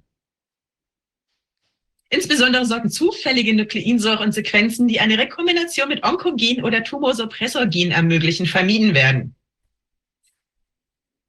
Ja, wie viel Prozent Verunreinigung haben wir in dem Zeug? 30 Prozent. Sequenzen, die zur Amplifikation in Bakterienzellen benötigt werden, sollten nicht in Zellen exprimiert werden. Ich glaube, das hatten wir auch gerade, tut es. So sollten beispielsweise Endotoxine als typische Nebenprodukte von Herstellungsprozessen mit Bakterienzellen entfernt werden. Man hat leider den LAL-Test verwendet, der mit Lipiden nicht funktioniert. Wir wissen gar nicht, ob Endotoxine drin sind, weil das, was sie zum Testen verwendet haben, funktioniert nicht. Sie hätten Massenspektrometrie machen müssen. Dazu haben wir bisher keine Daten. Das Zeug könnte Endotoxin verseucht sein oder auch nicht, wissen wir nicht.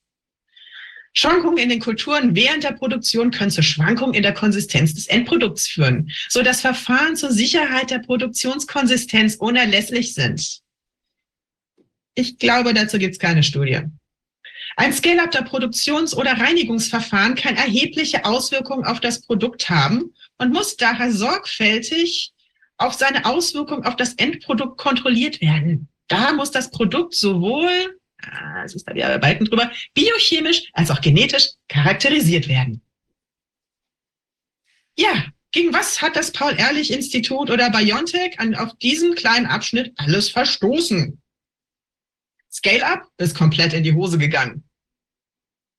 Äh, die, die Vergleichbarkeit hat man eingestellt. Nach 250 Leuten, die eine zweieinhalbfach höhere Nebenwirkungsrate haben, hat man das einfach nicht ausgewertet und gesagt, wir haben schon Milliarden gespritzt, hat sich bewährt. Ja, das Endprodukt hat man, glaube ich, nicht so wirklich kontrolliert. Und auf die biochemische Charakterisierung des Proteins warte ich immer noch. Also man wusste 94, macht man nicht. Sie haben es trotzdem getan. Und genau der, der das geschrieben hat, hat es durchgewunken. Ja. Das hat Josh, Pay, äh, Josh Gützko auf Twitter sich mal angeguckt. Ja? Der hat ähm, über einen Freedom of Information Act von, äh, vom NIH oder von einer englischen Behörde ähm, rausgeklagt. Auch das ja, musste man nicht machen, wurde aus den Amendments rausgenommen. Und die haben das ja auch rotzfrech reingeschrieben in ihre Endstudie. Ja, das ist aus dieser äh, Studie, die BioNTech eingereicht hat beim New England Journal of Medicine. Und da steht drin, ja, da haben das nur 250 Leuten getestet. Da steht der rotzfrech drin, das stand da von Anfang an drin.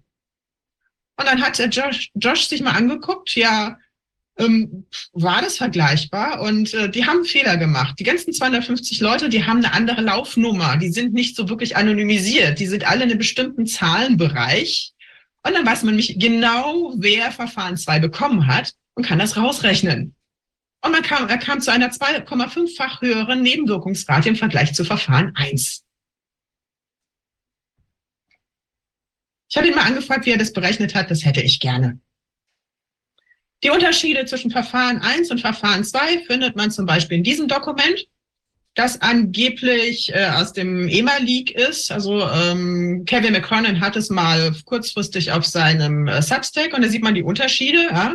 Prozess 1, PCR-Amplified und mit Magnetkügelchen gereinigt. Also die Leute, die am Anfang magnetisch waren, die hatten Sachen aus dem Prozess 1. Das war keine Spinnerei oder sonst was. Die hatten die Magnetkügelchen nicht im Griff. Das steht hier auch übrigens drin. Magnetic Beads.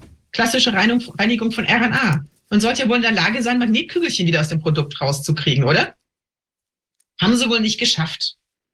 Das waren Ansätze von 720 Milliliter. Danach sind sie auf 37 Liter umgestiegen mit linearisiertem Plasmid und äh, zellfreier Kultur und Ultrafiltration statt Magnetic Beads. Hat ja auch richtig super funktioniert mit der Ultrafiltration. Ähm, und hier haben wir auch dieses, was Josh freigeklagt hatte, ähm, dass eben diese, diese Vergleichsstudie Prozess 2, Prozess 1 ähm, nicht mal gemacht wurde. Was not conducted as part of the formal documentation. Haben sie einfach gestrichen, brauchen wir nicht, passt schon.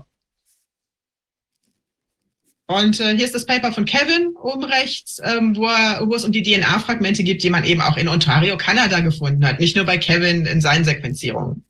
Also das Zeug ist massiv mit DNA verseucht, was es nicht sein sollte, laut Klausi. Und äh, man hat es nicht verglichen bei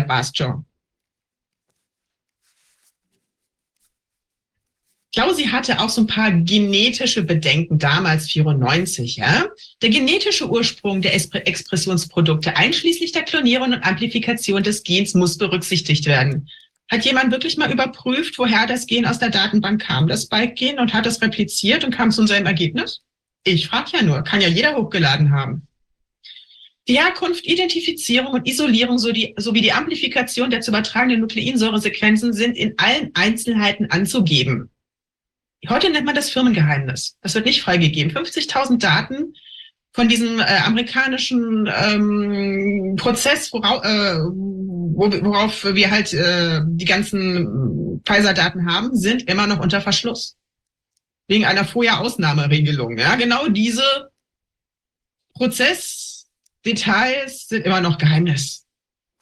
Soll die zu übertragene Nukleinsäure mit anderem Material, das für ihre Wirkung erforderlich ist, physisch gekoppelt werden, so ist dieses Material gesondert zu berücksichtigen. Hier sind die Lipide gemeint. Die sind gesondert zu berücksichtigen. Also, was haben Sie bei der Herkunft, Identifizierung, Isolierung nicht bedacht? Bei allen Einzelheiten. Furinschnittstelle zum Beispiel, patentiert von Moderna. HIV-Sequenzen, die GP120, prionverdächtige Sequenzen und, ja gut, die Lipide. Man wusste 94, muss man separat betrachten.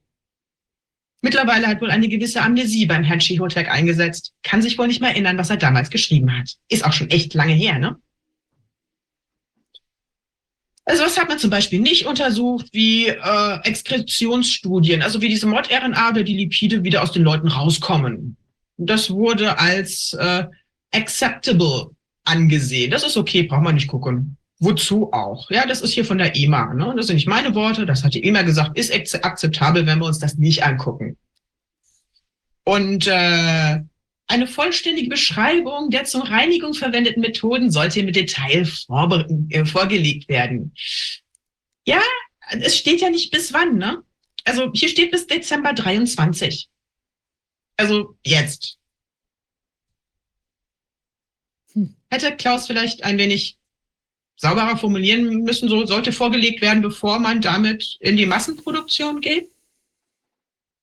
Aber immerhin, daran halten sie sich, es wird irgendwann hoffentlich vorgelegt. Der Dezember hat ja auch nur noch 30, 31 Tage. Heute ist der erste. Ah, genau. Und ähm, bei der genauen Charakterisierung, ne? also der exakte immunologische Mechanismus, der für den Schutz gegen SARS-CoV-2 verantwortlich ist, ist übrigens unbekannt. So viel zum Thema ordentlich charakterisiert. Das stellt übrigens vom, von der FDA. Ja, gut, das hatten wir, kennen wir ja schon, ne? Das Endprodukt muss gründlich charakterisiert werden. Deswegen haben wir ja auch zwei Banden und haben nicht geguckt, warum wir da zwei Banden haben. Das ist gründlich genug.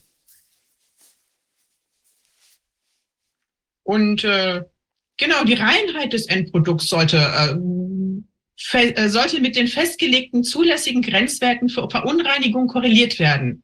Es sollten Kriterien für die Entnahme und ab, äh, oder Ablehnung einer Charge festgelegt werden. Gut, dann haben wir hier das Problem mit dem Endotoxin-Test auf L, äh, dieser LAL-Endotoxin-Test, äh, Test, der ja mit äh, liposomalen ähm, Flüssigkeiten gar nicht funktioniert. Wie soll denn da was rauskommen? Ganz abgesehen, die waren ja sogar zu, äh, zu blöd, den pH richtig einzustellen. Ne? Wenn ihr dieses Tobias Unruh-Paper äh, gelesen habt, das äh, die Struktur dieser Lipide geklärt hat, dann hat er mal mit pH-Stäbchen gemessen. Da kam bei einigen äh, Fläschchen auf ein pH von 6,4.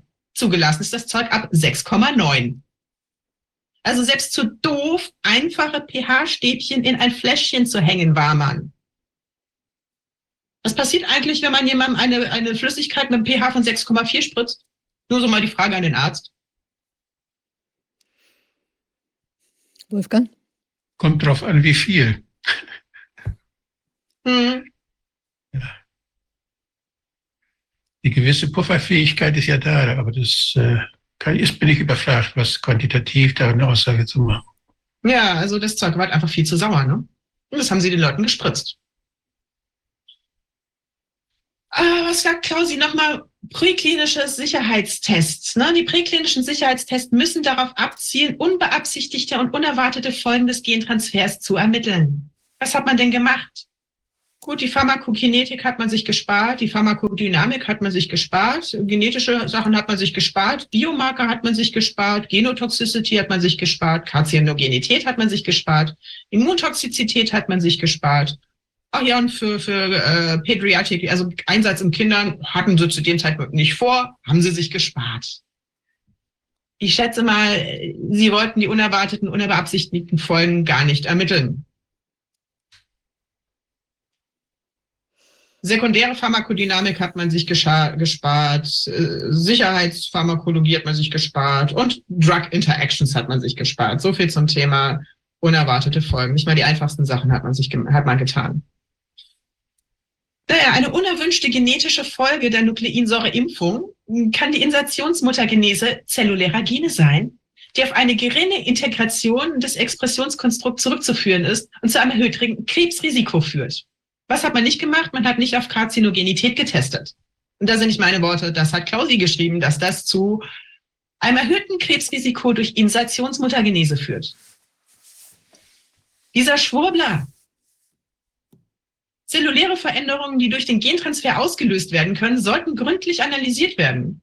Die Reaktivierung von Viren, die bereits in den Zellen vorhanden sind, in die das Expressionskonstrukt übertragen werden soll, kann problematisch sein. Kommt uns bekannt vor? Die Immunogenität der Zellen, die das übertragene Konstrukt exprimieren, kann eine Autoimmunität gegen die Zellen auslösen und sollte daher wegen ihrer potenziellen Risiken und schädlichen Auswirkungen bekannt sein. Ich glaube, das hat äh, Professor Bhakti auch irgendwann mal erwähnt. Die Expression anderer als der gewünschten Sequenzen aus dem Konstrukt sollte nach Möglichkeit vermieden oder zumindest auf ein Minimum reduziert werden.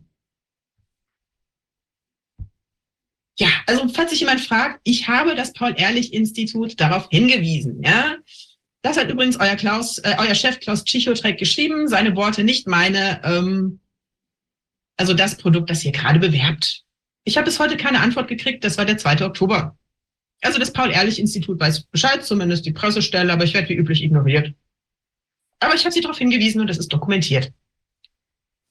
Und wo wir schon dabei sind, das, was Klaus Tschichotek 94 geschrieben hat, ist wissenschaftlicher Unsinn. Nur so nebenbei. Ne?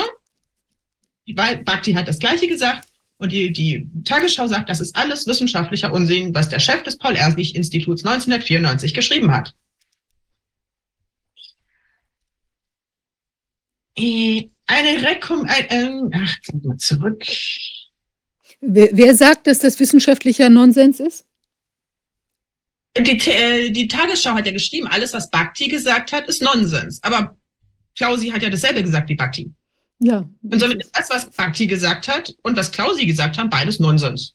Würde ich mal sagen, oder? Das sagen zumindest die Faktenfinder. Ist ja schon auch ein ganz extraordinärer Zufall, dass hier unser ähm, Chef, äh, unser PI-Chef, sich genau in diesem Bereich so gut auskennt.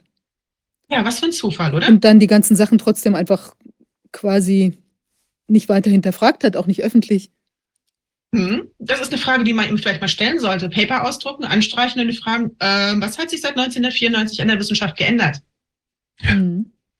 Aufgrund welcher wissenschaftlichen, ja, aufgrund welcher wissenschaftlichen Erkenntnisse sind Sie von Ihrer damaligen Meinung jetzt abgewichen? Genau, aber keiner kennt halt diese alten Schinken, ne? Eine Rekombination mit vorhandenen Viren kann zu einer Mobilisierung des Expressionskonstrukts führen, was zu vermeiden ist. Ich glaube, das hat keiner von uns bisher so auf dem Schirm, oder? Das haben wir noch gar nicht gebracht. Hat das mal einer überprüft, ob das passiert ist? Nicht-Zielzellen können das Expressionskonstrukt aufnehmen und eine horizontale Ausbreitung auf andere Menschen oder in die Keimbahn kann auf keiner Ebene akzeptiert werden. Wo geht das Zeug hauptsächlich hin? In die Keimbahn? Hm. Sicherheitsprüfungen an Tieren sind, wann immer möglich, unerlässlich, da die Nukleinsäure direkt in vivo angewendet werden. Akute Toxizität und pharmakologische Tests sowie Tests zur chronischen Toxizität oder Tumogenität sollten erforderlichenfalls an Tieren durchgeführt werden. Schauen wir uns dann mal die Realität der Tierversuche an. Sicherheitsprüfungen an Tieren sind, wann immer möglich, unerlässlich. Da direkt, äh, genau, das sollte durchgeführt werden. Mm, dann gucken wir mal in ein etwas späteres Paper von Klausi, das wir uns da noch angucken werden. Ich ziehe mal diesen Abschnitt aus dem Paper hervor. Ja, das ist ein Paper von Klaus Tschichotek aus dem Jahr 21. Da war das Zeug schon unterwegs. Die Erfassung dieser Parameter ist von zentraler Bedeutung, da geeignete Tiermodelle zur zuverlässigen Untersuchung und Bewertung eines potenziellen ADE-Risikos derzeitig noch in der Entwicklung sind und sich noch nicht vollständig für den Einsatz als regulierungsrelevante Methoden eignen. Man hatte keine Tiermodelle. Man wusste, man hat keine Tiermodelle. Man wusste, Tiermodelle sind essentiell und man hat weitergemacht. Auf, welche, auf Grundlage welcher Tierversuche wurde denn dann eigentlich die Zulassung erteilt, wenn wir gar keine validierten Tiermodelle haben? Mhm. Und das Paul-Ehrlich-Institut wusste das auch im Mai 21, dass sie keine validierten Tiermodelle haben. Und das haben sie selbst geschrieben. Deshalb haben Sie es ja gleich beim Menschen ausprobiert. Genau, das gibt dann zumindest sicherere Daten. Wahrscheinlich ist es eine Maßnahme zum Tierschutz. Ja, wahrscheinlich. Hier haben wir dieses wunderbare BioNTech-Paper, das die Zulassung, also BNT-Vakzin ähm, schützt Rhesusmakaken vor SARS-CoV-2. Heißt der Artikel. Nur steht im Paper selber, we conclude that the two to four year old male macaque challenge model is primarily a model of SARS-CoV-2 infection, rather a model than of COVID-19 disease. Davon abgesehen dass da drin steht, dass das Modell komplette Kacke ist, das sie da verwendet haben und somit die Überschrift ähm, komplett belanglos ist, ist dieser essentielle Satz mit einem Grammatikfehler und einem Rechtschreibfehler versehen. Ich wollte mal Englischlehrer werden. Ich weiß nicht, ob das einem muttersprachlichen Peer-Reviewer hätte auffallen müssen, dass da ein Satzbaufehler drin ist und ein Rechtschreibfehler. Das ist schon witzig. Aber äh, was bedeutet das? Moment mal, wie conclude? Ähm, also das heißt, äh, es geht nur um Infektion, also sprich ein PCR-Test an diesen Makaken da. Äh, und, ja, die und kann nicht, die Krankheit gar nicht kriegen. Und gar nicht, äh, die kriegt er nicht, weil er nicht anfällig ist dafür. Genau. Und wie heißt die Überschrift? Die kann ich nur, ach so, ja, Protect Rhesus Makaken, ach Gott. Mhm. Genau. Ich glaube, sowas nennt man Oxymorum in der Literatur, oder? Schwarzer Schimmel, runde Kurve. Die mhm. Conclusion passt nicht zur Überschrift? Ja. Das wurde übrigens, das ist übrigens ein Nature Paper, ne? ja, das ist ein Nature Paper. Das scheint halt relativ billig und einfach zu kriegen zu sein. Und wo wir schon mal Tierversuchen sind, ne? Faktencheck, ich liebe sie ja. Wurde nur an acht Mäusen getestet? Nein, nein, das war eine Lüge, stimmt, das waren 16. Ich weiß nicht, ob das jetzt wirklich besser macht. Auf dem Niveau arbeiten die Faktenchecker. Genau. Also das war pa Klausis Paper von 94. Man müsste also davon ausgehen, er hat seitdem dazugelernt, oder? Dieses Paper ist, äh, kann man hier sehen, äh, Juli 21. Da war die Plörre schon sieben Monate im Einsatz. Wer hat an diesem Paper mitgeschrieben? Wir haben einmal unseren Klaus Tschichotek als Letztautor. Das heißt, er trägt die volle Verantwortung für dieses Paper. Und wer hat dann noch mitgeschrieben? Keller Stanislawski. Ja. Die ja auch im Untersuchungsausschuss in Brandenburg ausgesagt hat. Genau. Genau die hat dann dieses Paper mitgeschrieben. Gucken wir mal, was die da so geschrieben haben in diesem Paper. Hm? Aus wissenschaftlicher Sicht und in Übereinstimmung mit rechtlichen und behördlichen Praktiken verlangt das Paul-Ehrlich-Institut für die Genehmigung einer klinischen Studie Impfstoffkandidaten einschließlich allgemein Pharmakologie, Toxikologie sowie Immunogenität. Ich glaube, die beiden, äh, die, die Bildchen hatten wir schon. Toxikologie, Pharmakologie. Hm, weiß nicht. Besonders nachdrücklich verlangt scheint man das nicht zu haben, oder? Im Rahmen dieser Untersuchung müssen Studien zu den primären pharmakologischen Wirkungen durchgeführt werden, auf deren Grundlage impfstoffspezifische Dosis-Wirkungsbeziehungen, Pharmakodynamik ermittelt und definiert werden können. Was hat man nicht gemacht? Pharmakodynamik? Ja. Zur Erinnerung, worüber dieses Paper geht. Ja? Accelerated Development of COVID-19 Vaccines, Technology Platforms, Benefits and Associated Risks. Ja? Wir bestehen also auf Pharmakologie, Toxikologie und Immunogenität, die nicht gemacht wurden, und auf Pharmakodynamik, die nicht gemacht wurde. Das Paper lügt. Sie haben nicht damit gerechnet, dass die Originaldaten rauskommen und rauskommt. Sie haben gelogen in Ihrem Paper. Eiskalt gelogen. Hm. Im, Im Falle abgeschwächter Lebendimpfstoffe und replikationskompetenten Vektorimpfstoffen oder bei völlig neuen Plattformtechnologien und Adjuvantien müssen jedoch Untersuchungen über die mögliche Verteilung deren Persistenz im Körper so über das Ausscheidungsprofil Shedding durchgeführt werden. Ja gut, die EMA hat gesagt, brauchen wir nicht. Deswegen ist das okay. Im Falle von abgeschwächten Lebendendstoffen und bei Replik-Shedding äh, durchgeführt werden, wenn eine Zulassung für schwangere Frauen beantragt wird, sind Studien zur embryofetalen Toxizität erforderlich. Außerdem können je nach Art des Impfstoffs und der geplanten Indikation und Anwendung Reproduktions-, Genotoxizitäts- oder Karzinogenitätsstudien erforderlich sein. Was genau hat man alles nicht durchgeführt? Dieses Paper geht genau um diese Dinge, die nicht durchgeführt wurden und behauptet, das kann notwendig sein. Vielleicht sollte man Frau Keller-Stanislawski und Herrn Tschichotek nochmal darüber befragen, also man hat ja sogar sichergestellt, dass die Teilnehmerinnen nicht schwanger, äh, also dass selbst Partnerinnen von Männern, die Kontakt zu diesem Produkt hatten, nicht schwanger wurden. Mhm. Ja, also man muss ja sogar berichten, wenn jemand nur inhaliert oder Hautkontakt hatte. Und was die Safety Studies angeht bei Frauen, die Aufnahme in die Studie wurde mit unvollständigen Zahlen gestoppt, weil die Rekrutierung langsam war und es wurde unvernünftig unangemessen, schwangere Frauen nach dem Zufallsprinzip auf Placebo zu setzen. Angesichts der Menge an Beobachtungsdaten, die belegen, dass der Impfstoff sicher und wirksam ist. Und angesichts der zunehmenden Zahl von Fachausschüssen, die die Immunisierung schwangerer Frauen unterstützen. Das ist Jelena Wojcic von Pfizer Kanada. Die Studie wurde beendet Juli 23. Man hat also lange vor Beendigung der Studie die Frauen durchgeimpft. Und die Studie hat nicht besonders gut abgeschlossen. Da gibt es einige Auswertungen auf Substack zu. War eine mittelschwere Katastrophe. Ihr hattet ja äh, Fabian Spieker äh, bei euch im Ausschuss. Das ist von seiner Webseite. Er hat sich mal bei VERS angeguckt. Impfung und äh, äh, Deaths per Live Birth. Und da sieht man so irgendwie Zeit verschoben. Lief wohl nicht besonders gut. Hm. Ja, auch dazu hat er sich ordentlich Daten vorgenommen. Also die Kindersterblichkeit, Fehlbildungsdaten aus USA sind nicht schön. Ja, was hatten Stanislawski und Klaus noch geschrieben? Diese Immunogen Immunogenitätstests dienen auch der experimentellen Überprüfung und Bestätigung der beabsichtigten Wirkungsweise des Impfstoffs, Proof of Concept, und sind eine wesentliche Voraussetzung für den Start von klinischen Studien. Nur weiß man schon immer noch nicht, wie der immunologische Mechanismus überhaupt ist. Und das hat man auch zugegeben. Und dennoch hat man die Studien gestartet.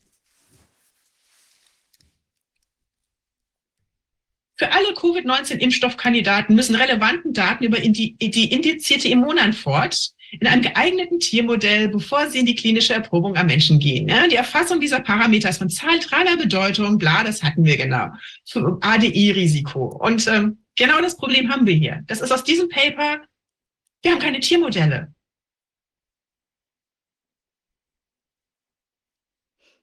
Was die, Kline, was die Batch-Analyse angeht, ne, da gibt es einen kleinen Tweet von Karl Lauterbach vom 6. Juni. Hier haben wir Klausi, hier haben wir Karlchen und hier haben wir das Polster aus dem Hintergrund. Chargenfreigabe von Covid-Impfstoffen, eine, eine Erfolgsgeschichte. Ja, das Paul-Ehrlich-Institut scheint da doch irgendwas mit der Chargenfreigabe zu tun zu haben, was, obwohl sie behaupten, sie hätten das nicht, oder? Oder ist das ein reiner PR-Gag? Ganz abgesehen davon, kaum einer beachtet das Bild hier hinten im Hintergrund. Da steht ein Computer mit einem Peak.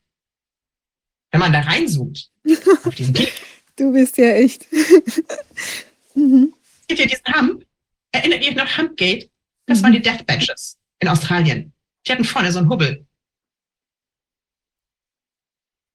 Ja, man müsste halt auch mal in die Bilder reinzoomen.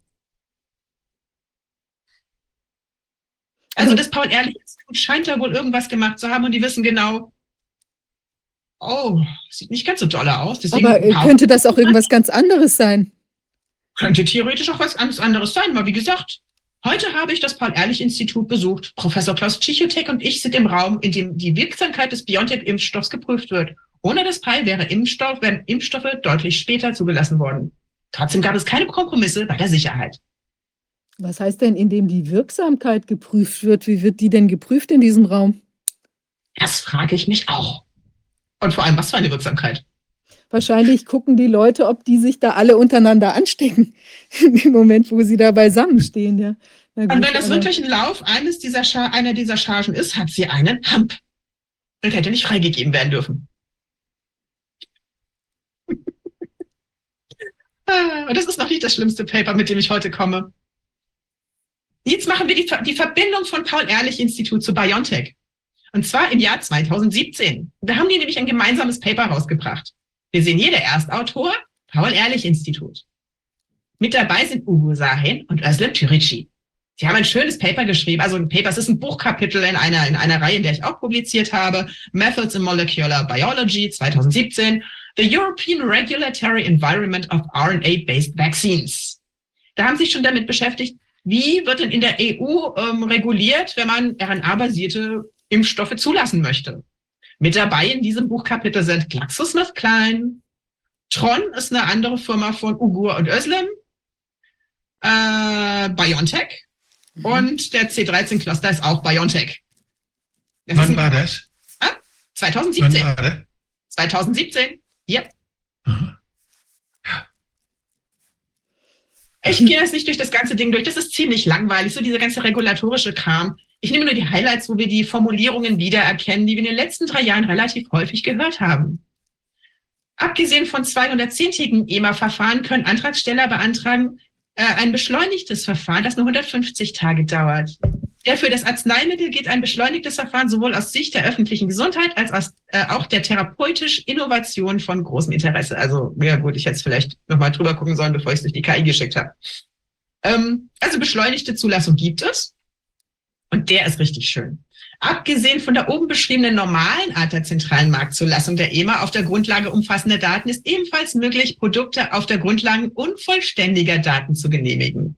Solch eine bedingte Zulassung für das Inverkehrbringen kann erfolgen, wenn nur vorläufige Daten zur klinischen Sicherheit und Wirksamkeit vorliegen. Sowohl die klinischen Daten äh, möglicherweise, äh, obwohl die klinischen Daten möglicherweise unvollständig sind, muss das gesamte Nutzen-Risiko-Verhältnis von der EMA im Rahmen des Bewertungsverfahrens positiv sein. Eine weitere Voraussetzung für diese alternative Zulassung ist die Fähigkeit des Antragstellers, die fehlenden Daten nach Erteilung der bedingten Genehmigung bereitzustellen. Ich frage sich nur, wann? Darüber hinaus ist das Arzneimittel für Patienten mit ungedecktem medizinischem Bedarf bestimmt und der Nutzen für die öffentliche Gesundheit muss in möglichen Risiken der unvollständigen klinischen Daten überwiegen. Nach Fertigstellung der Daten kann die bedingte Zulassung zu einer regulären Marktzulassung werden. Bedingte da Zulassung, muss man natürlich die Äußerungen von ja. ja. die Äußerungen von Pfizer jetzt zitieren, die gesagt haben, wir haben nicht geprüft, ob das für die öffentliche Gesundheit von Nutzen ist. Das heißt, sie haben nicht geprüft, ob dadurch Übertragungen verhindert werden können. Ja, da muss man vielleicht ins Detail gehen. Ne? Bedingte Marktzulassungen sind ein Jahr gültig und können verlängert werden. Ich denke, viele der Formulierungen von dem, was passiert wird, ist, finden wir in diesem Buchkapitel von 2017 wieder, oder? Kommt uns alles ziemlich bekannt vor. Hier mal eine kleine historische Einordnung. 2017, was war denn da? Da gab es im Oktober das SPARS-Szenario, wo man eine Corona-Epidemie an der Johns Hopkins Universität geübt hat. Und dann gab es im letzten Batch der Pfizer-Daten, die hochgeladen wurden, ein spannendes Dokument. BioNTech behauptet ja in seinem Buch ähm, Project Lightspeed, es gebe eine 500-seitige toxikologische Untersuchung, die von einer gewissen Claudia Lindemann hergestellt wurde. Gefunden habe ich einen toxikologischen Review zu einer BNT 162-Reihe aus dem August 31, 18. 18. Date of Submission.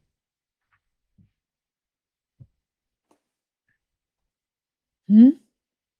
Ja, eingereicht von BioNTech RNA Pharmaceuticals an der Goldgrube. Wie? ja, genau. Wie? Ist das genau das? Äh das ist das Dokument. Ich habe dir, das, hab dir das PDF gestern schon geschickt. Und aber ist das das Produkt jetzt, genau dieses Produkt, über das wir sprechen? Und das ist schon. Äh? Das ist ja die 162-Reihe. Wir haben ja ein B2. Also das ist wahrscheinlich eher die Reihe, so das, das generelle, also PF 0302, das sieht mir schon nach dem Produkt aus. Wenn man ins Sicherheitsdatenblatt guckt, ist diese PF-Nummer, glaube ich, identisch. Müsste das Produkt sein. Aber ähm, ist das jetzt also auch die Bezeichnung Covid-19? Die ist doch zuerst Vaccine. gar nicht. Genau. Type and Date of Submission, Original August 2018. Das gibt's ja nicht.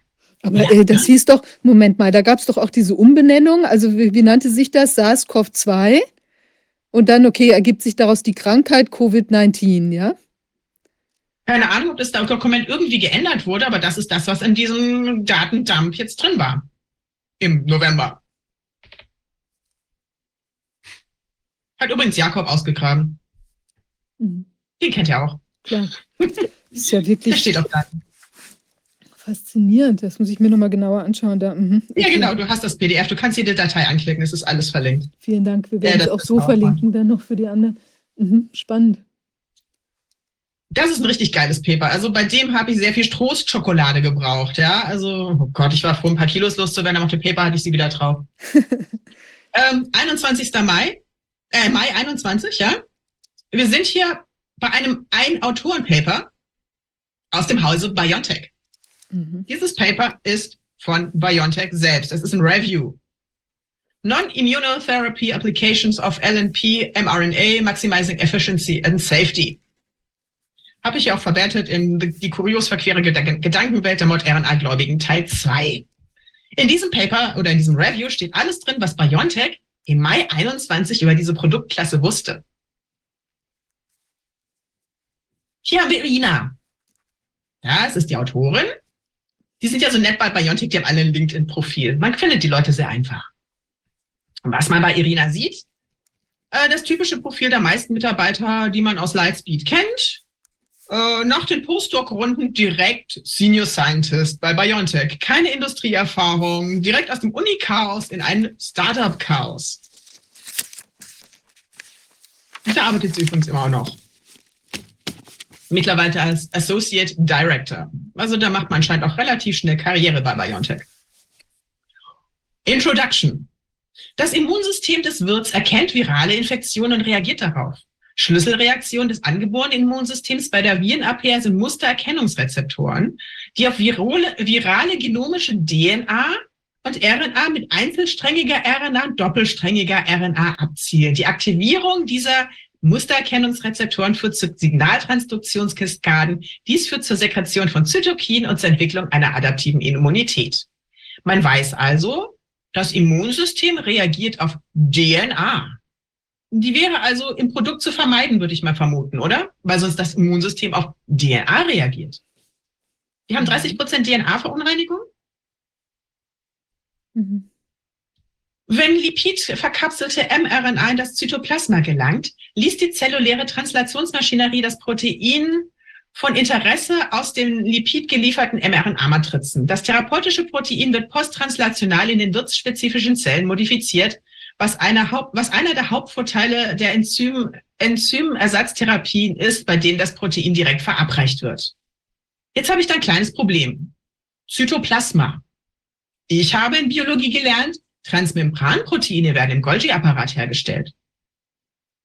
Und wenn man sich hier mal ein TGL-Dokument anguckt, ja, hier haben wir das Produkt, hier haben wir den Zellkern angefärbt, in Rot haben wir den Golgi-Apparat angefärbt, in Grün haben wir das Spike-Protein angefärbt und hier haben wir das Ganze mal übereinander gelegt. Wo wird das Spike-Protein produziert? Im Zytoplasma oder im Golgi-Apparat? Sieht nach Golgi aus. Ja, sieht man hier auch am Fret-Signal, weil hier hat sich die Farbe geändert. Und dann findet eine Energieübertragung zwischen den Farbstoffen statt und die verändern dann die Farbe. Von wegen im Zytoplasma hergestellt. Jetzt haben wir aber ein kleines Problem. Das Spike-Protein ist ein Golgi-Gift. Mhm. Oh Gott, echt. Trägt sich überhaupt nicht. Mhm. Ja, ne, aber die labern in allen ihren Papern von Zytoplasma. Und ich sage, ein Transmembranprotein wird nicht im Zytoplasma produziert. Da guckt man mal in sein Biologiebuch und stellt fest, ja, das wird vom rauen endoplasmatischen Retikulum hergestellt, ja, im, im Golgi-Apparat und wird dann in, in, in Vesikel verpackt, wo es postmäßig durch die Gegend verschickt wird. Also sozusagen diese Exosomen, die dann halt durch die Gegend geschickt werden. Deswegen hatten wir diesen neuen biologischen Mechanismus, dass man plötzlich Spike-Protein auf Exosomen hatte was daher kommt, dass es wahrscheinlich im Golgi hergestellt wird. Biologie, erstes Semester, Einführung in die Zellbiologie.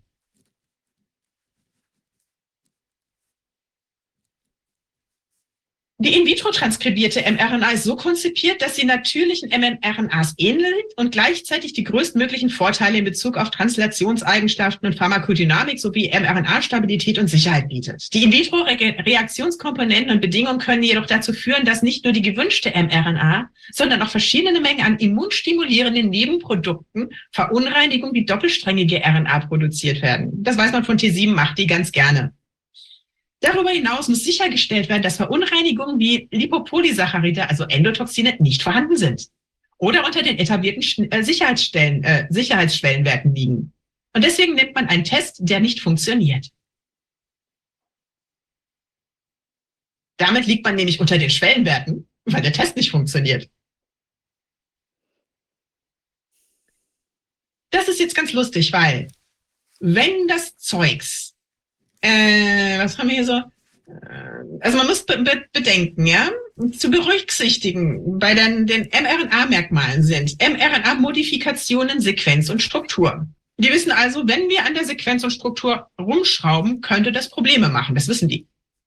Herstellung von mRNA und In-vitro-Reaktionsnebenprodukte, die man nicht abgereinigt hat, und Eigenschaften des verwendeten Lipids. Ja, von den Nebenprodukten kann das Immunsystem des Wirts aktiviert werden. Also das weiß man. Das ist denen absolut bewusst. Das haben sie im Mai 21 auch geschrieben. Also man weiß auch, dass die oben beschriebenen Mechanismen ähm, die rohe, nicht gereinigte äh, und optimierte mRNA ähm, einen Anstieg potenzieller Überreaktion der Immunantwort verursachen kann, was zu einem Rückgang der Translation RNA-Apoptose der Zielzellen führen kann. Da sind mRNA-Optimierung und Reinigung entscheidende Schritte auf dem Schritt zur Entwicklung von LMP, mRNA mit einer verbesserten pharmakologischen vorteilhaften Sicherheitsprofil für mRNA-basierte Nicht-Immuntherapie-Anwendungen.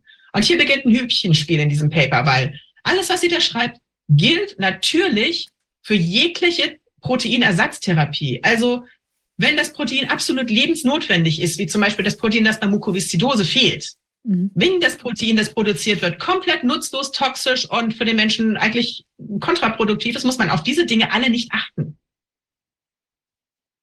Weil da will man ja, dass die Zelle in die Apoptose geht. Keine Ahnung. Wir haben jetzt also das Problem, Sie wissen, dass DNA und Plasmidreste ein Problem sein könnten und die Zelle in die Apoptose schicken könnten. Je nach Eigenschaft der NNPs können in vivo verschiedene Immunwirkungen hervorrufen. An Aktivierung von Immunzellen, Entzündung, adaptive Immunantwort und in einigen Fällen Komplementaktivierung und komplementaktivierungsbedingte Pseudoallergie. Also die wissen von der Körperreaktion, haben sie aber da immer nicht gemeldet.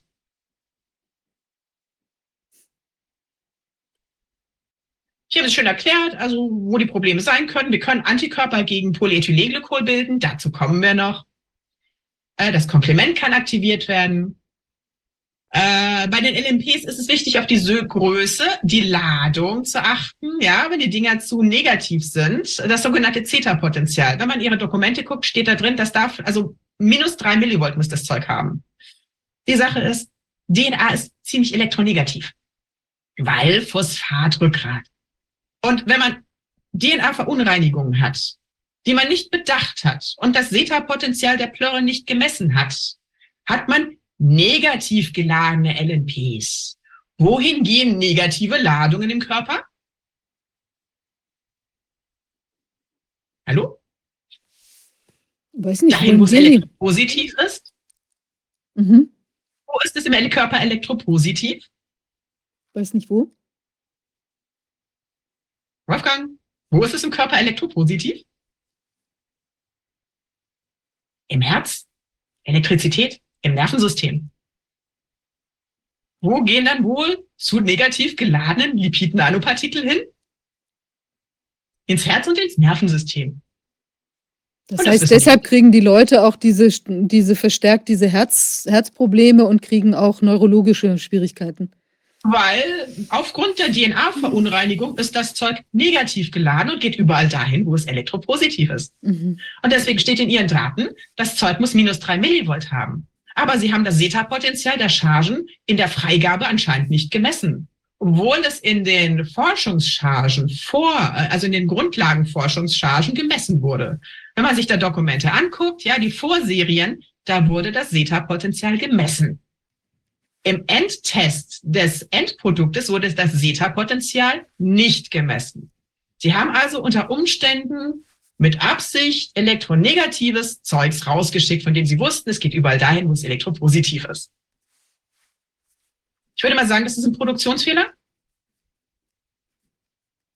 Und gucken wir mal an, was eine Karpa-Reaktion ist. Ja, wir haben hier einen aktuellen äh, Fachinformationen von äh, der Plörre von BioNTech und gucken uns mal die Nebenwirkungen an, so wie Entzündung, Kopfschmerzen und so weiter. Und hier unten habe ich eine Liste was CARPA-Reaktionen sind, ja, Symptoms of Pseudoology. Die haben wir irgendwas mit, dass der, der Kopf kann anschwellen. Also ähm, geschwollenes Gesicht steht hier irgendwo, ja. An, Anschwellen des Gesichtes. Ich würde ein Anschwellen des Gesichtes als Angioödem ansehen. Durchfall haben wir hier. Übelkeit, äh, Erbrechen, Schwindelgefühl, äh, Schüttelfrost, Kopfschmerzen, Hautausschlag, Fieber, Schweißausbrüche. Alles Symptome einer Körperreaktion. Die man auch in den Nebenwirkungen des Produktes findet. Hätte einem da möglicherweise auffallen können, dass einige Leute keine Reaktion haben, weil das Bike produziert wird, sondern dass sie möglicherweise eine ziemlich heftige allergische Reaktion auf die Lipide haben, die sich als Kappa-Reaktion äußert,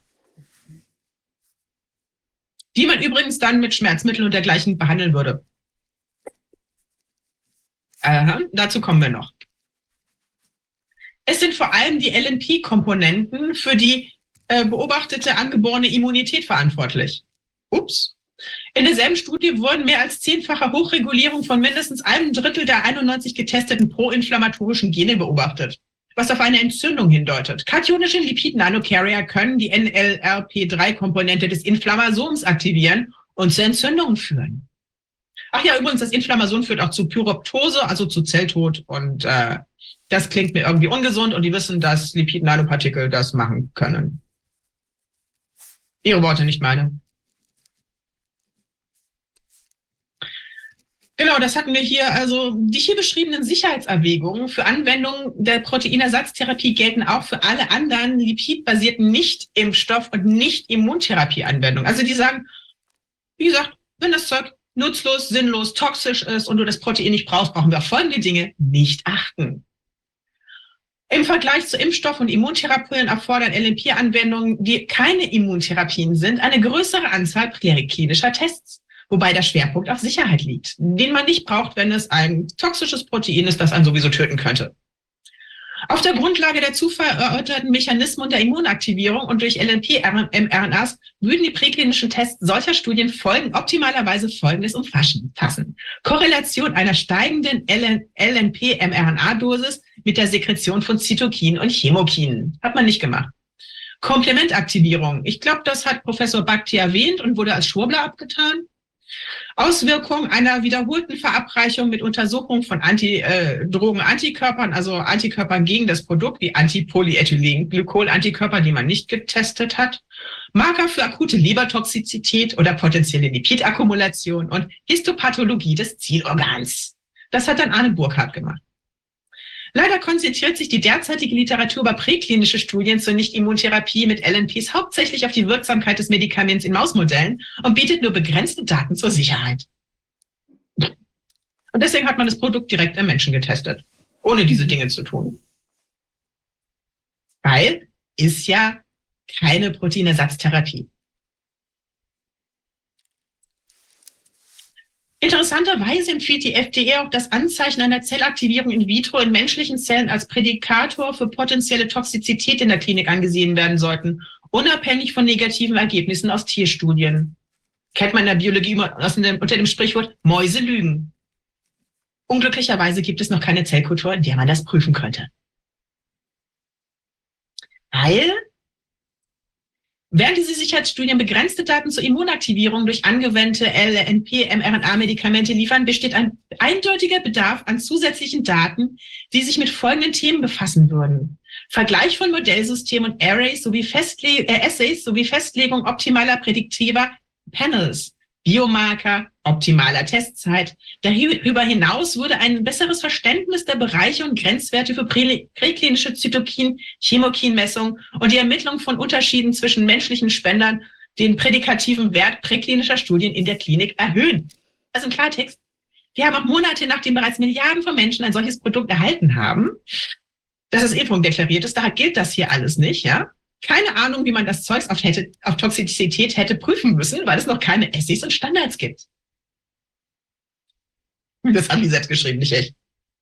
Ich kann es nur betonen, das sind nicht meine Worte. Ah, ich habe sehr viel Schokolade gebraucht, um dieses Paper zu vertrauen. Ja. Jetzt kommen wir nämlich zur Reinigung. Also wir haben jetzt nicht viele Verunreinigungen durch DNA und so in der Plörre, ne? So gilt beispielsweise die Ionenpaar-Umkehrphasen Hochleistungschromatographie nach wie vor als Goldstandardmethode für die Entfernung unerwünschter Nebenprodukte aus der mRNA. Leider lässt sich HPLC für die Herstellung großer Mengen mRNA nur schwer skalieren und würde zu großen Mengen an gefährlichem Abfall führen. Daher wurde kürzlich die Zellulose-Chromatographie entwickelt. Diese Methode zeigt eine große Effizienz bei der Abreicherung von doppelsträngiger RNA-Verunreinigung und der Herstellung von mRNAs mit hoher Reinheit und geringem Immunaktivierungspotenzial. Ja, wir haben ja gesehen, wie gut diese Zellulose-Chromatographie funktioniert hat. Das sehen wir jetzt im Endprodukt. Und wer hat diese Zellulose-Chromatographie entwickelt? Irina Vladkovic zusammen mit Ugur und Kariko. Obwohl Sie wissen, man hätte eigentlich Ionenpaar-Umkehrphasen Hochleistungschromatographie machen müssen. Aber das war einfach in der großen Menge nicht so wirklich gut machbar, teuer und schlecht für die Umwelt. Und wir wissen, ja, wie praktisch, dass diese billigere Methode noch pünktlich vor der Pandemie im April 19 von den üblichen Verdächtigen inklusive der Autorin des hier besprochenen Reviews veröffentlicht wurde. Was für ein Zufall. Wozu schon Goldstandard für ein Produkt, das Milliarden von Menschen verabreicht wird, wenn dieses teuer ist und vor allem die Umwelt belastet. Das geht in Deutschland gar nicht. Ne? Wir waren von Grünen regiert. Ja, ist auch wirklich super funktioniert. Ne? 30 Prozent Verunreinigung. Ähm, das ist okay, weil es geht um Umweltschutz. Ja, die Umwelt geht vor. Und dann schauen wir uns doch mal an, wie die das mit dem Umweltschutz hier so sehen. Das hier ist das Sicherheitsdatenblatt äh, von, ähm, Bion, von, von diesem Produkt. Ja, also hier Cominati. Da haben wir auch diese PF-Nummer 0730248, die wir auf diesem Dokument von 2018 gesehen haben. Das ist Cominati. Äh, Maßnahmen bei unbeabsichtigter Freisetzung. Personenschutzausrüstung. Ne? Abfälle zur Entsorgung in einem ordnungsgemäß beschrifteten, versiegelten Behälter füllen. Es ist darauf zu achten, dass der Stoff nicht freigesetzt wird. Umweltschutzmaßnahmen. Äh, Ersthilfemaßnahmen, wenn da irgendwas bei Einatmen, an die frische Luft bringen, sofort ärztliche Hilfe beiziehen. Augenkontakt mit reichlich Wasser ausspüren. Hautkontakt, kontaminierte Kleidung entfernen. Bereich mit großen Mengen Wasser spülen, Seife verwenden, medizinische Versorgung veranlassen. Verschlucken, niemals über den Mund verabreichen. Deswegen wird's gespritzt. Das ist ja enorm. Ist das denn bei anderen äh, Produkten, sagen wir mal, wenn wir uns jetzt einen Masernimpfstoff vorstellen oder sowas in der Art, würde man den dann auch nicht verschlucken dürfen? Ich habe keine Ahnung, ich habe es noch nie versucht. Technische Steuereinrichtung, ja. Für alle Tätigkeiten, bei denen dieses Material verwendet wird, müssen Maßnahmen zur Verhinderung von Freisetzung und zum Schutz vor Exposition festgelegt werden. Undurchlässige, verwertbare Schutzkleidung beim Umgang mit dieser Verbindung tragen, vollständigen Körperschutz empfohlen. Hat man das den Ärzten gesagt, die das gespritzt haben? Atemschutz. Wenn die Betriebs- und Handhabungsbedingungen zu einer Freisetzung in die Luft führen, was wahrscheinlich beim Aufziehen der Spritzen teilweise der Fall war, ist ein geeignetes Atemschutzgerät mit einem Schutzfaktor zu tragen. Reicht eine FFP2-Maske? Nein, es sollte eine P3-Filter sein. Also was würde mich schon interessieren, was passiert denn, wenn man das Zeug verschluckt? Kann man damit jemanden umbringen? Also ich weiß, was passiert, wenn man es einatmet. Da gab es Mausversuche zu, das hat den Mäusen die Lunge verätzt. Und die sind gestorben, relativ schnell, innerhalb von drei Tagen. Einatmen ist echt schlecht. Es gibt ein Paper, wo eine MFA es hat fallen lassen, das hat ja die Augen verätzt. Und es gab Jetzt, das, das ist wegen des pH oder weshalb? Die Dämpfer haben ja die Augen verätzt. Da gibt es ein Paper zu. Und es gab einen Unfall mit den Moderna-Impfstoffen. Da wurde der Luftraum abgeschirmt und das DOD hat ein Hazmat-Team geschickt mit Vollschutzausrüstung in gelben Anzügen. Aber Wolfgang, äh, kennst du denn andere Produkte, wo man, äh, also ich meine, darf ich jetzt irgendeine Salbe einfach essen, Bepanthen oder was immer irgendwie da, was passiert, wenn ich die esse? Also wird die einfach nur ausgeschieden? Also was gibt es für andere Produkte, ich meine, es kann ja jetzt sein, dass es, also es klingt zwar dramatisch, aber kann es theoretisch sein, dass es viele Produkte gibt, die eben äh, im Körperinneren, ha also harmlos, jetzt wissen wir ja, dies ist jetzt nicht harmlos, aber dass es theoretisch andere Produkte gibt, die im Körperinnern eben nichts machen, aber wenn ich sie einatme, verschlucke, sonst was damit mache, ähm, äh, Schwierigkeiten ja, machen. Klar, ja, natürlich gibt es da unterschiedliche Reaktionen, je nachdem, wie man exp sich exponiert. Aber mich interessieren hier, ob die Nanopartikel, die ja überall, die ja heil durch den Magen-Darm-Trakt wahrscheinlich gehen, die also nicht, die das über, die das überleben, die dann in den Darm, äh, die den Darm erreichen und die dann möglicherweise da auch dann in die Zellen reingehen, wenn, ob man die auch zu, benutzen kann, um jemanden zu vergiften, wenn jemand den die, die, die Pit-Nanopartikel mit der RNA schlucken lässt. Ja, aber die. Darmzotten sind ja Schleimhautzellen, die sind geboren, um zu sterben, die regenerieren alle paar Tage oder alle 30 Tage oder so. Ich glaube, das ist nicht jetzt so der Act. Naja, wenn die aufgenommen werden im vorderen Kreislauf, kommen sie in die Leber. Ja, kommen sie ja sowieso.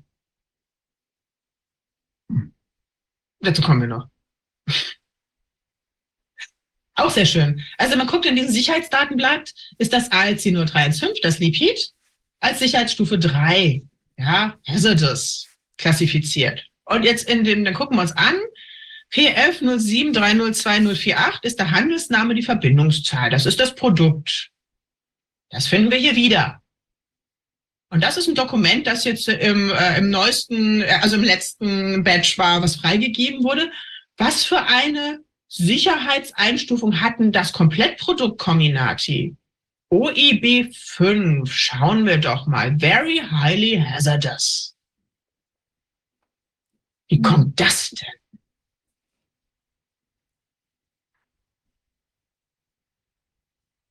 Ups. Das ist übrigens anscheinend, ähm, wurde mir gesagt, die Sicherheitseinstufung von Schwefelsäure. OEB 5. Man kann das bei vier Grad lange halten. Nee, das ist hier Long-Term Storage, es ist ähm, B4. Es ist also so. äh, rejected und ich weiß nicht, was der Code B4 heißt. Das haben sie, also Long-Term Storage haben sie halt äh, geschwärzt, aber die Sicherheitsklassifizierung 5 haben sie gelassen. Aber skurril, warum man das jetzt, ähm, ist ja eigentlich eine ganz die normale falsche Information, die, die Kühlung da. Ja, vielleicht haben sie aus Versehen die falsche Stelle geschwärzt. Ich glaube nicht, dass ihr sehen sollte, dass es die äh, Sicherheitsstufe 5 hat. Very highly hazardous. Und Primary Contact, da ganz unten bei B6, würde das auch eine Sicherheitsstufe äh, beinhalten? Ich habe die keine Ahnung, Mhm. Was da ursprünglich stand. Also das Zeug ist von, Bayer, von Pfizer selber als ziemlich gefährlich eingestuft, so wie es aussieht. Wobei die Lipid-Nanopartikel nur in der Stufe 3 sind, also nicht ganz so gefährlich wie das Gesamtprodukt. Scheint wohl die Summe der, Pro- der Bestandteile zu sein, die es schä- schädlicher macht, ne? Ich frage mich, was da wohl passiert ist, dass es zwei Sicherheitsstufen hochgeraten ist. Und dann sieht man hier, wie viel man Maximum dann irgendwie abkriegen soll. Ne? Also ich weiß nicht, im Mikrogramm oder sowas ist so maximale äh, Aus, äh, wie viel man davon bekommen sollte. Und ich glaube, die haben 30 oder so den Leuten gespritzt. Also bei, bei Stufe 6, da, äh, Stufe 5, da müsste man nochmal reingehen, wie viel man eigentlich bei einer, bei einer Substanz der Gefahrenstufe 5 überhaupt hätte nur geben dürfen. Muss ein Chemiker machen, davon ich keine Ahnung. Naja.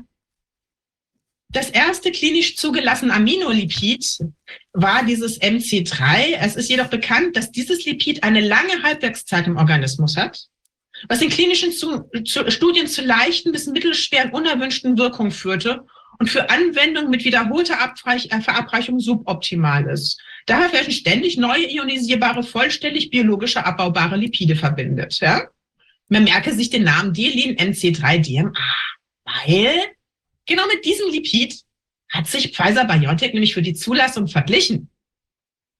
Weil es wurde nicht spezifisch studiert, weil es gibt ja schon ein Lipid, das zugelassen wurde, eine komplett andere Struktur hat, aber weil das zugelassen ist, brauchen wir es nicht machen. Und was sagen die über dieses Lipid? Dieses Ding hat eine lange Halbwertszeit im Organismus, führt zu mittelschweren unerwünschten Nebenwirkungen und ist suboptimal für die mehrfache Verabreichung. Und genau mit dem Ding hat man sich verglichen. ist das nicht lustig? Naja, lustig ist gut. Das ist eigentlich natürlich echt schockierend. da kann man mit sehr viel schwarzem Humor sehen. Nämlich, Irina verschweigt dann nämlich ganz nebenbei, dass man wegen diesem Lipid die Leute, die das Onpatro kriegen, 60 Minuten vorher mit diversen antiinflammatorischen Medikamenten behandeln muss. Und die Verweildauer von ALC 0315, also ihrem Lipid, anhand der unbekannten Verweildauer von Delin DMA auf vier bis fünf Monate geschätzt wurde. Sie haben also das Ding, mit dem Sie sich selbst ver ver äh, verglichen haben, gerade in diesem Paper schlecht gemacht. Hm. Und die Firma, die dieses Onpatro herstellt, ist übrigens Alnilam. Die, ver die verklagt nämlich gerade Pfizer und Moderna. Wieso? Wegen Patentverstößen. Mhm. Gut, jetzt kommen wir mal zu den Lipiden und zwar zu den anderen, die alle nicht so beachten, und zwar die mit dem Polyethylenglykolschwanz. Da steht nämlich Lustiges in dem Paper drin. Diese tarnenden Lipide, wie diese Polyethylenglykollipide, sind für eine längere Halbwertszeit und Stabilität der LNP-Partikel erforderlich und beeinflussen ihre physikochemischen Eigenschaften. Nach der Abreichung von diesen LNP-RNAs ähm, in das Blut adsorbiert das LNP auf seiner Oberfläche zahlreiche Proteine und bildet eine Proteinkorona, was man da immer nicht gesagt hat. Und wenn daran ApoE bindet, geht das Zeug direkt in die Leber. Deswegen funktioniert nämlich Onpatro so super gut, weil nämlich Onpatro eine Proteinkorona bildet, da wo es auch vor allem ApoE und dann geht es direkt in die Leber. Ist also egal, ob wir es verschlucken oder spritzen, es landet in der Leber. So oder so. Daher muss der Grad der Polyethylenglykol-Abschirmung optimiert werden, um einen Kompromiss zwischen Wirksamkeit und Sicherheit zu erreichen. Die Autoren fanden heraus, dass die Verwendung der kurzen Polyethylenglykolkette nach intravaskulärer Verabreichung bei Mäusen zu einem deutlich besseren Lymphknotentargeting führte. Die Autoren fanden weniger äh, gebildete Antikörper und eine erhebliche Verringerung der Nebenwirkung bei wiederholter Verabreichung an Mäuse, wenn pegulierte Liposomen mit einer verkürzten Kette im Vergleich zu mit einer längeren Kette verwendet wurden. Hat man immer darauf hingewiesen, welche Polyethylenglykol-Längenkette man denn verwenden wollte und hatte man darauf geprüft, wenn man weiß, dass die Kettenlänge massiven Einfluss auf die Nebenwirkungsrate hat? Spoiler, nein. Das sind die Daten von der Gruppe, mit der ich zusammenarbeite. Die sind ein Jahr alt. Wir haben da jemanden gehabt, der hat Massenspektrometrie gemacht und mal die Schwanzlänge des Polyethylenglykols gemessen. Je kürzer, desto, desto toxischer waren die Chargen. Je länger das Schwänzchen war, desto weniger Nebenwirkungen. Ich würde mal sagen, das mit der Polyethylenglykol-Sicherheit und der Optimierung haben sie so richtig gut verkackt, oder? Wie erklärt sich das? Das ist ja jetzt genau das ich würde Gegenteil. Mal vermuten, das sind unterschiedliche Schwanzlängen. Ja? Möglicherweise hatte irgendeines davon vielleicht C11, wie hier. Manche hatten vielleicht ein C14-Schwänzchen, manche hatten C16-Schwänzchen, keine Ahnung. Sie haben ja nicht definiert, welche Schwanzlänge sie nehmen. Und sie haben das in den Studien auch nicht geprüft, welche Schwanzlänge des Polyethylenglykols die sicherste gewesen wäre. Die haben einfach genommen, was geliefert wurde und darauf nicht geprüft. Also, aber jetzt ist doch das Gegenteil. Hier steht doch die kürzere ähm, Al Alkylkette, ja, die macht weniger Probleme. Und jetzt bei Nee, den. die macht weniger Antikörper. Ach so. Ja, Verringerung genau. der Nebenwirkung. Ja klar, weil die Antikörper habe ich das hier drin nehmen. Also je länger das Schwänzchen ist, ja, desto mehr Antikörper können an das Schwänzchen binden. Mhm. Und wenn die Antikörper daran binden, wird es direkt in die Leber entsorgt. Und wenn die Schwänzchen kurz sind, können die Antikörper nicht binden. Dann hat man eine bessere Wirkung. Das hieße, Und man könnte mit, mit dieser äh, Technik könnte man differenzieren auch das Targeting, dass man sagt, ich stelle jetzt äh, äh, Nanopartikel her, die jetzt in die Leber gehen sollen oder ich stelle welche her, die in andere Organe gehen sollen. Kann man das durch diese Strukturen beeinflussen, das Targeting? Jein, wenn auch die Ladung stimmt. Weil wenn sie natürlich negativ geladen sind, ist es scheißegal. Dann gehen die dahin, wo es positiv geladen ist. Mhm. Gibt es da Literatur drüber, über, die, über Tausende. Targeting? Ja, gibt es. Haben auch Ugo und so geschrieben. Wenn die, also das Targeting geht eher über die Ladung. Über die, die Ladung der Partikel, über das Zeta-Potenzial kann man deutlich besseres Targeting machen als über die Polyethylenglykolschwänzchen. Okay. Und wenn das Zeug negativ ist, landet es halt in gewissen Organen. Aber hieraus das- können wir sehen, die toxischeren Chargen sind die mit dem längeren Schwanz. Nee, mit dem kürzeren Schwanz. Dem kürzeren hier Schwanz. sind die mit dem kurzen Schwanz, das sind die toxischen, und hier sind die mit dem langen Schwanz, das sind die wenig toxischen, weil da binden die Antikörper an den langen Schwanz und verbringen das Zeug in die Leber. Und wir sehen auch, wir haben hier zwei Cluster. Und wir haben drei Zulieferer, die wohl unterschiedliches äh, Lipid mit Polyethylenglykanschwanz geliefert haben. Ähm, Aber wenn die, wenn die in die Leber transportiert werden, dann wird da die RNA freigesetzt oder nicht? Kommt drauf an, wie groß die Lipide sind, ne? Also die, die Kapillaren haben Durchmesser von 100 äh, Nanometern und zugelassen sind die Lipide bis 180 Nanometer. Ich weiß nicht, ob sie da noch in die Leber kommen oder einfach nur die Kapillaren dicht machen. Ja. Genau. Mm, Studien, die die direkte Auswirkung von Anti-PEG-Antikörpern auf die Wirksamkeit und Sicherheit der Medikamente untersuchen, sind noch sehr begrenzt. Und die meisten der derzeitigen entwickelten LNPs werden durch die Aufnahme von äh, ApoE weitgehend in der Leber lokalisiert. Auch das wissen Sie. Ist immer noch Irenas Paper. Und dann gehen wir mal kurz in das, äh, in ein Dokument aus Australien, Proposed Metabolic Pathway. Sie haben keine Ahnung, wie es in der Leber dann verstoffwechselt wird, wenn es denn da so enden sollte. Aber ziemlich viel davon wird in der Leber enden. Und das wissen wir, weil wir haben ja die Messung. Ne? Also es wird zumindest, also das ist das Pegulierte, dieses 159. Äh, das wird in der Leber zumindest abgebaut. Beim 315 sieht das halt anders aus. Das wird in der Leber anscheinend nicht so gut abgebaut. Und ähm, ja, auch ein schöner Satz aus dem Paper. Um die Hepatozyten zu erreichen, muss die LNP-mRNA die Fenestre passieren, wodurch die Größe der RNA, äh, LNP-RNA für die Ausrichtung auf die Hepatozyten auf etwa 100 Nanometer begrenzt ist. Zugelassen sind sie bis 180. Und wenn man dann so sieht, das? auf Twitter ist eine Ärztin, die ich kenne, ähm, die viele, also Arne Burkhardt hat ziemlich viel Leberprobleme äh, in seinen ähm, Untersuchungen gefunden, ne? Ja. Also das ja. aber was heißt das? Die, die, die, die müssen irgendeine Art von, von Schallmauer durch, durch, äh, durch passieren, ja, wo, und das heißt, äh, wenn ich die Leberzellen ähm, nee, weil das Zeug so groß ist, verklebt es einfach die Kapillaren. Das kommt da nicht okay. durch. Alles klar. Aber die Dinge haben 180 Nanometer und flocken ganz gerne aus in Kontakt mit äh, ionischen Puffern.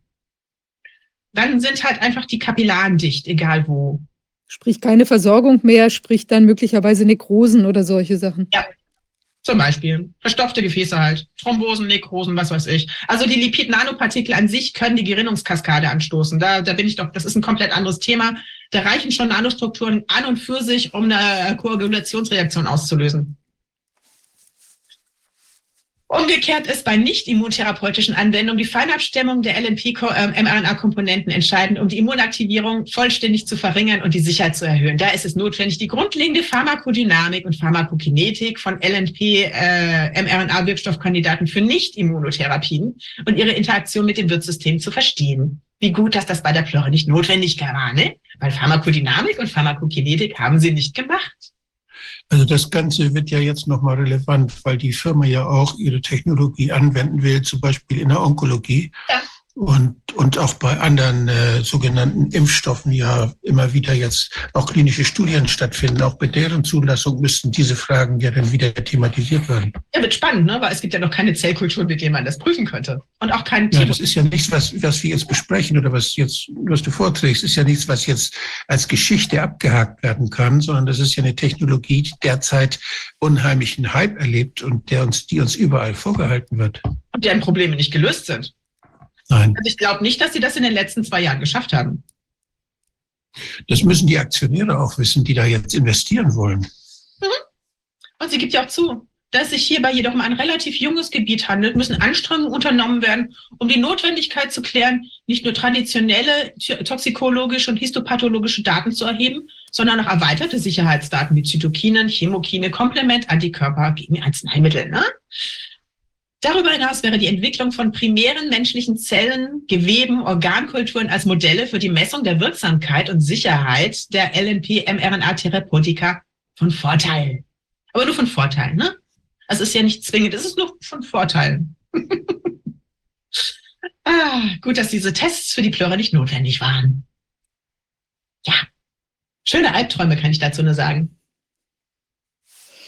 Mensch, das ist ja wirklich äh, das zeigt ja doch wieder, dass das eigentlich die ganzen Problemstrukturen bekannt waren und wer ist es ja auch ähm, ja. bestürzend zu sehen, dass das ja sogar aus dem Haus selber kam, also genau von den handelnden Personen. Also wir haben ja jetzt noch nicht mal irgendwie, ich weiß nicht, dass im hintersten, in der hintersten Universität in Japan oder was weiß ich, mal so an einem Ding äh, geforscht wurde, was dann vielleicht nicht übersetzt worden wäre oder so, also jetzt nur mal als Idee ähm, oder sonst wie, sondern genau bei den Herstellerfirmen läuft im Prinzip dieses Wissen um die möglichen ähm, medizinischen Probleme äh, die Toxizität und so weiter zusammen. Die haben sich da intensiv Gedanken drüber gemacht und gleichwohl eben entsprech nicht entsprechende Sicherheitsmaßnahmen äh, ergriffen und auch die Behörden nicht darauf hingewiesen. Das ist ja das Lustige an diesen Papern.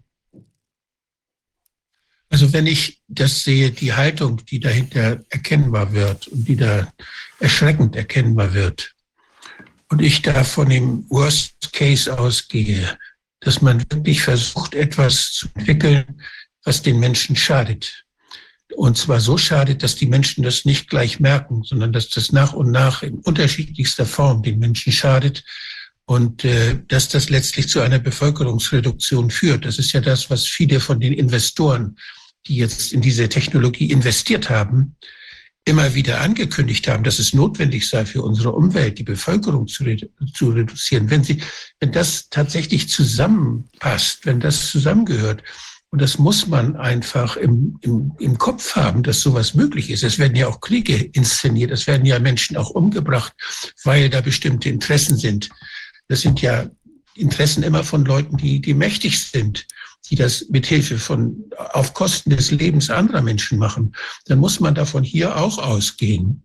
Und dann denke ich, dann ist das Ganze umso schlimmer. Hier ist, das ist ja so eine, eine, ja, intransparente Hightech-Diskussion, die wir versuchen zu führen hier, dass das sehr, sehr schwer ist für die Allgemeinbevölkerung, das nachzuvollziehen. Die hören gar nicht mehr zu. Die haben wahrscheinlich schon längst abgeschaltet. Und, Deswegen äh, sind meine Hauptleser Juristen. Die aber, nutzen das dann in ihre Prozesse. Die Normalsterblichen, die steigen bei den Sachen aus, aber auf einem niedrigen Niveau kriegt man den nicht. Man muss sie mit ihren eigenen Worten schlagen. Das ist eher am lustigsten. Ja, das finde ich auch, finde ich, finde ich wichtig, denn es, es ist ja nichts Verstecktes dabei. Es ist nur kompliziert zu verstehen. Und das ist, das ist deshalb so wichtig, dass man diese Dinge so herausarbeitet, dass es, dass die Widersprüche und die, die Intentionen da sehr deutlich werden, für, auch für Juristen deutlich werden, die ja keine Fachleute sind. Also ich finde, dass du das immer wirklich sehr gut erklärst. Ich bin ja auch nicht vom Fach, aber ich finde, das ist ja doch so, dass es so anschaulich ist, dass man ja auch ähm, dass einem ja auch Fragen in den Sinn kommen, ja, die, die eben auch ja. was mit der, also wie, wie sind diese Wirkmechanismen? Das ist wirklich absolut toll heruntergebrochen, weil es ist ja nun wirklich ein, ein, ein extrem komplexer äh, Bereich, ja. Aber ich glaube, dass es total wichtig ja. ist, einmal für die historische Aufarbeitung oder wie will man sagen, also auch wann war wie was äh, bekannt. Also jetzt werden uns ja vielleicht auch Leute aus dem PI äh, mal neugierigerweise irgendwie werden, da werden bestimmt Leute zugucken, auch von, von Entscheidungsträgern. Und äh, zumindest ist es dann einfach, äh, sind die Fakten auf dem Tisch, ja. Also und die, die Paper sind da und man kann sich damit auseinandersetzen, wenn man möchte. Wenn man es dann halt ja. halt nicht möchte, äh, tja, dann muss man äh, dafür später eben auch gerade stehen, ja. Also, also wie gesagt, die Leute haben das ja in ihren eigenen Worten gestanden. Ja, und das lässt sich, die lassen sich ja auch diese wissenschaftliche, dieses Wissen, was da ist, bei den Handlern, bei den Entscheidern, das ist, lässt sich dadurch nicht relativieren, dass man den Politikern irgendwas äh, vorgelegt hat, was denn dazu geführt hat, dass da das Label Impfung draufsteht und man sich um den ganzen Kram nicht mehr kümmern muss. Das haben sie ja gemacht 2009. Die haben das Ganze ja einfach den Impfung genannt und haben das, äh, ja, dann darf man eben solche Sachen machen. Das ist eine nach, im Nachhinein aufgesetzte, äh, ja, das ist ein Freibrief, den man mit Hilfe der Politik, mit Hilfe einer Lobby wahrscheinlich dann erreicht hat, ins Gesetz, ins Arzneimittelgesetz zu bringen oder in die europäischen äh, Schutzregeln, in die, in die, ja, in die Richtlinien oder die Verordnung der Europäischen Union, wenn es um gentechnische, um Gentherapie geht und die Sicherheitsmaßnahmen, die dafür normalerweise erforderlich sind. Alles das ist außer Kraft gesetzt worden. Und das muss man ja irgendwie durch Lobbydruck erreicht haben. In der ganzen Zeit wusste man aber, dass man da was erreicht, was zu Schaden führen wird, was gegen alle Prinzipien der Arzneimittelzulassung ist, was gegen alle jede Regelung zum Vorsorge, zum Vorsorgeprinzip ist, das Precautional Principle ist ein ganz hoch, von der EU immer hochgehaltenes Prinzip gewesen, womit sie ganz viel rechtfertigen, Freiheits, sogar Freiheitsbeschränkungen oder für Produzenten äh, ganz stark überall einschränken. Aber hier hat man das außer Kraft gesetzt. Hier hat man es nicht benutzt. Ja, und vor allem, man hat Argumente, die äh, Klaus Tschichotek ja selbst 94 vorgebracht hat, als Querschwurbelei ja. abgetan. Das ist ein großes Verdienst, dass diese, diese Identität der Autoren, dass du die rausgearbeitet hast. Das ist wirklich erschreckend, mit welcher Rotzigkeit und mit welcher Unverschämtheit und Brutalität hier gehandelt und argumentiert wird. Ja, Sie haben es doch selbst gesagt, aber uns als Querschwurbler abtun, wenn wir das mit Ihren Worten sagen. Also von daher nutzt Ihre alten Paper. Super. Konfrontiert sie mit Ihren eigenen Publikationen, aber ihr habt das gesagt, nicht ich. Das sind nicht meine Worte, das sind eure Worte. Das ist das Spiel, das ich treibe. Deswegen lässt man mich wahrscheinlich auch in Ruhe, weil ich eigentlich immer nur Ihre Worte benutze. Sehr gut. Das ist wirklich eine verdienstvolle Arbeit, ja. Also ich glaube, die äh, wird noch eine große Bedeutung erlangen. Ja, Wahnsinn. Vielen Dank. Das ist ja immer für eine Überraschung gut, wenn wir miteinander sprechen. Also ich bin jedenfalls auch schon wieder irgendwie Ja. ganz, ganz geplättet, was da ähm, herauskommt. Und das ist ja, also ich weiß gar nicht, wie diese Menschen sich fühlen müssen. Also wenn ich sowas mache, ich weiß das alles und ich lasse es dann auf eine große Vielzahl von Menschen einfach los. Also ich meine, tun mir diese Menschen da nicht leid oder habe ich nicht irgendeine Art von, von Schuldgefühl, die diesen, dieser experimentellen Behandlung auszusetzen, ohne dass ich das auch offenlege? Ich meine, ich könnte ja jetzt auch einfach das alles offenlegen, ganz offen und sagen, schaut mal, wir haben hier ein problematisches Produkt, wo wir aber denken oder hoffen oder beten, dass es eben doch irgendwie was bringt, vielleicht für euch irgendwie. Und schaut mal, ihr könnt die Risiken eingehen, ja oder nein, und ich spritze mich selbst. So, und dann könnte sich ja jeder jetzt ein Bild machen, ob er dann dieses Risiko auch nehmen möchte oder nicht. Aber wenn ich diese ganzen Informationen im Prinzip nicht offenlege, den Leuten suggeriere, äh, kann ja auch sein, gegebenenfalls politischen Entscheidungsträgern suggeriere, dass es alles Paletti ist, ja. Ähm, das ist doch, also wie kann ich denn da nachts ruhig schlafen? Das verstehe ich überhaupt nicht. Also du hast ja schon mitgekriegt, dass Pfizer in den USA verklagt wird, weil sie ein ADHS-Medikament äh, auf den Markt gebracht haben, dessen äh, Reinheit und äh, Sicherheit sie nicht im Griff haben. Nee, das habe ich noch nicht mitgekriegt, aber das heißt, auch da schrecken sie vor nichts zurück. Tradition. Das ist normal bei Pfizer, das machen die immer so. Wie schön. Aber die Pfizer sind ja vielfach vorbestraft, haben ja Milliardensummen schon wie andere Pharmaunternehmen auch schon gezahlt. Und die machen rational choices. Das heißt, überlegen, wenn wir bestraft werden, wie viel kostet uns das? Wie hoch könnten wir bestraft werden? Lohnt es sich trotzdem? Und wenn es sich trotzdem lohnt, dann machen sie es. Oh. Immer wieder. Ja, war wohl eine rational choice. Also Ja. ganz, ganz herzlichen Dank hier dir für die, für die gute Arbeit und ähm, du wirst bestimmt weitermachen und wir bleiben in Kontakt, was sich weiteres ergibt, ja. Und ähm, es ist auf jeden Fall echt, ähm, tja, erschreckend, was will man sagen. Vielen Dank. Gern geschehen. Ja, danke. Was? Danke vielmals. Danke sehr. Ja, wir haben jetzt äh, für heute unseren letzten Gast noch da. Äh, wir sprechen jetzt nochmal Englisch. Es ist äh, Craig Padekoper. Und wir hatten mit ihm ja schon vor einigen Wochen, wir hatten eigentlich schon schneller nochmal wieder mit ihm sprechen wollen, ähm, aber es waren immer äh, andere Themen sozusagen, standen noch oder waren schon Gäste vorher vereinbart. Ähm, wir wollten uns ja nochmal die Sache anschauen. Er hatte da ja durch eine spezielle ähm, Analysemethode eben in der VERS-Datenbank sich äh, einmal umgetan und hatte da war dann eben auf äh, zusammen mögliche Zusammenhänge gestoßen, äh, jetzt von ähm, von eben äh, ähm, also Chargen und dann eben auch ähm, Ergebnissen, also zum Beispiel im Immun äh, auffälligen Immunreaktionen.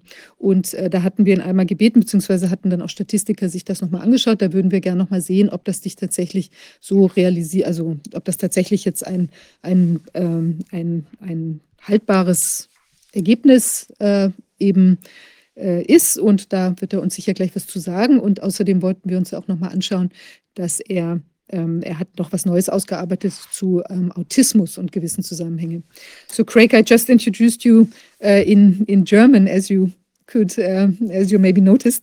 Like I, um, yeah, I said since our last conversation, I think you looked at it in a bit more detail whether this um, this um, you know this result that you presented us with that there's a direct constellation or like correlation of um, like um, problematic um, uh, uh, lots and then like a um, an increased um, um, incidence of um, of like immune response uh, symptoms and so on.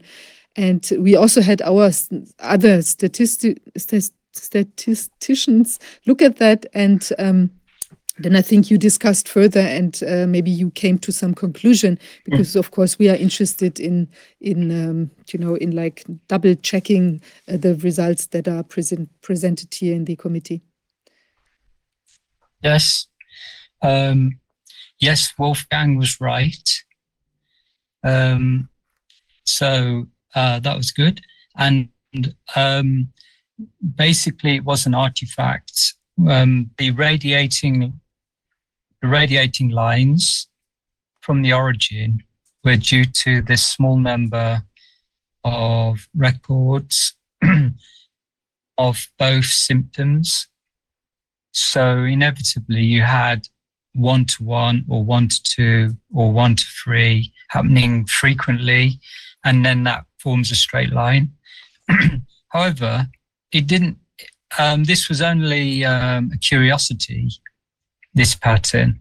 And uh, the main pattern was to find out if the um, incidence of adverse reactions was significantly higher for COVID than uh, the same symptoms for other vaccines, which was the main aim of the study anyway. and um, what I'm going to look at tonight or quick briefly look at, so I, I uh, can condense this into a short time, is uh, cancer, autism are the two main things that I would like to just cover tonight. Cancer, autism, and um, vascular disorder. There's plenty of evidence um, for the vascular disorders associated with the COVID vaccine.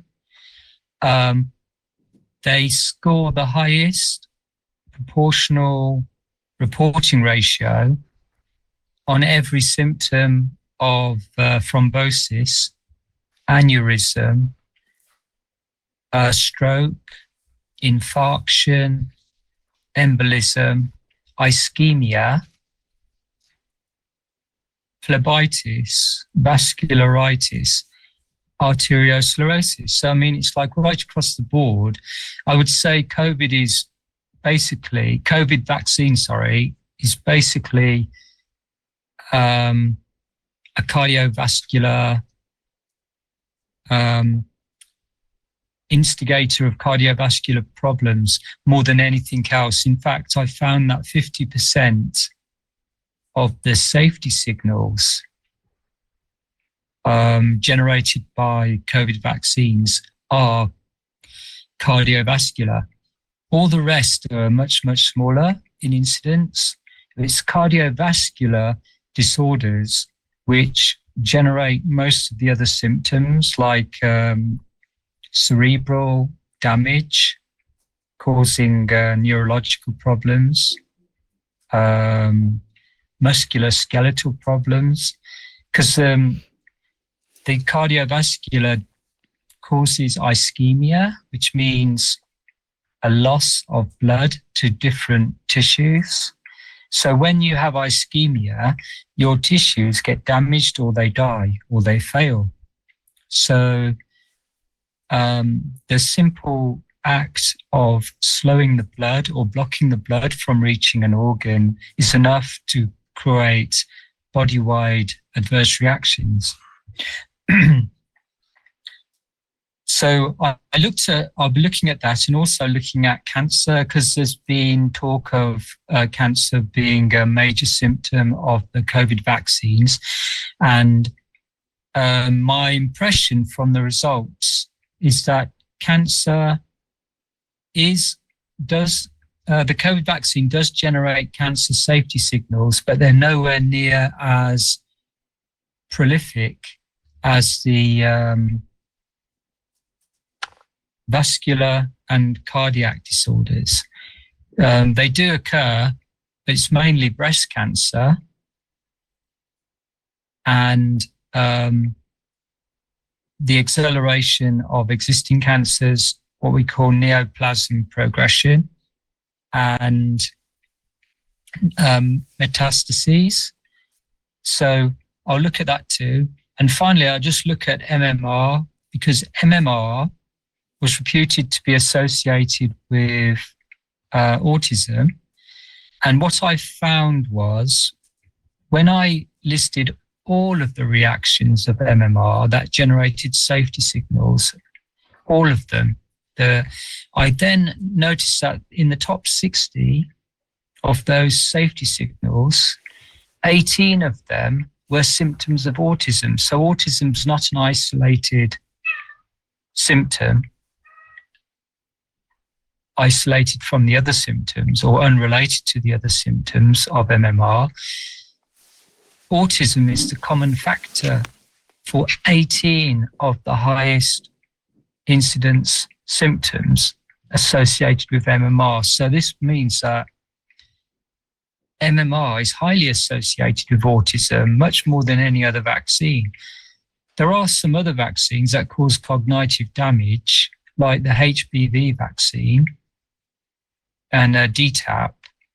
And these vaccines do cause cognitive damage, but but MMR is more consistent across all, and it has a higher proportional reporting ratio, which is significant at the five percent level.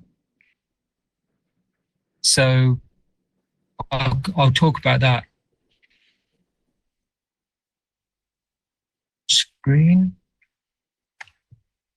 So if I go to this one, hope you can see this. Can everyone see it? Good. This is cancer. Um, all these are the symptoms of cancer in bears. So you have uh, about 150 symptoms of cancer.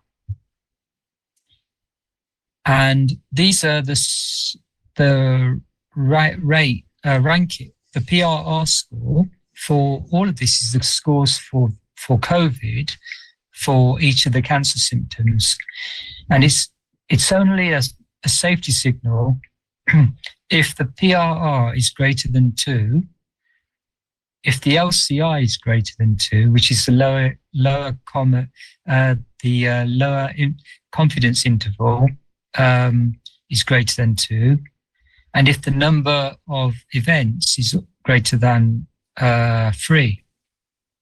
And as you can see, there's only for COVID 19 monovalent, there's only one symptom out of this 150 which qualifies as greater than two, greater than two, greater than three, and that is breast cancer.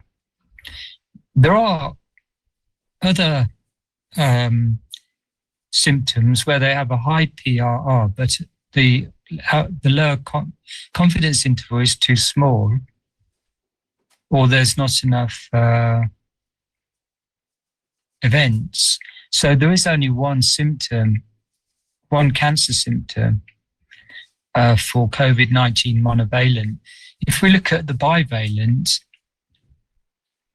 um, here we have breast cancer again, and breast cancer is the highest uh, with 17 events, but uh, has a high PRR and it has a high LCI. So breast cancer is the main, I would say, the main cancer outcome from uh, the COVID vaccines. The other outcome here is endometrial cancer. cancer surgery is um, also, but cancer surgery is in effect because it's a response to people that have got cancer. So a high incidence of that indicates that cancer is occur- occurring. So that's what we get when we look at the symptoms of cancer. If we look at neoplasms, neoplasm progression has a qualifying scores, and that's for COVID 19. For COVID bivalent, malignant neoplasm also has a high score, but there's only one in each. So we only have one. These are all the possible neoplasms, and as you can see, it goes down to about 120, 128 uh, symptoms of neoplasm, but only one is significant. Yeah. Because uh, it is sometimes it is used synonymously, uh, cancer and neoplasm. So uh, Yeah. I think it had, we have Yeah, to have right. we have to have clear what the difference is between cancer and neoplasm. Yeah, for sure. Um, many times in bears, the symptoms are broken down into specific um, categories, which lowers the score. But taking bears as it stands, we can still see that we're getting some signals, which should which the CDC should have um, responded to, but they ignored. So just showing you that some signals here, which are definitely signals according to the CDC's own criteria, um, they were ignored. But obviously, if we were to um, amalgamate many of these symptoms, you'd have much higher scores still. Like if you want uh, combined all of the cancer into one from all these symptoms into one set of scores, you probably have a massive, massive, massive score for cancer. What the CDC have done is they've labeled cancer as a single word as one symptom, and then neoplasm as another symptom, and bladder neoplasm as another symptom. So they've broken it kind of down um, like that. But I'm just taking it as they have done it. If you make the Uh, if you make the group the groupers, if you make many many drawers for one of the same uh, disease or one is the same problem, but it has different appearances or different names, Yes. you can give the impression that there are many, but not of each of them is not very high. But if they all uh, belong to the same mechanism Mm. of of of uh, of uh, yes of cells which grow and shouldn't grow, which is Yes. cancer, and then you have Yeah. you have only the fact that the body is not able to detect and to defend the growth of cells which should hmm. not grow normally, which he normally can defend, which he normally can with his immune system destroy that they don't damage.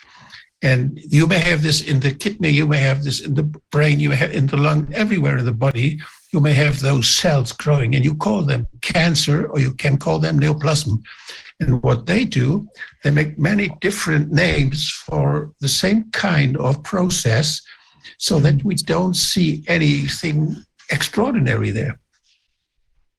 Yes. So what I'll do is uh, ne- next stage will be to amalgamate all the symptoms in under one major symptom of cancer, and Yes. see what the what the amalgamated scores come out for all the vaccines, and see if um, COVID stands out. Um, this next screen is metastases, um, which brings up quite a large number of metastatic symptoms. And here we have uh, met- metastases to the lymph nodes, Yeah. which is significant, and metastases to bone.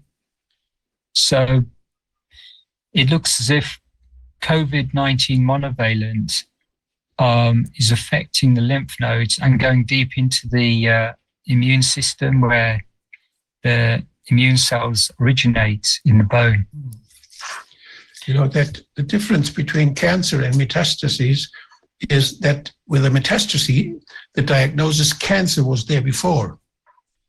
Mm. So a metastasis, you can only judge this is a metastasis when you have seen a cat somewhere where the metastases come from. So whether there must have been a cancer before to to judge on on this metastasis. So there, it's a it's a, a daughter of a son of this cancer, which is somewhere in the body, somewhere else. So again, we can amalgamate all these into the cancer. Yes, it's it's the growing of cancer cells. Maybe it's the first time you find it, then you call it cancer or neoplasm, or maybe you know already there was some cancer and you now found filiae, you found daughters and sons of this cancer somewhere else in the body. Then you say it's a metastasis. So this Ah. is, but it's all all is that after some injection there may be a growth of cells that should not grow. Thanks. And the final screen here is just lymphoma. Um, with lymphoma, um, I found only one significant um, symptom, which was follicular lymphoma. Um, basically, because uh, yeah, so that was the only according that's the only safety signal for lymphoma. So so there are signals for cancer, but like you say, Wolfgang, it needs to be amalgamated because the way the CDC have done this, they can create a new symptom by just adding a full stop or adding a, an extra couple of letters on the end of a cancer thing instead of saying calling it cancer of the cancer of the body. They could just call it cancer of the left thumb or cancer of the Yes. little finger, and it becomes a new symptom. And This so, technique. Yeah, it's a technique they use in pharmaceutical with pharmaceutical products because when you when they define orphan diseases, you know, you may have a colon cancer, and this colon cancer may be on different places, and you give each one a different name, but it's all cancer in the in the in the in, this part of the body. They say so. We have many rare diseases, Hmm. and when they make something for a rare disease, when they when they produce some against the rare disease, they can get much much higher price for it. And uh, so we have we have a growing number of orphan diseases only by definition. Hmm. And this is, you know, when you when you say when you have many names for cancer, you have many orphan cancers. Each of them is not very often, but if you call if you take the whole number of, of neoplasma or of cancer, which was suddenly rising, then you then you will see you get a better picture, I think. Then you are not dispersed to to to to many names. yeah, yeah, I'll, I'll, I guess I'll, I'm going to do that when I uh, uh, write write up the thing on cancer. Um, the next thing I want to talk about is MMR and autism, and my motivation for doing this is because people have been complaining about autism and MMR for a long time, and have been shouted down by the kind of paid for scientists who work for pharma who have tried to discredit them. And however, when I looked at the VAERS, I found considerable confirmation that MMR does cause autism. So if I go to uh, the a new screen, so I've got to stop sharing this and go to the new one. Can you see this one? Yes. Yes. Okay.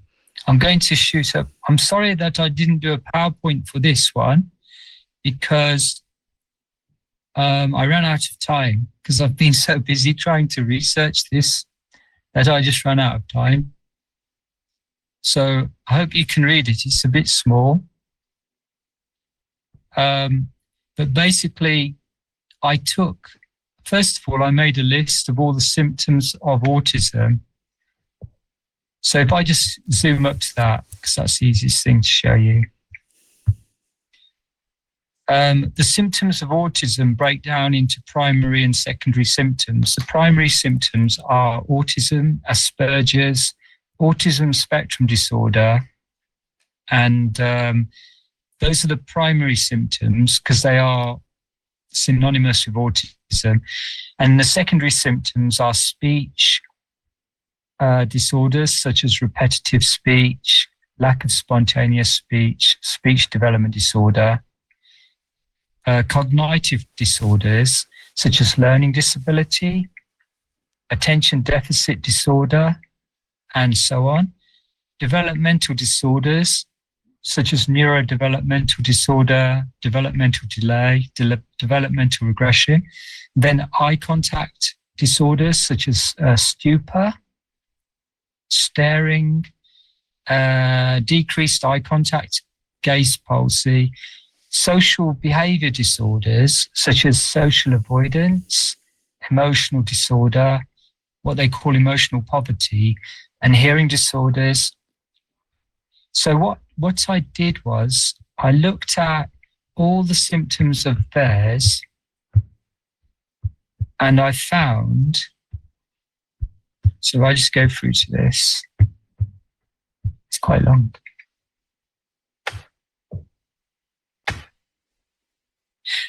These are the symptoms of uh, MMR, all the symptoms ordered by the lower confidence interval only, so that I haven't tried to change the order, that it's just the lower confidence interval is highest and then it's decreasing. And what I've done is shaded in yellow all the autism, all the all of the autism um, symptoms. And as you can see, there's an awful lot of them embedded within the rest of the symptoms. And this is just the top 60 symptoms, but 18 of them are autism symptoms. And so autism itself is the is a very, very high ranking symptom. But all of it, the symptoms associated with autism, there are 18, and they're all within the top 60. So you can see that autism isn't just an isolated symptom buried amongst a whole load of other unrelated symptoms.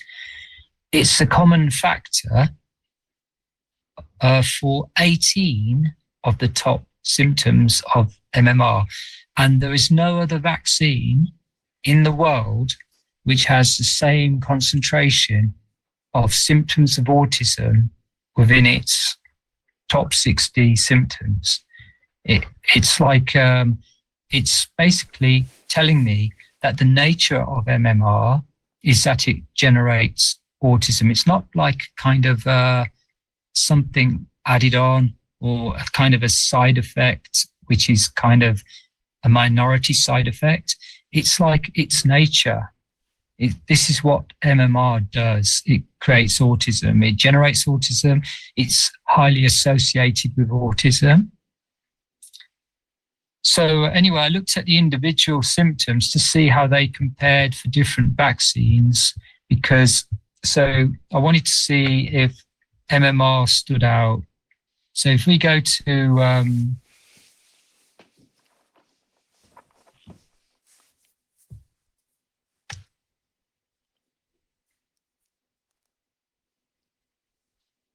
this is autism. Now, autism, as you can see, MMR is the top one with the highest score on LCI. It has a very, very high score. It's the highest score for the PRR, which is the proportional reporting ratio. And we're not looking at just a handful of cases of autism. We have 1,124 within the BEARS database. Now, remember, it's significant if it's over three according to the CDC, this number here has to be more than 3 so, and it's much much higher than the other um, other similarly sized. Um, so you can see that that it's very strong on autism. But if we look at the next symptom, which is the spectrum disorder, we find exactly the same thing. It comes out top again for MMR um, with very with the highest uh, frequency of um, incidents of autism, with the high, well, not the highest, but very high PRR and uh, the highest LCI, which is the lowest common, uh, the lower com- uh, confidence interval. Asperger's disorder is a something related to autism, and as you can see, lo and behold, MMR comes out with the highest incidence again. And therefore, it has the highest lowest, lower confidence interval and the highest PRR. Attention deficit disorder, we find um, here I can we find there are 23 cases here, which again is one of the highest.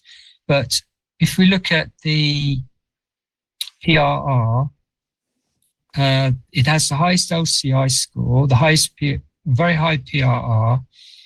And so you can see that um, the ones, uh, this number here has to be over three because these are the K, the K, the number of records. So these, these three here in the middle are not really significant, even though they have high PRR scores because they're under uh, only just at three. So MMR is the top one in here for um, for the attention deficit disorder. But there was also the, the. COVID 19 uh, so called vaccine was also like 91. COVID nineteen. Look, there's uh, there's 91. The, do you see COVID 19 Oh, yeah. go down there? Yeah, that's right. It has a high frequent. It has a high number of events, but that's out of a very high number of um, Oh, okay, of cases. Okay, I see. hmm Yeah. So uh, the way this works is is, is the Case percentage. relate, yes.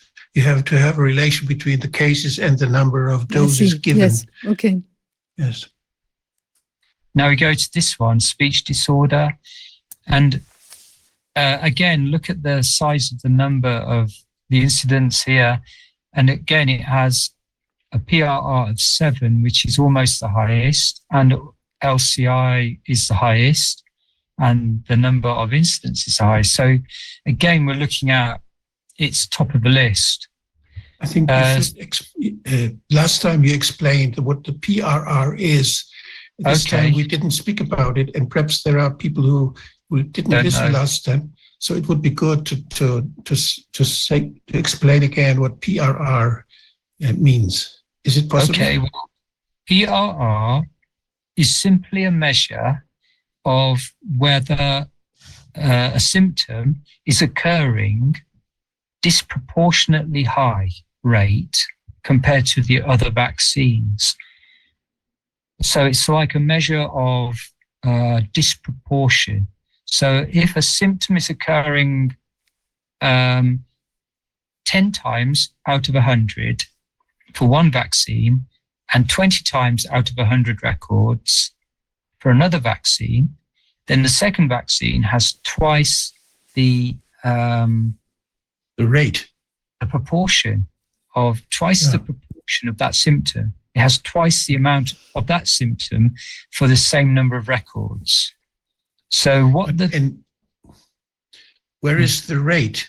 So for the rate is not the rate is simply yeah the rate is it's just the number it's basically the percentage of rep- the prr is the percentage of reports for a particular symptom um, which are sorry the percentage of reports for a particular vaccine that show a particular symptom so it's just the percentage of the reports generated for a vaccine that have a particular symptom. So that's compared with the percentage of reports for other vaccines that have that symptom.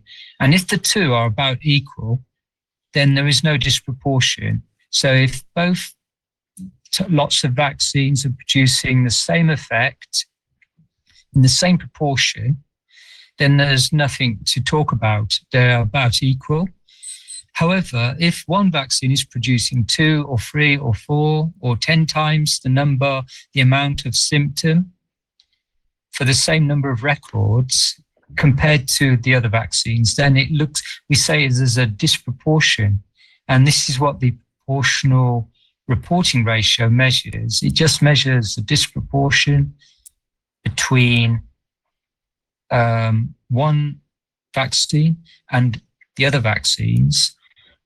And um, the CDC uses this proportional reporting ratio to detect uh, safety signals.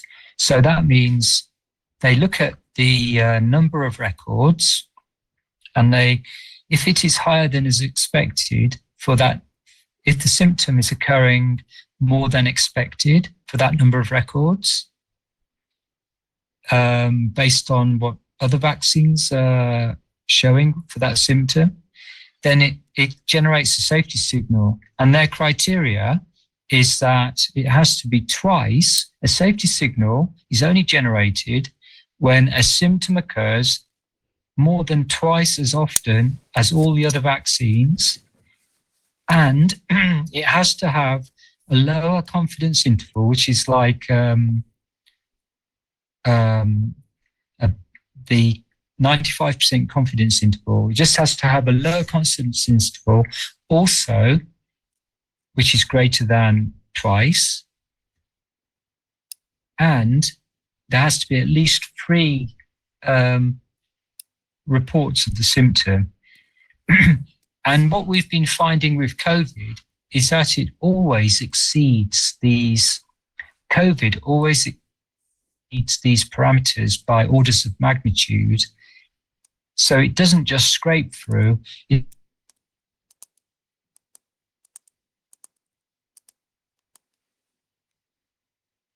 on every symptom. And and COVID is is highest on the uh, vascular cardiac symptoms, whereas MMR excels in the autistic symptoms, and COVID is quite low on autism.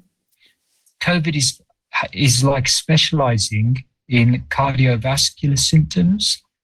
Uh, COVID vaccine is, and MMR is characterized by the autistic symptoms, but you won't get, for example, MMR showing thrombotic symptoms or vascular symptoms, and you won't get COVID showing autism symptoms. They are very distinct in their characteristic, these vaccines, and their effect on human beings. So now, um, this is a, another example of speech disorder. We, we saw repetitive speech um, before.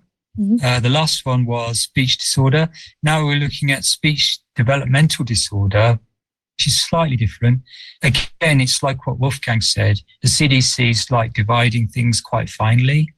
But even with their division of things, it still turns out that MMR has the highest incidence, but also has a PRR of 30, which means it's 30 times more like uh, inci- the, the incidence of speech developmental disorder is 30 times that of um, all the other vaccines combined.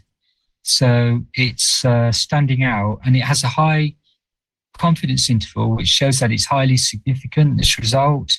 It's highly significant at the 95% confidence interval, and it would probably also be highly significant at three standard deviations or even four standard deviations. So, but this is all done at the 95% confidence interval. Repetitive speech is something people associate with autism. And again, if you look at MMR,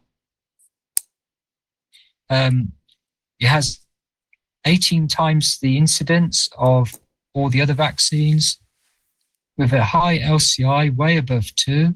That's way above two. Only has to be two for it to be significant, but it's this is nine. And um, remember, there has to be at least three events. So all the others around it, the ones and the twos, they all drop out. So it becomes the top of the list again. Uh, cognitive disorder. Uh, with cognitive disorder, we're looking at quite a few other vaccines as well cause cognitive disorder, especially the HPV vaccines and Lyme vaccine. Lyme vaccine is reputed to be a bioweapon that was developed, I think it was on Rhode Island, but by the US military. Uh, the um, HPV vaccine also causes considerable um, cognitive disorder. um, the others we can ignore because they've only got two events. But you can see MMR is right at the top again with significant, uh, it's a significant safety signal. It's not the highest because Lyme and HPV are higher for this particular uh, dis, um, for this particular symptom, but it's it's very near the top. Learning disability again. Um, if we take learning disability, um, MMR is at is very near the top. There's only one above it, which is HPV again. So HPV obviously causes a degree of um, a degree of uh, cognitive damage, cerebral damage, um, learning disorders. Yet another symptom that's synonymous. But we can see with this one, again, we have HPV above it. We can ignore the PER because that's only got one record. And we can ignore DTP because that's only got two records. So basically, it's HPV above it again. So that's about the third or fourth time we've seen a confirmation that HPV and MMR both cause the cognitive damage. Intellectual disability, um, again, if we look at these, we can ignore the top three because they have under three events. So they don't qualify by the CDC's criteria, which puts MMR at the actual top again. It's quite, it's quite, int- I find it really surprising how it just comes bubbles to the top every time, you know. Neurodevelopmental disorder, here MMR is is right at the top anyway, with 198 records out of uh, this is the total pool of MMR records. we have a high PR, 134 times greater incidence compared to the rest of the vaccines for neurodevelopmental disorder, 134 times, with a very, very high lower confidence interval, way, way above two. It's 108. So, I mean, it's like you probably get about maybe even five or six standard deviations before it reached two. So, developmental delay. I'll quickly go through these because they are synonymous. So, but MMR comes out top in in in nearly all of them, I think. Um, stupor. I think this is where people are kind of. It's like a, zombified state, I suppose, but it's like associated with um, autism. And when we look at stupor, uh, this is ordered by the LCI. So MMR is is got a high confidence interval. It's got a high proportion, 20 times higher rate of stupor than the other vaccine. And as you can see, it has a high incidence. Um, so MMRs is has a significant stupor uh, symptom. Staring Again, it comes up very, very high on the list. Um, decreased eye contact. Now, what I did, I won't go through, there's quite a few of these social avoidant behavior.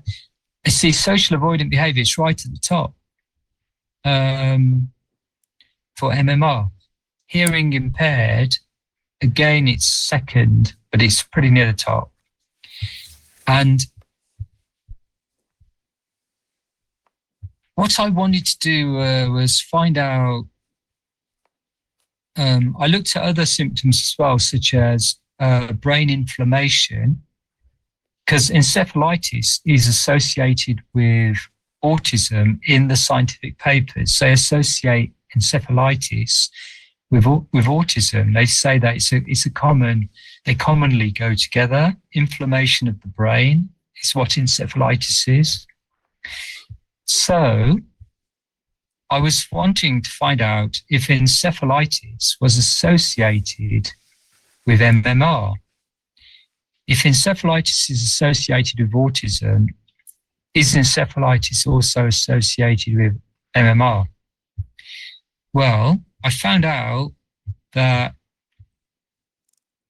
the three highest ranking symptoms that are for um, MMR is it causes mumps, measles, and rubella. They, those three diseases are the three diseases that MMR is supposed to protect you against mumps, measles, and rubella. However, hmm. the symptoms that are most common for MMR are catching mumps, catching measles, and catching rubella. And unfortunately, if mumps, one of the major effects of mumps is it causes encephalitis. One of the major effects of measles is it causes encephalitis. And one of the major effects of rubella is it causes encephalitis. It's supported by the scientific papers that show that.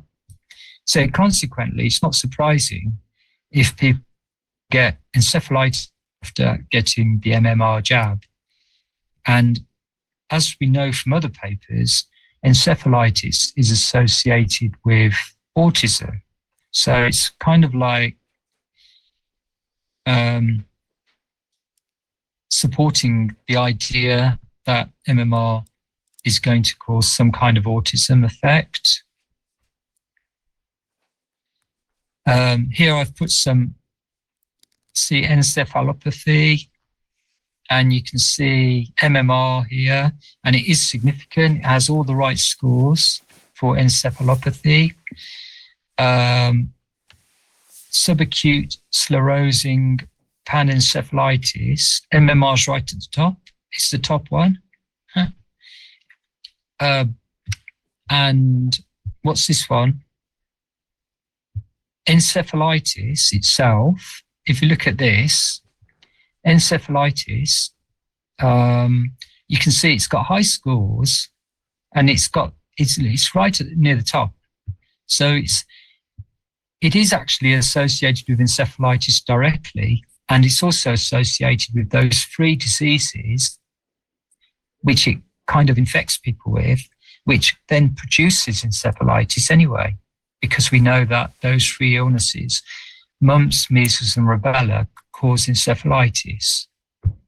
So there's kind of multiple strands. I'm not saying that all M- all autism is caused by encephalitis, but it is encephalitis is an associated symptom of autism. Definitely, I think the papers bear that out. There's many papers online.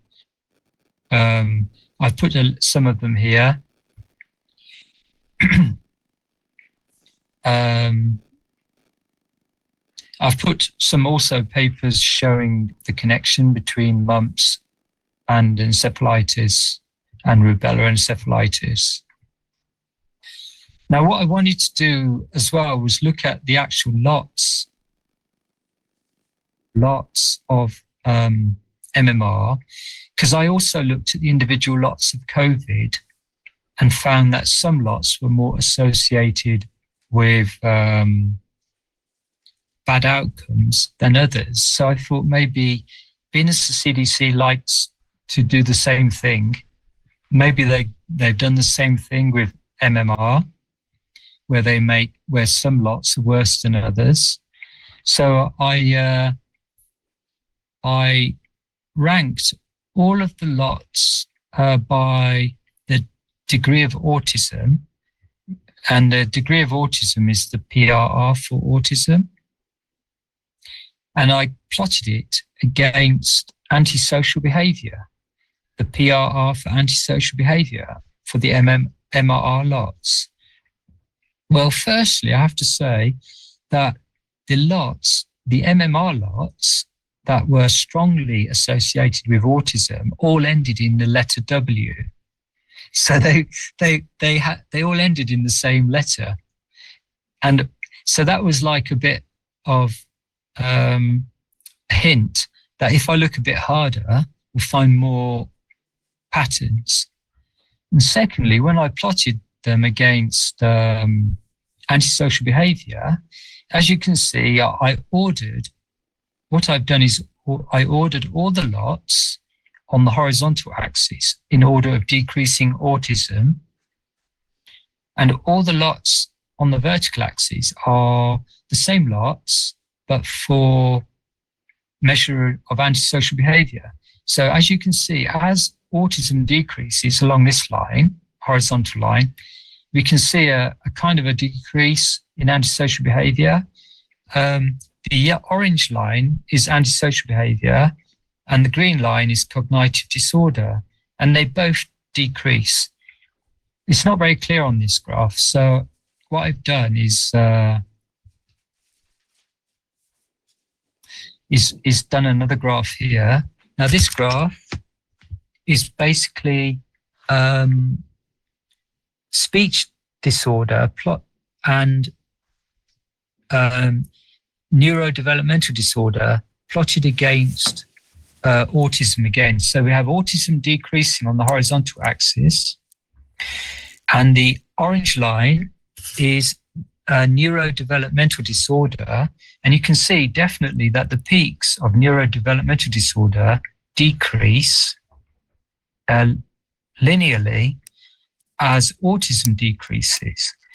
So this shows me that we have a definite relationship where the batches that cause um, the most autism also cause the most neurodevelopmental disorder.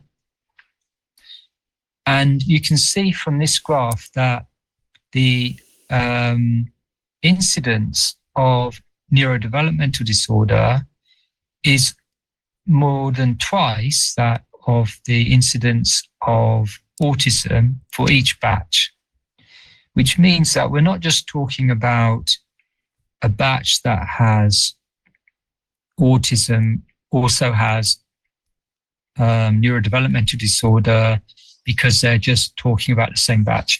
We actually have many, for example, records in each batch. Some have a lot of neurodevelopmental disorder, but don't mention autism, and some have autism as well.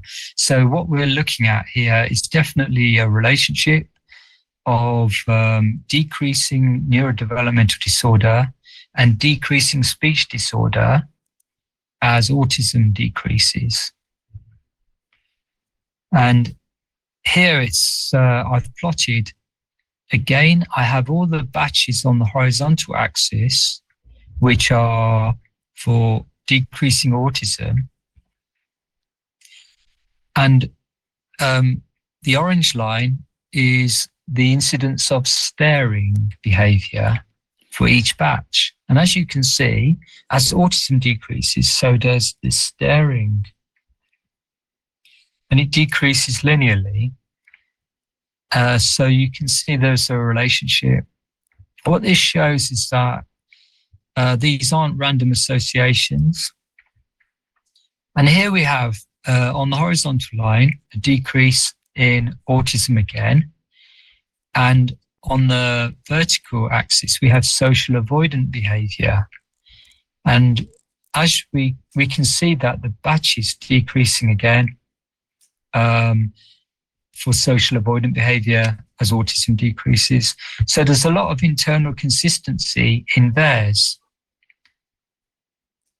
Um, and all of these symptoms here, all of them decrease as autism decreases, all of them do.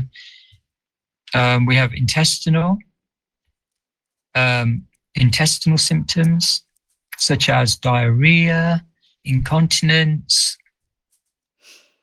um, gastrointestinal disorder, social uh, symptoms such as antisocial behavior, emotional disorder, social avoidant behavior, staring, we have cognitive disorder, such as learning disorders and so on.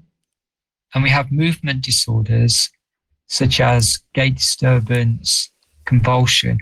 All of these decrease in within the VAERS data. It can be shown that all of these decrease as autism decreases for each batch, which shows that it is internally consistent and um, that many symptoms are related by the common factor that uh, the vaccine, if a vaccine is associated with one symptom, it will be associated with another one. So I basically have shown, confirm that uh, MMR is strongly associated with autism, as evidenced by very high PRR scores that are consistent for multiple related symptoms. So it's definitely strongly associated with autism.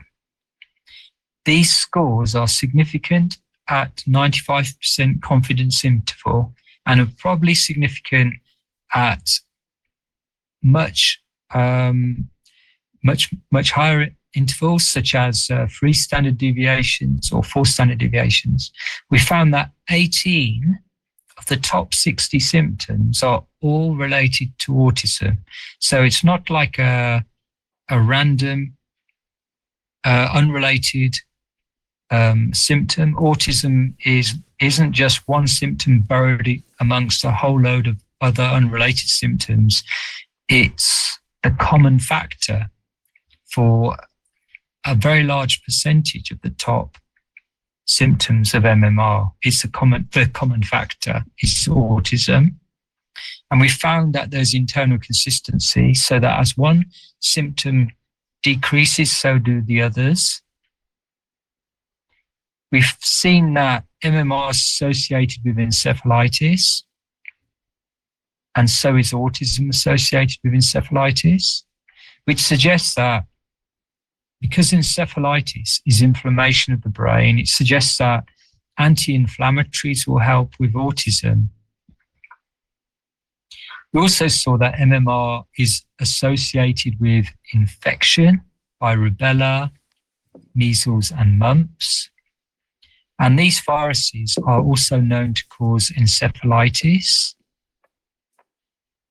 Um, so an antiviral treatment, if someone has to take the MMR, I'm not, I, I wouldn't suggest anyone take it, but if someone does take it, then if they took some kind of antiviral treatment at the same time to block the, the chance of getting rubella, measles, and mumps, then it would actually prob- may may help reduce the, the outcome of becoming autistic but it's a bit of a gamble.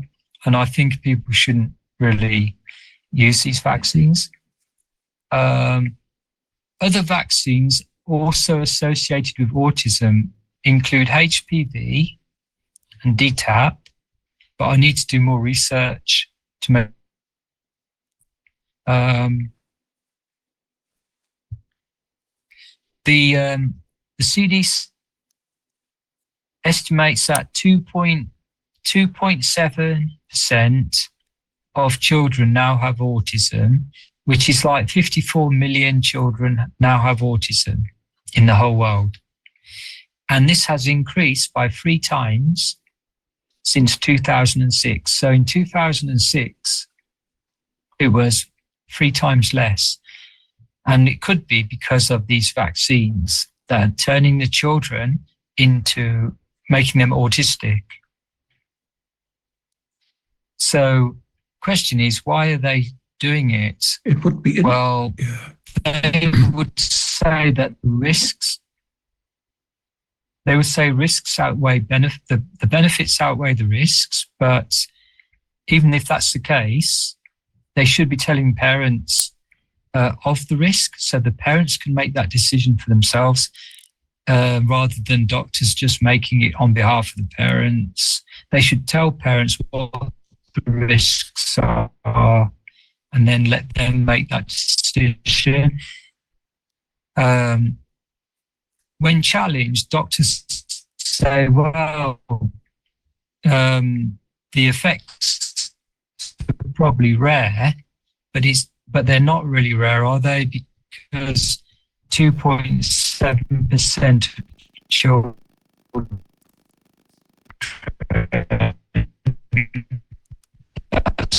nearly three percent children now have autism. Greg, you're very hard to understand right now. And also, it's not, maybe not really rare. can, can Moved. Why are you- they playing down? But not all children develop autism. Yeah, I can hear you. Yes, now we want me to can hear switch you off my better again. video? Yeah, I, I also wanted to say that you have moved a little bit down to the the lower corner of the um, of the image of, of the screen, but it's good that ba- you're back up again. I think it's really amazing. It's um, I mean, if this uh, is is really like uh, that seems to be, we should also look at that in with regards to the other um, you know data databases that like in in uh, of, of the EMA and other places in the world would be interesting to compare that as well. And i mean it's a very it's a very interesting finding. I mean i've often read about this like like parents complaining that they um, or like uh, complaining is maybe not the right word like noticing like um, really um, you know like uh, bad um, events on their children after this MR, mmr uh, vaccine vaccination. And um, or at least it was like often mentioned in this context. I don't know know anything like from my personal um, surrounding but like from from like what you could see online and so on. And it's interesting because people i think were often mentioning exactly that measles vaccine basically and not other ones. So it's it's interesting because the I mean there was the idea that's at least what I read that it might be because of the um, you know the aluminium in that um, uh, you know the the the enhancer of the uh, auto re, um, autoimmune reaction. But it's interesting because I think that this um, aluminium might also be in other vaccines. So it must maybe be something else. If I'm not, uh, if that is correct, the assumption that it's also in other vaccines.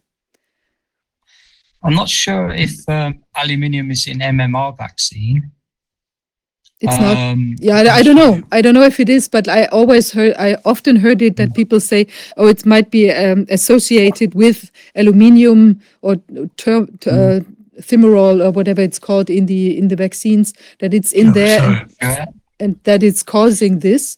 But um, if it's if we so so in fact the um, you know the um, the reaction um, enhancer basically is maybe not the same in all the vaccines and maybe it's something else maybe it's really something else that's triggering it that would need to be uh, investigated This this would be interesting. You could make the same work you did, not focusing on the infection, which is to be pro, which is to be blocked by the by the, the vaccine, but just take the the additives. Just Yeah. don't take the don't take the vaccine don't take the stuff which is which is uh, on the label, but take the additives and then make such a uh, s- s- such a such connections. Take all the take all vaccines which contain allium thiomycin or or quicksilver or what whatever, and just just find out whether the, those vaccines which containing aluminium, which containing such other additives, have such a risk. Uh, have such a risk profile or have a have, a, have an extraordinary risk. This- I know I don't know whether it's. You have to know what is. Yeah. Yes, you have to know what is in it and Mm. which dose, and so to find out those relations. I think it's a lot of work, and I, I just got the idea that this would be another way to distinguish between the vaccine itself, Mm. the effect of vaccines itself, and Mm. uh, the way they are con- pre- preserved, or the way they are uh, boosted, or the way that about uh, the way the additives work. I mean it seems that there's something specific in that vaccine you know that so it's like there must be something. I mean if it's like an, a, a very um, outstanding uh, um, you know like um, additive like what you say that it's only in that vaccine that would be i mean maybe it, it could be you just take a look at the the um, you know these uh, ingredients list and then immediately see okay there's this one thing that sticks out. Is that also in other vaccines? And then maybe you know it's not even so much work but that's just i mean of course it's a giant amount of work in general. But um it's it's very interesting. It's, it's, it's interesting uh, if, if we if we would correlate that uh, the effect of of this damage done by those by those injections on one hand and the the benefit prohibiting some diseases in time in development in time historically when they started using this stuff and when how, how often how well how high was the incidence of this infection. There are such there is such work done where it, where it's shown that the that the the disease itself became less and less frequent uh, and the the invent the invention or the use of a vaccine was starting much later when there was already a, a very low incidence of the of the disease.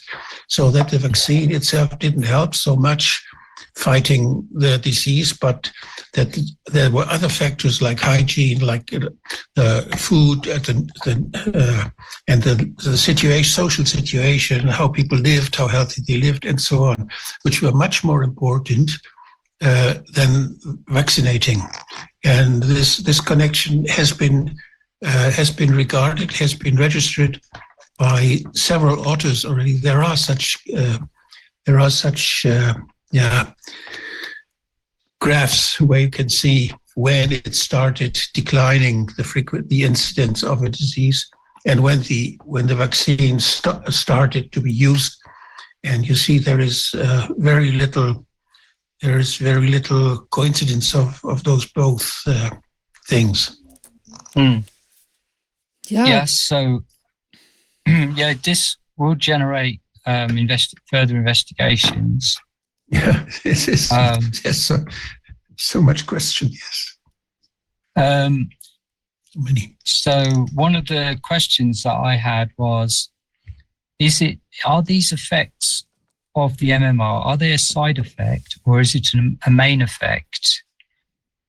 A side effect is where the adverse reaction is rare and where an intervention is designed for the welfare of the recipient.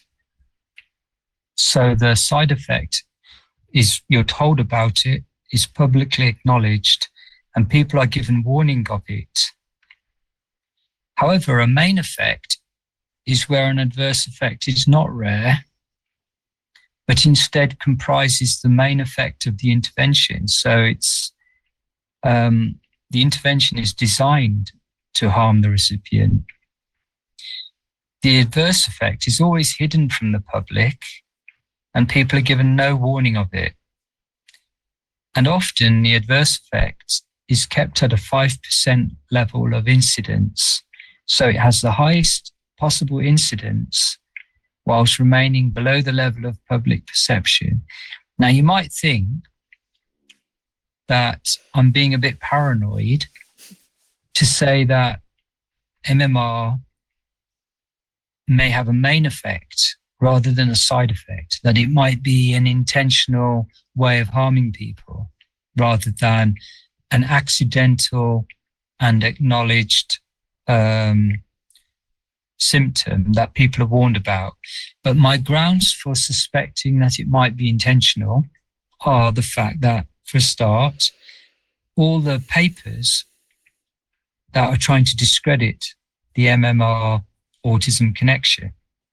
Okay, that's one thing. And um, the fact that um, it isn't rare, it's actually a very common effect. So it's not even hidden. It's very, very there, but the authorities are all denying it, probably for profit. But um, it afflicts so many children um, that it looks to me like it has the potential to be a weapon. Because when when an effect is very very obvious, like this, where it where it has um, dozens of symptoms associated with it, and where it's affecting a large percentage of the population, then we have to ask where the boundary is between a, a side effect and a main effect. And if, if this is a main effect, then that's supported by the fact that the governments are not acknowledging that there is an effect. They're trying to hide it, which is kind of not in the public interest. Yeah, I mean, it's interesting And- that especially the MM, MMR vaccine is uh, basically it's obligatory in, in like most places. I think for I mean for Germany, it's the only childhood vaccine that's obligatory. So you have to Same you, you're Europe, fined yeah. when you're when you're not uh, participating. And so I think it's interesting. I mean, if you make something obligatory, like just what we noticed with the COVID nineteen so-called vaccines, then that you'd say, wow, if something is obligatory, then you'd like you know investigate it like even even more intensely so people really know Mm. um, so the state also doesn't you know enter into like um um pain pain and, and damages uh, uh, claims you know like legal claims and so on. And and that's interesting that in in this case you see there's maybe something going on. I mean as we can see unfortunately like with also the covid-19 vaccines there's not much um, oversight or like uh, they're not uh, fulfilling the you know their their tasks basically. But Mm. um, it's interesting that it's the only one where you have these effects now that you mentioned to that extent um, seems to be like the most toxic one of the of the vaccines that are sort of common traditional ones and here you have this push to make it um, to basically everyone has to have it Yes, already they have to have it. I think newborn infants in America, they're automatically given the MMR when they're very, very young. So it causes brain damage. Well, to be scientific, I have to say it's just highly associated with brain damage rather than say caused. But I'm sure a cause is going to emerge. But it's highly associated with brain damage. And I think if parents were given uh, realistic uh, warning, they would be advised of the risk of infection, um, risk of measles infection, mumps infection, and rubella. They'd also have to advise them of the risk of encephalitis, which is inflammation of the brain, because we've seen that MMR does have safety signal for encephalitis, encephalopathy, panencephalitis, and so on. There's also a definite risk of gastrointestinal disorder. Parents should be advised that their child have an inflamed brain, may have gastrointestinal and incontinence problems,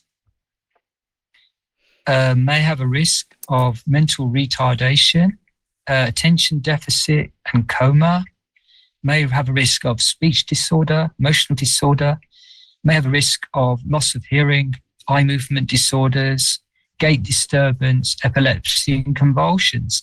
So if a if a parent is happy for their child to be infected, have an inflamed brain, have incontinence,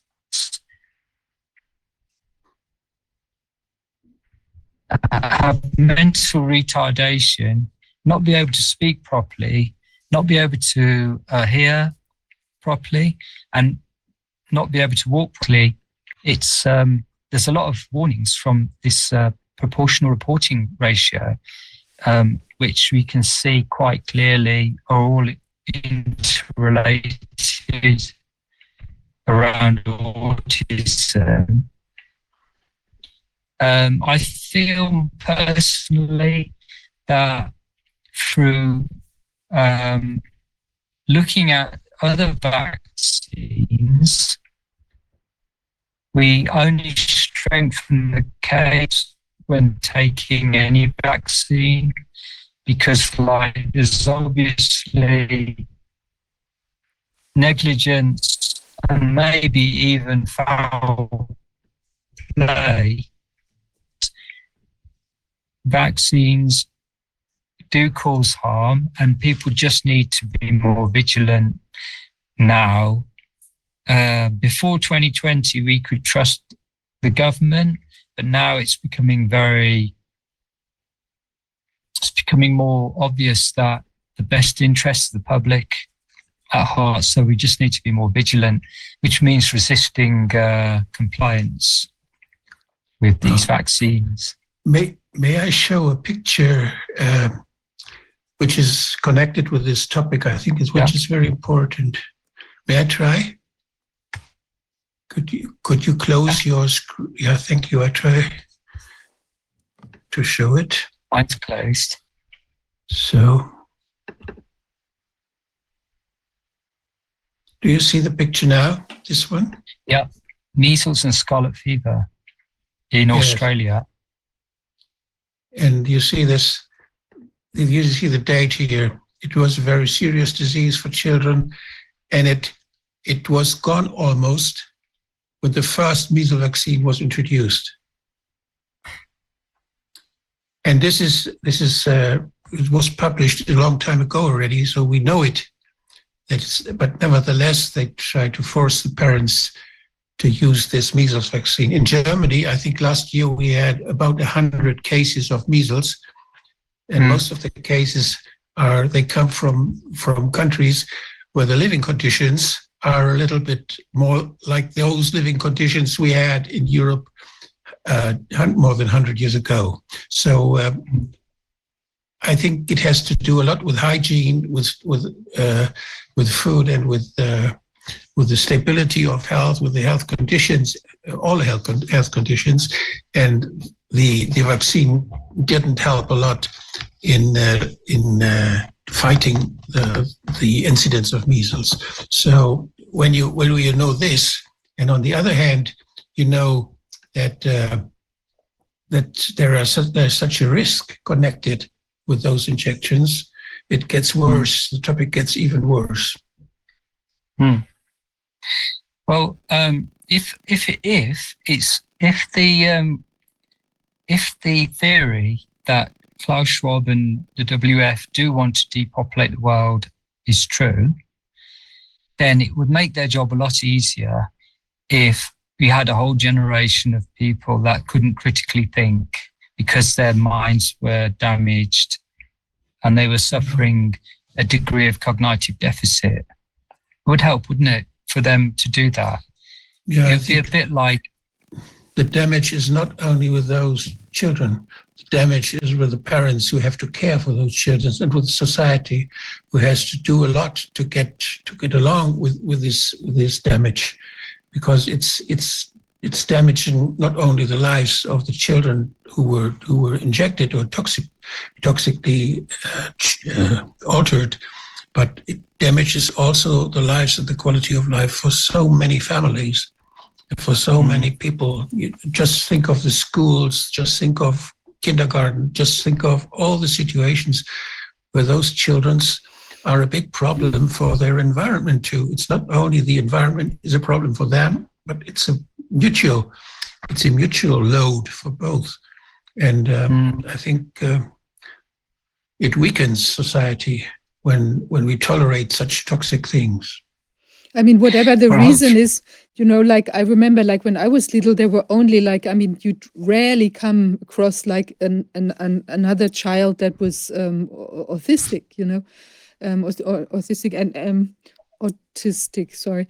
Um, and like I, I remember that my dad, who's a who was a psychologist, he always said, you know, it, or like the theory back then was that it was like in the family constellation that you maybe have a very toxic uh, um, psychological family constellation or, or relationships with the children and then they kind of withdraw into their own world or something like that. I don't know if that theory is still alive but it seems to be. I mean why should toxic families family constellations should have multiplied to that extent you know that you have um, now this kind of uh, completely new um, uh, so many more um, so much more incident of, of autistic uh, children? Yeah. and also i mean even if it was that uh, you know the whatever the patterns had changed or like people would be more aware now and therefore uh, sort of um, you know um, it would be more uh, people would be diagnosed more more with autism where in the in back then people would just say oh he's a little bit um, strange or like he's a special mm, whatever he has just like special um, capabilities or so or so on. Um, but it seems i mean since you could see it in that um, in that list of things i mean there might be other uh, things maybe food related issues or so but at least there's a signal that it it's not maybe just a toxic uh, family constellation or a psychological issue or something you're born with but maybe also acquired since people also um, you know, reported changes in behavior or like the loss of speech um, capability and so on. Yeah, um, after So I think we should, I think we should, uh, Viviana, I think we should invite someone from Children Health Defense yeah, because they, they work a lot on this topic That's already for many years. They have all the data and we are, we're just improvising now, but they, they have a, a very good databases, what's going on in the United States and perhaps also what is going on in other states and compare it with other states. So that would be an addition, additional yes, that's, information that's a very good to what idea. we heard today. Yeah. Greg, I think it's great that you continued the work and and, and now use this this your approach for this uh, new um, topic, new aspect of your investigation. I think it's very important, and um, yeah, you you are the master of the um, of the VAERS data bank now. I think you know you are um, you are Yes. always It's- looking yeah, at it and finding I- new new. Um, I have to say, I have to say too, Craig, there, I like it very, very much that you're so openly discussing that you, that even if somebody stupid as me is criticizing statistics, you know, you you openly take it and and try to to understand what the other one means, and you try to to react on it. And thank you very much for your openness and for your work. Thank you. That's okay. Thanks. Thanks for um, um, thank you for this opportunity to share this information with uh, the wider world, because I think uh, it protects people when I can share it. So I'm grateful for that. Um, it will go out and maybe stop a lot of people making a mistake. So that's good. But I'll, I'll promise uh, to try and uh, make it uh, to see how it uh, can be developed further through amalgamating symptoms and through looking f- at uh, other databases to see if they say the same thing. Like uh, we have the EMA database and we have uh, Vigi Access. I'll look at those and see what uh, connections there are.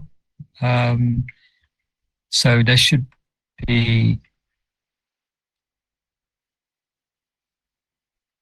what I should do is maybe have uh, I'll create like a news a, a kind of a news bulletin or something so that people can um, see what's going on because there's an awful lot of information. But it's really important. I just hope we can get this done before May because I have a horrible feeling that in May when the IHR regulations come into effect, that all these avenues of investigation will be stifled by oppressive measures. So I'm kind of um, feeling like we we're succeeding in waking people up, but we basically have a window of opportunity to do that, and um, so that's why I'm working quite hard on it because um, it's only a, such a short time. But uh, if we can wake a lot of well, a lot of people are woken up, but if we can keep on waking more people up, it will make the job of the WEF a little bit harder, which means that there'll be more freedom, a degree of more freedom for people. So we've got I really feel like um, we only have until about May.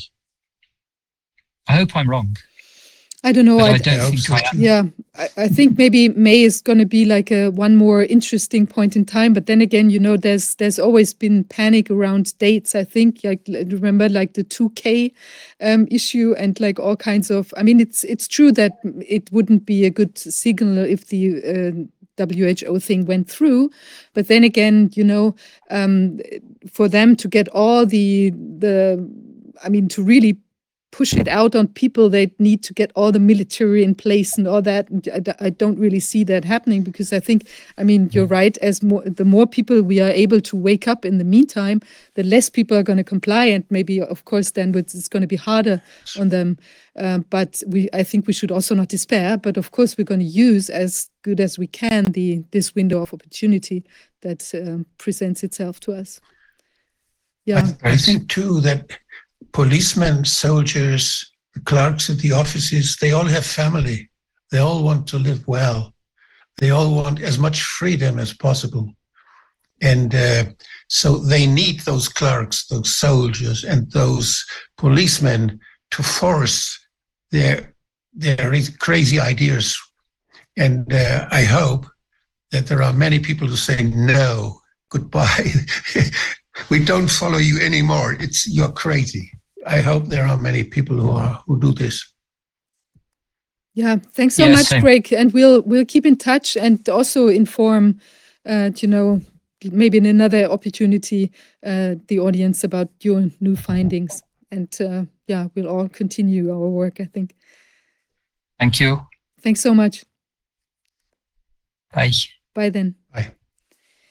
Ja, wir sind am Ende der Sitzung wieder unheimlich viel herausgekommen. Es ist doch erstaunlich, was es immer noch wieder zu entdecken gibt. Ja, und ähm, es ist also irgendwie manche Sachen, also wie gerade das von der äh, Sabine äh, Stäbel da, das ist ja schon auch ähm, schockierend und letztlich, letztlich auch, was Craig jetzt gerade gesagt hat, wenn tatsächlich da diese Verbindung so klar ähm, darstellbar ist, da muss man sich schon überlegen, wie locker das dann auch von den Ärzten immer so verkauft wird, ja, dass das doch alles ganz easy ist und dass man da irgendwas abwehrt und dass es nur gegen Masern nur diese Behandlungsmethoden gibt und das oder Impfung gibt. Und das stimmt ja gar nicht. Also man kann also, ich glaube, ich hatte als Kind auch Masern und war auch nicht dagegen geimpft und hatte gar kein Problem. Also ich meine, also ich jetzt mal in meinem Fall, ich will das auch nicht herunterspielen, wenn Leute wirklich einen schlimmen Verlauf haben, dann kann das schon natürlich bestimmt unangenehm sein. Aber ich glaube, es sterben ja tatsächlich auch an Masern, auch selbst in ungeimpften Populationen kaum Leute. Man muss halt dann ein bisschen wachsam bleiben auch.